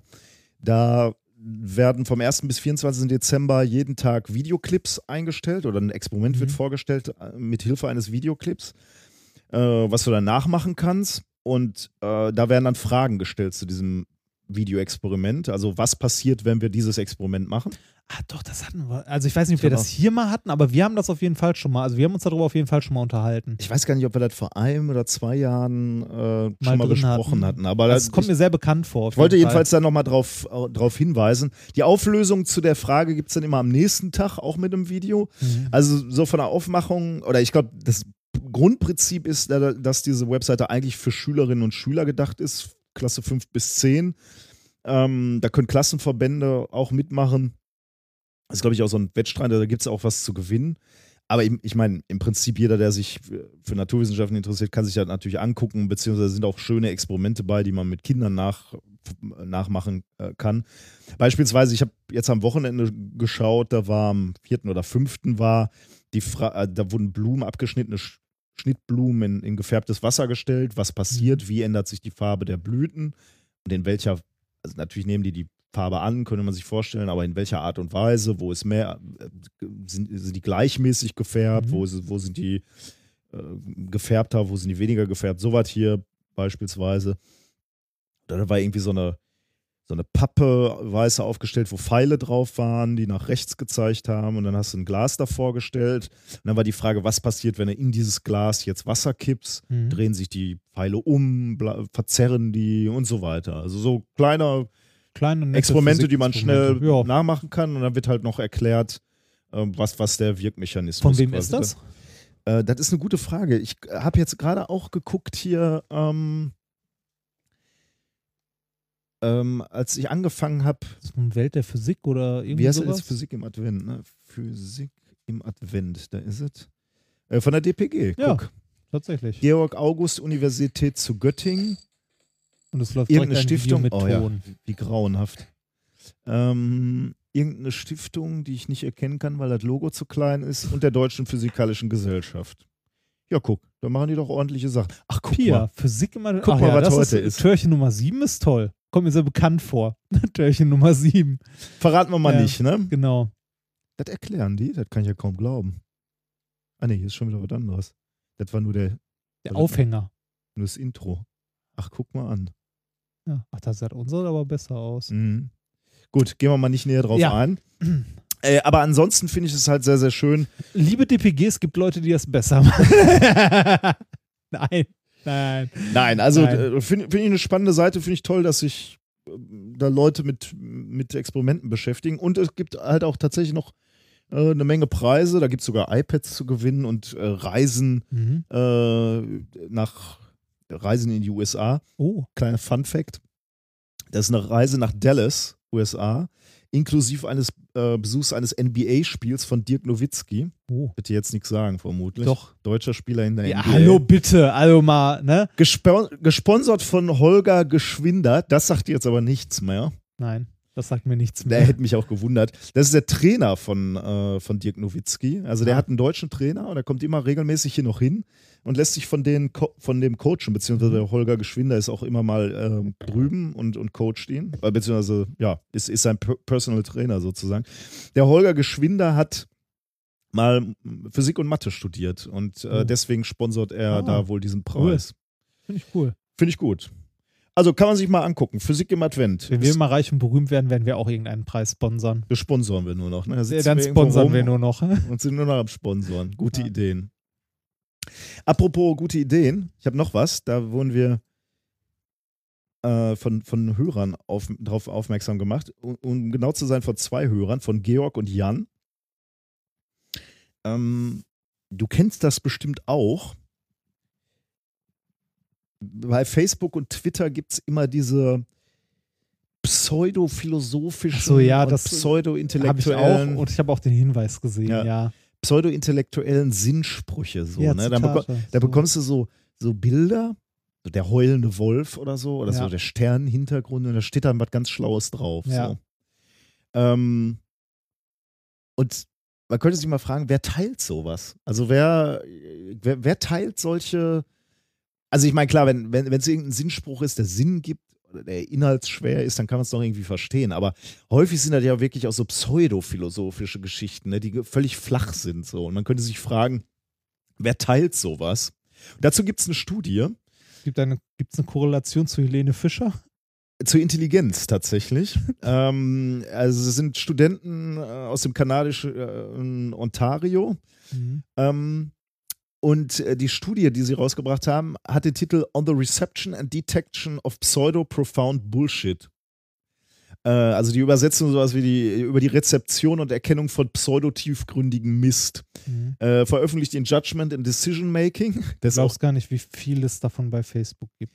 ich bin nicht bei Facebook, Ja, davon deswegen. gibt es unglaublich viel. Das glaube ich, ja. Ich glaube, der Schmerz ist groß, wenn man Ja. da ist, oder? Träume nicht dein Leben, lebe, Lebe deinen Traum. So was. Oh Gott. Oh Gott. ähm, ver- Man, ver- man, ja. man sieht nur mit dem Herzen gut. Sowas kommt da Das auch. Wesentliche ist für die Augen unsichtbar. Darum geht es in dieser Veröffentlichung. Ja, November 2015. ja. Oh, Ähm, relativ aktuell. Ja. Die, in, in diesem Paper geben die erstmal eine Definition für den Begriff Bullshit. Was soll das eigentlich sein? Und äh, naja, das ist nicht so ganz scharf formuliert, aber äh, Bullshit ist eben eine Aussage, äh, die in der Regel aus einer Zusammenreihung von bedeutungslosen Schlagwörtern besteht. Buzzword-Bingo. So, sozusagen, genau. Irgendwelche Sachen, äh, die halt darauf ausgelegt sind, zu beeindrucken und erstmal nur Aufmerksamkeit zu erregen. Jetzt machst du Facebook auf, um mir Nee, ein paar ich mach, Sachen. Ich mach nicht fest. Ich mach weiter. Ich will nur ein paar in den Raum werfen, hier und da mal. Aber du sag, du hörst mir auch noch zu, ich ich ne? höre dir noch zu, ja. Weil die Autoren auch einen Twitter-Beitrag als Beispiel nennen. Äh, und zwar den Satz: Aufmerksamkeit und Absicht sind die Mechanik der Manifestation. Aufmerksamkeit und Absicht sind die Mechanik. Was? Ja, es gibt keinen Sinn, ne? Ja, also nee, du merkst, nicht. der, äh, dieser, dieser, dieser Tweet ist von äh, einem Autor, Deepak äh, Cobra, Cobra oder so. Und der ist Bestseller-Autor und der hat diesen Satz tatsächlich mit voller Absicht äh, gepostet, geschrieben. Aber der wird trotzdem geliked und geretweetet, weil und Leute, weiß ich nicht, habe ich nicht nachgeguckt, aber der, ähm, der, da, da gehen halt Leute drauf steil und sagen, das ist toll, so. Das spricht denen aus der Seele. Macht halt eigentlich keinen keinen Sinn, ne? Ja, ähm, was die Forscher jetzt gemacht haben, die haben Pro, sich Probanden gesucht und haben jetzt solche oder ähnliche Sätze denen gezeigt und sie entscheiden lassen, ob es wissenschaftlich Sinn macht, also ob das wissenschaftliche Erkenntnisse sind, beziehungsweise philosophisch Sinn macht, oder ob es sich um Bullshit handelt. Ja. Ähm, und gleichzeitig wurden diese Probanden auch logisch getestet. Also Rätsel musste sie lösen. Äh, im, Im Grunde genommen so was wie ein Intelli- Intelligenztest. Du lachst schon so, komm, schmeiß einen rein. Das Problem mit Zitaten aus dem Internet ist, dass man sie nicht auf ihre Wahrheit prüfen kann. Karl der Große, deutscher Kaiser. Entschuldige, ja. Aber, ja, es gibt, also, äh, ich meine, jeder von uns kennt ihn. Es gibt unglaublich viele davon. Probleme sind Gelegenheit zu zeigen, was man kann. Äh, ich kann, ja gut, weil ich zum, will, zum Teil geben die ja Sinn. Ne? Ja, Also die, ja, ja, aber trotz, trotzdem sind die eine große Anhäufung von Bullshit. Also, ich meine, das war jetzt ein Extrembeispiel dafür, das halt nicht mal einen Sinn ergibt. Aber Ja. es gibt auch jede Menge von diesen, so Carpe Diem und also so alte lateinische Sprüche oder irgend so ein Scheiß, äh, die die Leute halt einfach posten, um, weil sie denken, oh Aufmerksamkeit. ja, das, das ist aber, das ist tiefgründig. Ja. Was, um, um diese Studie jetzt knapp zu halten, was rauskommt, ist natürlich genau das. Ähm, die Probanden, die nach diesen Tests als weniger intelligent galten, also die, ähm, die schlechter abgeschnitten haben bei den Intelligenztests, äh, hielten Bullshit häufiger für tiefgründig. Hm. Gut, ist jetzt nicht Also, sehr überraschend, ja. ne, ehrlich gesagt. Aber okay, ich wollte die Studie trotzdem. Ja, ist, also ist ja auch interessant, weil, ähm, also, äh, es gibt ja Leute, bei denen spielt sie das halbe Leben auf Facebook ab oder halt auf Twitter oder so. Und ähm, es gibt so häufig so einen Quatsch, der retweetet wird, gepostet, geteilt, sonst was. Und heu also häufig, je dover der Spruch, desto kitschiger das Bild. Das, also, das, das wahrscheinlich, da Das könnte man mal eine Studie zu machen. Ne? Das, Das ist wahrscheinlich, ja, und da, ja, wahrscheinlich ki Ja. je kitsch, ja, hm, Je schwierig, ja. Da muss man jetzt vorsichtig sein. warum? Ich will jetzt keine Annahmen über die Korrelation von Kitsch und Intelligenz machen. Ja, nein, aber, äh, aber diese, diese tiefgründigen Sprüche sind immer auf irgendwelchen kitschigen Bildern. Das, oh. Also die werden ja nicht einfach als Text gepostet oder so, sondern als Bild, wo Text drauf ist. Ja. Naja, egal. Schreibt uns ruhig reichlich dieser Kommentare bitte in die Kommentare. Oh, bitte nicht. ja. Wir haben noch was äh, Sinnvolles gemacht. Ähm, wir haben noch eine kuratierte Seite zu Wissenschaftspodcasts äh, geboren. Also nicht äh, wir jetzt als Person, sondern äh, wir mit ein paar anderen Leuten noch dabei. Leuten, Leute, die auch in Wissenschafts- äh, unterwegs sind, also Wissens- oder Wissenschaftspodcasts machen. Die Idee ist, ähm, ja, es gibt ja diesen Spruch, Kuration ist das neue, Social Media. Also das Problem ist halt, im Internet gibt es einfach tausende. Ich wollte wollt gerade sagen, Kuration ist das neue Social Media. Merkst du selbst, ne? Lass es mich an einem Beispiel, damit auch Kleingeister Ja. wie du ja. Ja, ja, komm. es verstehen. Könntest du mir ein Bild dazu malen? Der heulende Hund oder Ja. was willst du haben? Der heulende bitte. Wolf. Ja, irgendwie sowas die Richtung. Also, es gibt, es gibt viel Zeug im Internet. Und da das Richtige rauszuwählen, zu, se- äh, wählen, ähm, Internet ist da immer wird Platz. Kuration vermutlich in der Zukunft wichtiger werden. Äh, das merkt man schon an Blogs oder was auch immer. Nachrichtengeneratoren sozusagen, Mhm. nicht Ge Nachrichtengeneratoren, sondern die, die Nachrichten zusammenfügen nach deinen Interessen. Ähm, und wir dachten uns, es könnte für die Wissens- bzw. Wissenschaftspodcasts auch äh, interessant sein und wichtig sein. Und deswegen haben wir eben diese Seite www.wissenschaftspodcasts.de äh, auf den Weg gebracht, wo im Moment noch relativ wenig Podcasts sind. Wir wollen noch wachsen, aber wir wollen eben auch das, das, den Inhalt kuratieren. Also wir wollen, äh, wir sind so eine kleine Redaktion, die sich dann anguckt, die Podcasts, die da drauf veröffentlicht werden. Und die müssen gewissen Mindeststandards entsprechen. Ähm, inhaltlich wie qualitativ. Äh, und dann wollen wir die dort bewerben, sagen wir mal Also so. so, so beginnt das Ganze jetzt und in äh, ungefähr 10 bis 15 Jahren werden wir dann, wenn ihr uns Podcasts schickt, die an andere Podcasts weiterreichen, damit die bewerten, ob das, äh, also ob das fachlich okay ist. Ähm, und äh, dann könnt ihr uns die Podcasts geben. Wir veröffentlichen die dann für euch. Äh, für eine geringe Gebühr. Mach bitte hier die gute Idee nicht kaputt. Nein, möchte ich ja gar nicht. Ich möchte nur sagen, da soll es nicht hingehen. Nein, natürlich nicht. Ähm, es geht nur darum, äh, eine Anlaufplattform zu machen, wo sich eben, ja, wo, wo, ein- wo ein, ja, ein Au- Anlaufpunkt ist, gute Wissens- bzw. Wissenschaftspodcasts zu finden, um vielleicht auch dadurch, äh, vielleicht die, dieses, dieses, dieses ganze Thema Podcasting vielleicht noch auch bekannter zu machen bei Leuten, die sich grundsätzlich für Wissenschaft interessieren, aber vielleicht vom Podcast noch nie was gehört haben.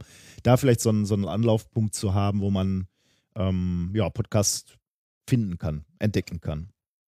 Also, wenn ihr da Lust habt, schaut euch da, äh, das auch mal an. Da, da findet ihr eben auch noch ein paar andere und neue Podcasts vielleicht für euch. Gut. Haben wir heute was gelernt, mein junger Padawan? Äh, bestimmt. Ähm, wir haben gelernt, dass äh, die Presse aufhört, ordentlich nachzudenken oder Großteile der Presse, sobald irgendwo Diamant steht und Raumtemp. Das Nein, müssen wir nutzen. Ja, ja, das. Wir haben gelernt, dass jemand die Idee hatte, die wir hätten haben sollen. Das ordentlich zu verkaufen.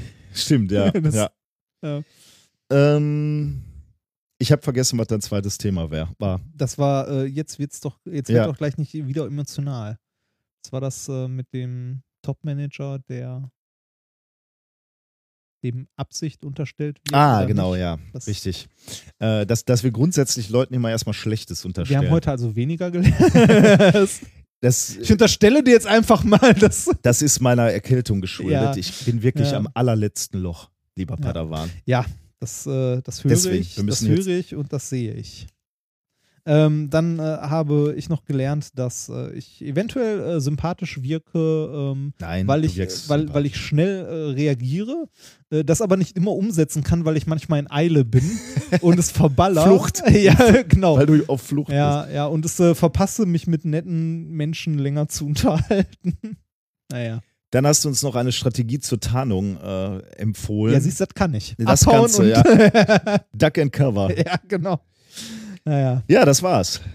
Das war's. Und wir haben, äh, wir haben heute gelernt, dass man äh, aus einer Altflöte schnell eine, ähm, was ist das überalt bei Flöten? Keine Ahnung. Weiß Tenor. Sopran, keine Ahnung. Machen kann, indem man Helium durchhämmert. Ja.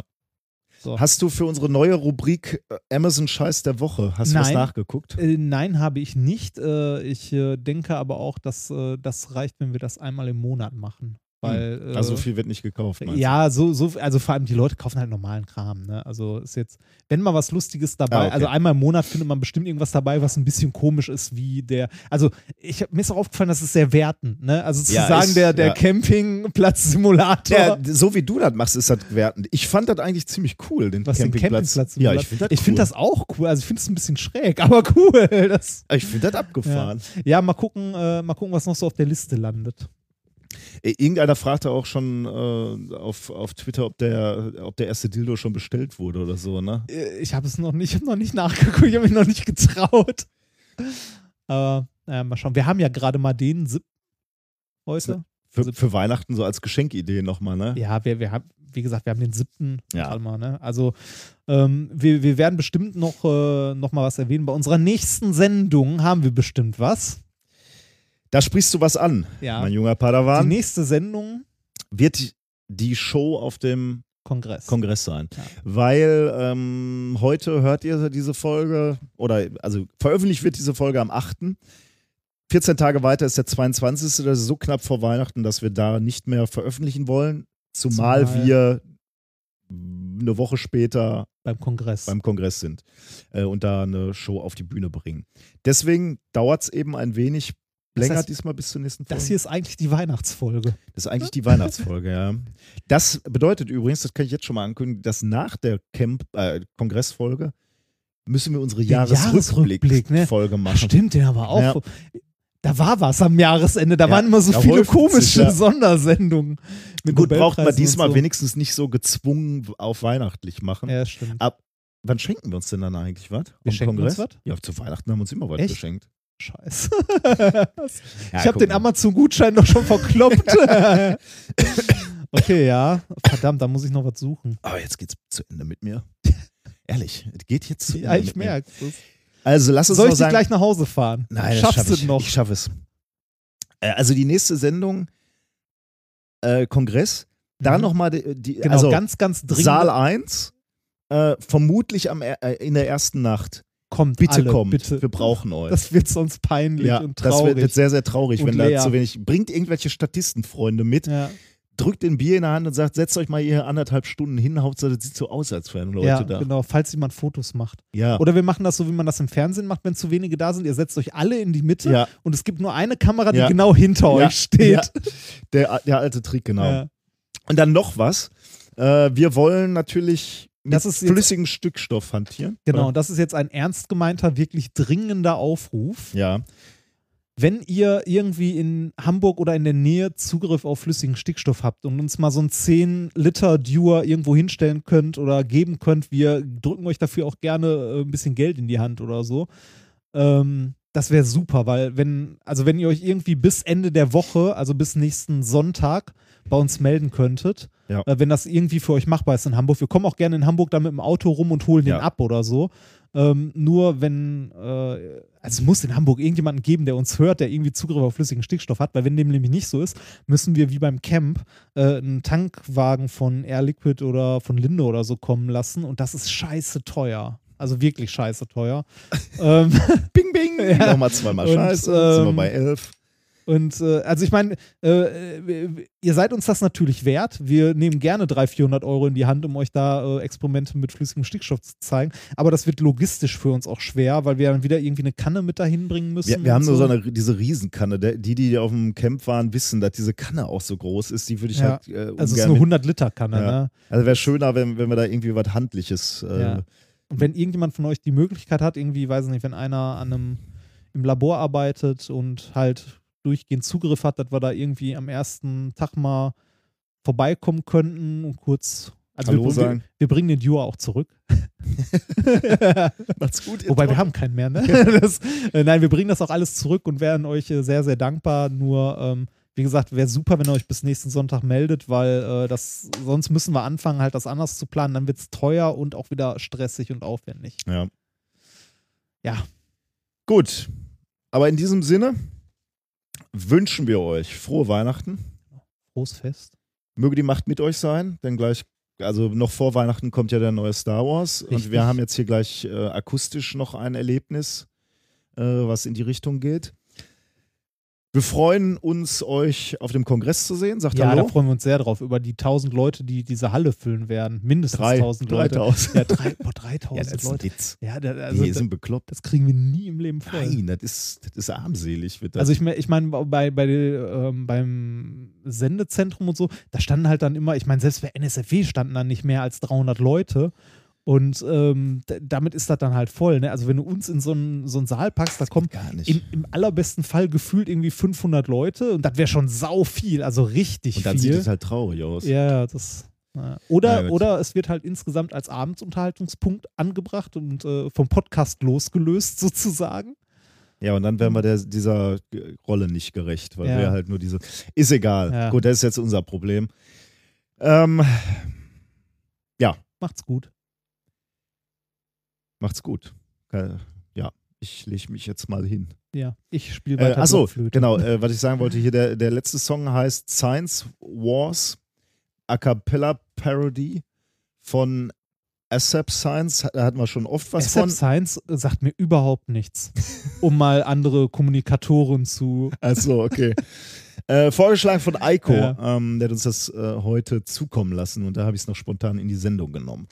Echt Ähm, heute spontan? Ja, du mal, ich habe für die nächste Sendung schon äh, Musik Ich weiß, ja. rein. Also, aber ich fand jetzt Star Wars halt so ja, nein, nein, äh, nein, nein, passend, nein. deswegen. Nee, ich, ich dachte nur nicht, dass das äh, sich doppelt. Also Ich dass glaub er nicht. ein, okay. ich glaube nicht. Ja. Macht's gut. Tschüss. Welcome to Science Wars, Chemistry, Bio, Physics, Math, and Glow, which field is best? Understand the force and energy, quantum mechanics and relativity. My field is pure and they rely on me. I see the universe like nobody. You may have made fun of me in high school for being awkward and following the rules. Now I've got lasers. Wow, that's really cool. May the mass times acceleration be with you. Atoms, entropy, dark matter,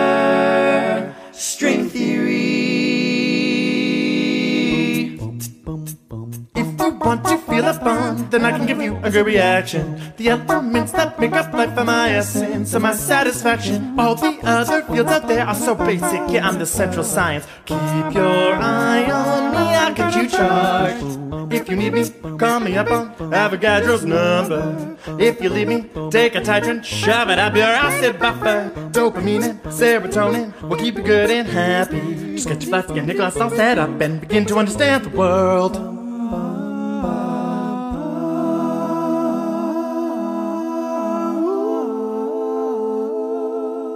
Within me, you'll find life's beauty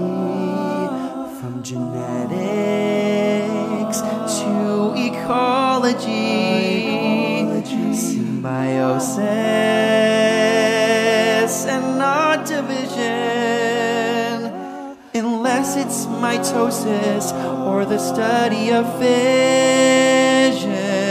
Even if you don't pass, you'll enjoy my class. Evolution has brought us along,